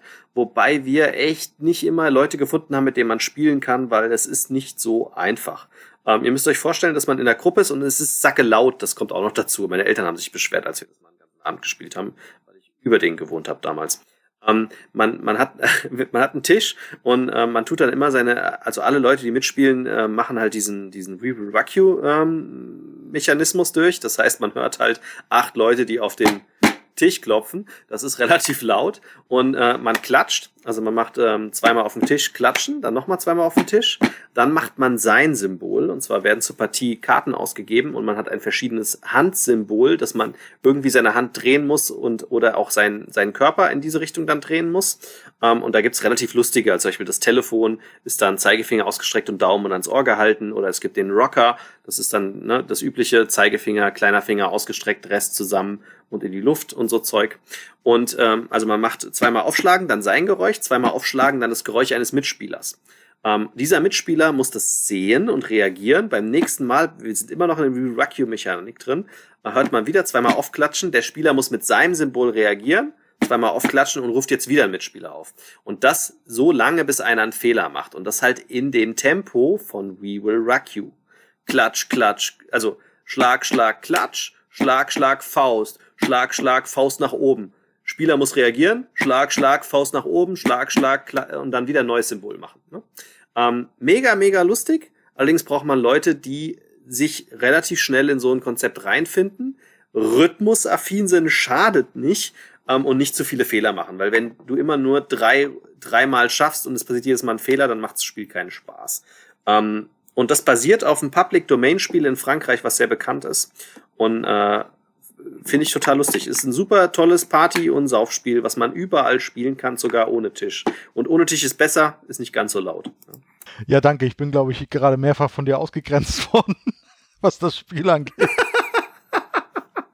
Ich kann nur jedem sagen, also mich hat's ja gewundert. Also, dass das Spiel rauskommt, wundert mich nicht, weil das ist mit eins der Top-Spiele. Und dann wäre noch Tokyo Train das zwei, eins der zweiten Top-Spiele von dem Verlag, das tatsächlich nicht in der ersten Charge jetzt mit dabei Nee, genau, wir haben jetzt die, die wir haben jetzt die sechs zusammen, ne? Das, ähm, äh, ich habe jetzt alle gerade nicht so im Kopf. Es war, es war Imagine, es war Jetlag, es war das Broccoli, es war We Will Rock You, das Twinit und da war noch irgendwas mit B am Anfang. Jetzt muss ich wieder zurückblättern. Das war davor I Love Broccoli noch eins. Und Give Me Five. Give Me Five war das sechste. Genau. Die sind jetzt, die jetzt erscheinen. Ja, dann haben wir noch mal eine Marvel-Lizenz. Äh, wir wundert's. FFG, X-Men, Aufstand der Mutanten. Ein bis sechs Spieler, zwei, zwei Stunden soll es gehen, ab 14 Jahren. Wir versuchen, ich habe da tatsächlich auch nicht allzu viel rausgefunden. Wir versuchen, äh, oder wir stellen, es ist kooperativ, wir stellen unser Team aus Mutanten zusammen und sehen eben zu, dass wir Kriminelle fangen, das Leben, de, das Leben der Menschen vor den Feinden schützen und eben gegen unsere Feinden kämpfen. Das Ganze kooperativ in acht Szenarien mit einer Marvel-Lizenz. Ja, wem es gefällt, der sollte zugreifen. Dann haben wir Yum Yum Island, was im Prinzip ein Kinderspiel oder ein Familienspiel von den Space Cowboys ist, aber ich glaube eher, ähm, ja, eher in die, richtet sich mehr an die Jugend als an die Erwachsenen, aber man kann es wahrscheinlich auch wunderbar zusammenspielen. Ähm, ist ab sechs Jahren und da geht es darum, Tiere zu füttern. Wenn man sich das anguckt, da liegen verschiedene Tiermäuler ähm, auf den Tisch und ähm, wenn, bevor man dran ist, muss man einen Würfel würfeln. Dieser Würfel sagt, ob die Mitspieler mir helfen können, indem sie Sachen mir sagen können. Meine Hand weiter links, rechts, nach hinten und dann erst fallen lassen. Ob sie einen Fehler, wenn ich was falsch äh, loslasse und es landet auf dem Tisch, wieder korrigieren können oder andere Sachen. Ähm, Im Prinzip äh, gucke ich mir kurz an, wo jedes Tier liegt. Dann nehme ich eine Augenbinde und sehe nichts mehr, muss mir dann Food Tokens, also Food Marker nehmen, Essensmarker und muss die dann möglichst versuchen in ohne, also über dem Tisch gehe ich drüber, bin also leicht über, über den Tieren, muss aber ohne zu gucken dann sozusagen die, die Essensmarker direkt in ihr Maul plumpsen lassen und nicht auf den Tisch. Und ja, das ist im Prinzip schon das ganze Spielkonzept. Es hat vier verschiedene Spielmodi mit verschiedenen Schwierigkeitsgraden und soll dann auch demnächst erscheinen. Genau, was daneben landet, kriegt eben der Riese, der frisst sich dann auch voll und wenn er voll ist, dann haben wir eben verloren. Ja, ansonsten nichts weiter. Kinderspiel.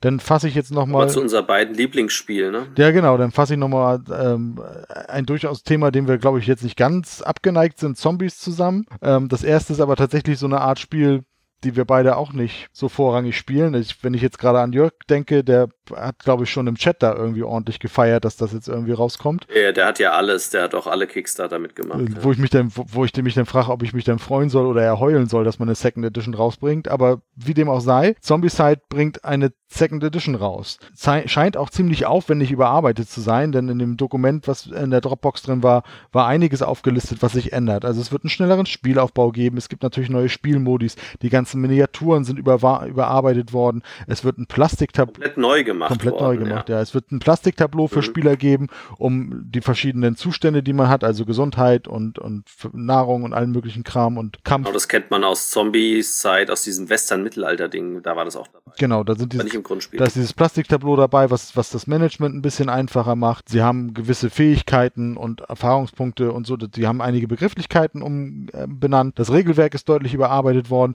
Es kommen Kinder ins Spiel. Also auch Kinder sind dann auf einmal als Überlebende da und müssen irgendwie versuchen, sich dann da gegen die Zombies zu erwehren oder mit Hilfe der Erwachsenen dann eben versuchen zu überleben. Das wird in der Second Edition alles erhalten sein, also sehr aufwendig nochmal alles überarbeitet und natürlich wird's dem, wird dem auch ein ähm, Upgrade-Kit beigepackt, sodass man eben besondere Charaktere, Figuren, alles Mögliche aus den vorherige, aus der vorherigen Edition auch in die zweite Edition übertragen und damit spielbar machen kann. Das wird es dann eben auch geben. Das macht es Jörg dann einfacher, auch die alten Sachen damit einzubauen. Ich mache das andere jetzt einfach mal schnell mit, weil es zum Thema Thema passt. Es, das wird noch ähm, von äh, Scorpion Masqué oder Mars Scorpion, weiß nicht, welcher Name der erste war und wie sie sich umbenannt haben, Zombie Teens Evolution erscheinen. Es gab ja schon mal Zombie Kids Evolution, da mussten die, da mussten die Kinder als Kinder in der Schule sich gegen Zombies wehren und die Schule vor den Zombies schützen und befreien.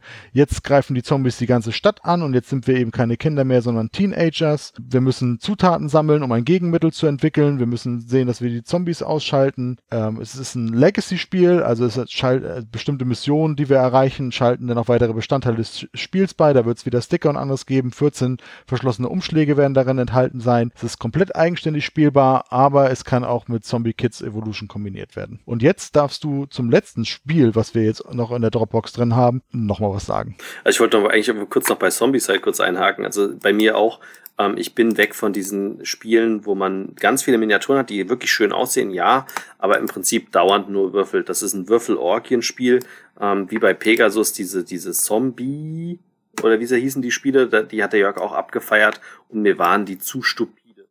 Ich glaube, da kann man sehr, sehr viel Spaß mit haben und auch Zombie-Side kenne ich zig Leute, die das Spiel lieben.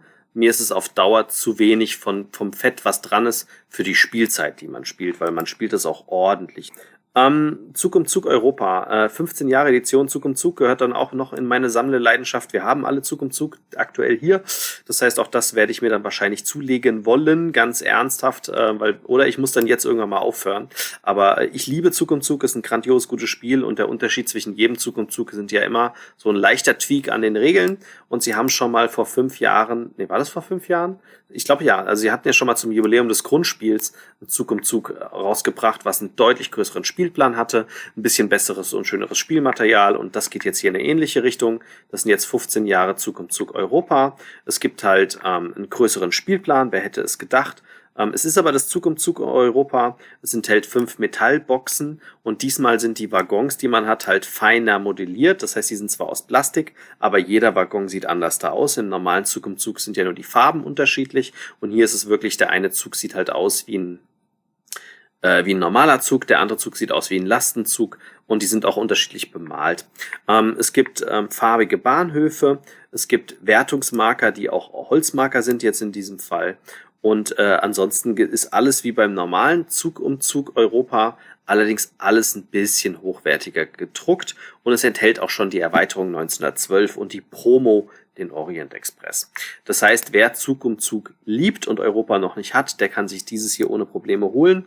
Wer Zug um Zug Europa hat, aber ein Sammler ist, wie zum Beispiel der Andreas, dann kann man sich die auch holen, weil sonst fehlt euch ja ein Zug um Zug in der Sammlung, auch wenn ihr das Zug um Zug Europa schon habt. Es sieht, es sieht optisch wirklich, wirklich toll aus, aber wir, ich hatte ja, als ich die News gemacht habe, recherchiert und sie werden wohl einen Preis von 100 Euro ausrufen und das mm. ist schon ordentlich für so ein Spiel. Ich persönlich habe das Europa auch mal gespielt. Ich finde das auch richtig gut. Ist eigentlich auch sogar fast noch ein Tick besser als das eigentliche Grundspiel. Was ich selber hier zu Hause habe, ist aber tatsächlich nur das Grundspiel, weil ich, äh, ja, wie gesagt, mein, die einzige Sammelleidenschaft oder so ziemlich die einzige Sammelleidenschaft, die ich bisher ausgeübt habe, sind alle Spiel des Jahres und Kennerspiel des Jahres Titel und da gehört natürlich Zug um Zug dann auf jeden Fall dazu. Das ist auch nach wie vor auch ein tolles Spiel in der Grundversion. Die Europa-Version hat mit den Bahnhöfen und ich meine, es gab doch eigentlich aber auch noch Tunnel, oder nicht? In der Europa-Version? Weil die werden da irgendwie nicht groß erwähnt. Gab es da nicht auch noch Tunnel? Nee, nee, das war, das glaube ich, ein anderes. Ich bin mir nicht sicher. Okay. Also mein, mein Favorit ist ja von, von Zug um Zug das, ähm, das Märklin, was dann da irgendwann mal wieder neu rauskam als Deutschland. Ähm, da gab es noch Passagiere, das fand ich immer noch ein schönes Mechanik. Und du bist ja zum Beispiel dann auch ein großer Fan von Dampfrost. Von Dampfrost ein großer Fan. Ähm, der, ich, ich, musst du ja haben, wenn du sagst, du hast alle Spiele des Jahres, musst du Dampfrost. Ich habe Dampfrost. ich habe Dampfrost. Ich habe ich hab alle. Ich habe auch ich habe auch ich habe auch Villa Paletti. Ist trotzdem nicht so ein schönes Spiel, aber egal. Ich habe Dampfrost bis heute noch nicht gespielt, obwohl ich es hier mit Erweiterung liegen habe irgendwo. Ja, ja, es ist ein Spiel, ne? Also man kann es spielen. Man kann auch Barbarossa, okay. man kann auch Barbarossa spielen. Man kann es auch lassen. Aber Barbarossa ist toll. Aber ich, ich, ich, okay. ich habe alle Spiele. Aber ja, da, bei manchen Spielen sind wir ja doch tatsächlich ähm, unterschiedlicher Meinung. Du bist ja zum Beispiel, können wir noch ganz kurz einen Kurs machen, du bist ja ein großer Hanabi-Fan. Das ist ja auch nicht eins, unbedingt eins meiner Lieblingsspiele, ehrlich gesagt. Groß würde ich nicht sagen, aber de facto äh, habe ich sogar den Connection zum Verlag hergestellt ich, ich, ich, plane ja immer noch so weit im Hinterkopf mal irgendwie so eine kleine Serie zu Spiel des Jahres titeln, dann kann man sich auch mal ein bisschen da, da darüber auslassen, welche dann oh ja, gut sind und oh welche ja. dann nicht mehr so gut sind. Da, da schaue ich mal, wie ich da, da muss ich wahrscheinlich vorankomme. ein paar auch noch mal spielen, die ich vielleicht besitze, aber noch nie gespielt das habe. Das will ich definitiv noch machen. Also meine, meine Familie muss da mal durch, dass wir dann alle auch mal gespielt haben, weil die kennen da einige noch nicht von, weil ich viele ja äh, auf Achse und so, wobei auf Achse sagt... Auf Achse hat echt gelitten ja, mit der wobei Zeit. auf Achse sagt ja auch schon meine Frau, die hat das damals als Kind schon nicht gemocht irgendwie und die, da, da muss ich jetzt aber auch irgendwann, irgendwann dann nochmal durch, weil wenn ich dann da eine Serie draus mache, dann, dann müssen wir die auch alle mal gespielt haben, das stimmt. Gut, das, das, das waren alle Neuheiten. Wir wissen nicht, wir haben jetzt bewusst weggelassen, wann die erscheinen. Es gibt einen Großteil, ihr könnt einfach mal auf unsere Seite schauen, da wo wir die Aussage haben oder eine wahrscheinliche Aussage haben, dass es im ersten Halbjahr, also bis Ende Juni erscheinen soll. Da steht sie bei uns in der Nürnberg-Liste drin, die ihr unter Events findet. Wenn sie wahrscheinlich eher im zweiten Halbjahr erscheinen sollen, dann stehen sie. Fehlt noch was. Ähm, du meinst die Aussage zu den beiden Sachen, die sie angekündigt haben? Da wäre ich gleich noch zugekommen. Noch irgendwelche, da war noch irgendwas mit Miniaturen, oder nicht? Ja, äh, ganz am Schluss. Ja, ja, da, da kommt, da, da komme ich gleich noch zu. Also ich glaube jedenfalls, das ist ah, das, okay. was du meinst. Ähm, genau. Okay. Und die, die in zweite Halbjahr fallen, also so ab Juli, August, die sind dann eben in der Essenliste so ein bisschen drin. Da könnt ihr ein bisschen gucken. Das sind 80 Titel jetzt gewesen. Ähm, wenn man die, diese Loopy Loopers habe ich zusammengepackt als ein. Ansonsten habe ich alle einzelnen Fälle bei Crime Zoom und so als eins rausgepackt. Also je nachdem, wie man zählt, sind zwischen 70 und 80 Neuheiten. Was sie im Video am Ende noch angekündigt haben, und ich glaube, das ist eins, was du noch meintest, sie wollen aufholen, was ähm, die Spielreihe A Song of Ice and Fire angeht. Also quasi ähm, Game of Thrones. Da sind sie ja auch mit eingestiegen. Ist, glaube ich, im Original auch FFG oder Simon? Weiß ich jetzt gar nicht. Ich glaube FFG, ne? Ja, weil sie auch gesagt haben, die, die, die Reihe hat sich nicht gelohnt von dem anderen Miniaturspiel, die haben sie eingestellt. Da sind sie, da sind sie weit hinter dem, was, was bisher im amerikanischen Bereich veröffentlicht worden ist. Das erste, was sie jetzt, das erste Haus, was sie jetzt nachholen wollen, ist ähm, Baratheon oder Baratheon. Und das nächste, was dann folgen wird, wird Targaryen sein. Da haben sie so ein bisschen, aber sie wollen irgendwie schrittweise möglichst sogar schon im Laufe des Jahres, spätestens Anfang nächsten Jahres, da aufgeholt haben, was die deutschen Versionen der Reihe angeht. Und von Cool Mini or Not übrigens. Ah, doch, von Simon. Und das zweite, was sie noch angekündigt haben, was aber auch nicht in der Dropbox war, und da, daher wusste ich auch nicht genau, welche sie meinen, ob sie noch bei den Erweiterungen sind, bei den alten oder schon bei komplett neuen Fällen, zu äh, Sherlock Holmes Consulting Detective äh, was ursprünglich ja mal Sherlock Holmes Criminal Cabinet war, wo, wo sich der Kreis wieder spielt zu Spiel mhm. des Jahrestiteln. Da wird es auch weitere Fälle geben. Ob das jetzt schon neue Fälle sind, denn sie haben im letzten Jahr ja oder im 2019 ja angekündigt, dass es nicht nur die Erweiterungen geben wird, die beiden, die es damals gab ähm, und die relativ teuer gehandelt wurden, wenn man das Originalspiel noch haben möchte, sondern es soll auch noch komplett neue Fälle geben. Ob sie das jetzt schon haben oder ob das noch die Erweiterungen sind, die sie jetzt abarbeiten, weiß ich nicht. Daher, das, das stand in der Dropbox nicht drin, aber auch da wird es neue Fälle zu geben. Das wäre da tatsächlich dann alles, was entweder auf dem Asmodee-Event angesprochen worden ist oder was in der Dropbox des Verlages gelegen hat.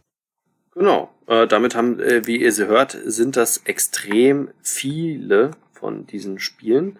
Ähm, aber was ja auch nicht wundert, Asmodee ist ja in dem Sinne nicht ein Verlag, sondern ein Vertrieb und haben natürlich extrem viele Entwicklungsstudios und jedes, wenn allein schon nur jedes Entwicklungsstudio ein Spiel produzieren würde, ähm, sind das halt schnell relativ viele auf der Latte. Ähm, was einem davon am meisten interessiert, ist halt immer eine Geschmacksfrage. Also ich kann euch grundsätzlich sagen, dass ich mich tatsächlich auf ein paar Partyspiele sehr freue, wie das ähm, auf der Skala von 1 bis T-Rex, aber natürlich dann auch meine Favoriten ähm, bei verschiedenen Vielspielerspielen gesetzt habe, wie zum Beispiel The Sing und ähm, Nemesis mit Erweiterung.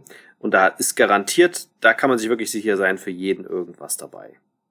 Das auf jeden Fall. Ich hab, bin da relativ bunt gemischt, was das so ist. Ich kenne die Banana Grams Reihe nicht. Ich mag ja Wortspiele ganz gerne. Ähm, Ultimate Railroads ist, ja. ist, ist für mich ein absolutes Muss. Ich fand das Cloud City, Stimmt. ich fand das Cloud City von ähm, Blue Orange ganz interessant. Das Dune Imperium möchte ich mir auf jeden Fall mal angucken. Genau, dass man so ein bisschen, also man sieht das von Wortspiel über Vielspielerspiel bis Familienspiel für jeden was dabei. Das Influencer, ja, das Stichspiel habe ich mir noch so ein bisschen angeguckt. Ja, so eine gute Handvoll bis, bis, bis zwei Handvoll Spiele sind da auf jeden Fall dabei, die für mich jetzt auf jeden Fall einen Blick mehr wert sind, die dann sicherlich mal angeguckt und im Zweifel auch gekauft werden, wenn sie dann rauskommen. Glaube, das ist damit auch unser längster Neuheiten-Podcast, äh, kurz nach Pegasus wahrscheinlich oder mit Pegasus zusammen. Ja, der Pegasus-Podcast hat so zweieinhalb Stunden gedauert. Jetzt in der Rohfassung sind wir ungefähr bei drei Stunden zwanzig gerade. Ähm, ja. Da kann man sich, ja, okay. da, da werden sicherlich vielleicht auch nochmal 10, 15 Minuten herausgehen, aber um die drei Stunden werden wir sicherlich landen. Also wir reden hier einmal komplett drüber. Seht uns, wie gesagt, ein bisschen nach, dass wir nicht über jedes Extrem ausführlich berichten können, weil ähm, ja, es sind halt die Infos teilweise halt noch gar nicht da. Und ich gehe auch nicht davon aus, dass wir alle Asmodee-Neuheiten tatsächlich spielen werden, ähm, weil das geht ja gar nicht mehr von allen Verlagen alles zu spielen. Aber wir versuchen natürlich auch vieles kennenzulernen und vieles dann auch nachhinein nochmal drüber zu reden. Aber so habt ihr einen ziemlich guten Einblick. Dann danken wir nochmal, wenn äh, alle bis hierhin zugehört haben, Asmodee sehr gern, äh, sehr gerne für die Presseeinladung. Es hat Spaß gemacht. Wie bei allen Verlagen. Es ist dies Jahr alles ein bisschen anders da. Fakt ist aber, wir haben natürlich trotzdem Zeit, uns das dann von den Verlagen anzuhören. Und das, was ich am meisten indirekt misse, ist, das Spielen mit Freunden ähm, dadurch, was im Moment gerade extrem leidet, ist bei dir ja ähnlich. Ja, leider. Ähm, das Einzige, was mein schönes Manko ist, ich habe mich noch nie so oft mit Matthias unterhalten wie in den letzten Monaten. Das ist das Schöne daran natürlich auch. Alles hat auch immer Vorteile. Genau, das macht immer sehr, sehr viel Spaß. Ähm, genau, sobald wir, wie gesagt, zu den Sachen, die uns interessieren, wir haben so ein paar Sachen schon angerissen, dann haben, da werdet ihr auf der Seite was lesen, da wird es dann irgendwann im Laufe des Jahres auch da sicherlich das ein oder andere Video zu gehen. Vielleicht haben wir dann, vielleicht einige davon sind vielleicht auch eher Essen-Neuheiten und wenn das alles denn so klappt und wir drücken alle die Daumen, dass das so wird, dann können wir im Herbst das ein oder andere vielleicht auch wieder im Livestream spielen, wenn denn die Spiel digital anstehen sollte im Oktober. Vielleicht machen wir auch mal so einen kleinen Review-Podcast. Du hast garantiert doch auch noch mal zwei, drei Spiele, wo du was sehr gerne, Sehr gerne. Ich habe zwei, drei. Vielleicht machen wir auch mal so einen Podcast mit Medienschaudern und reden dann einfach abwechselnd jeder über ein Spiel, so zehn Minuten lang und stellen dann einfach in, in ganz kurzer Weise mal vier Spiele vor. Du zwei, ich zwei oder sowas. Ähm, oder ich drei, du drei, mal gucken.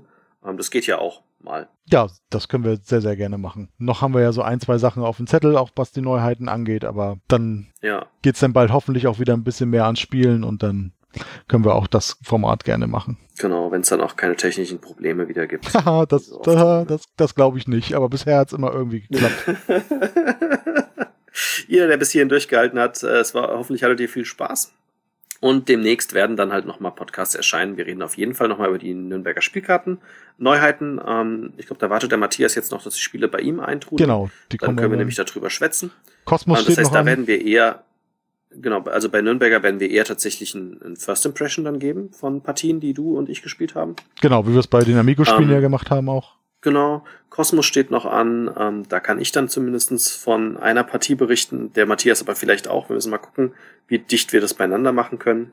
Ähm, und dann gucken wir noch, ob wir noch bei einzelnen, einzelnen anderen Verlagen mal uns die Neuheiten ein bisschen angucken. Genau. Ansonsten kommen dann wieder trotzdem, denke ich mal, regelmäßige Podcasts, wenn die Berna mich lässt. Die hat eben gerade schon wieder böse geguckt, aber es ist ja nicht jeden Tag.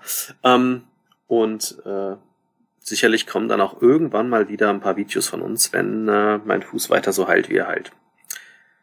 Ja, dann sage ich guten Abend, gute Nacht. Wir haben jetzt kurz vor Mitternacht. Ähm, genau, das heißt, wahrscheinlich geht der Matthias und ich jetzt gleich ins Bett. Das wird so sein, denn morgen muss wieder gearbeitet werden.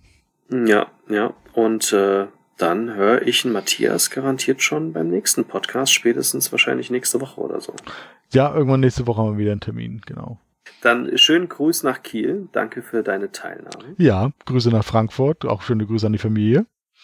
Und an alle anderen da draußen. Bis bald. Genau. Und dir viel Spaß beim Cutten. Ciao, ja, ciao. danke, danke. Ciao, ciao.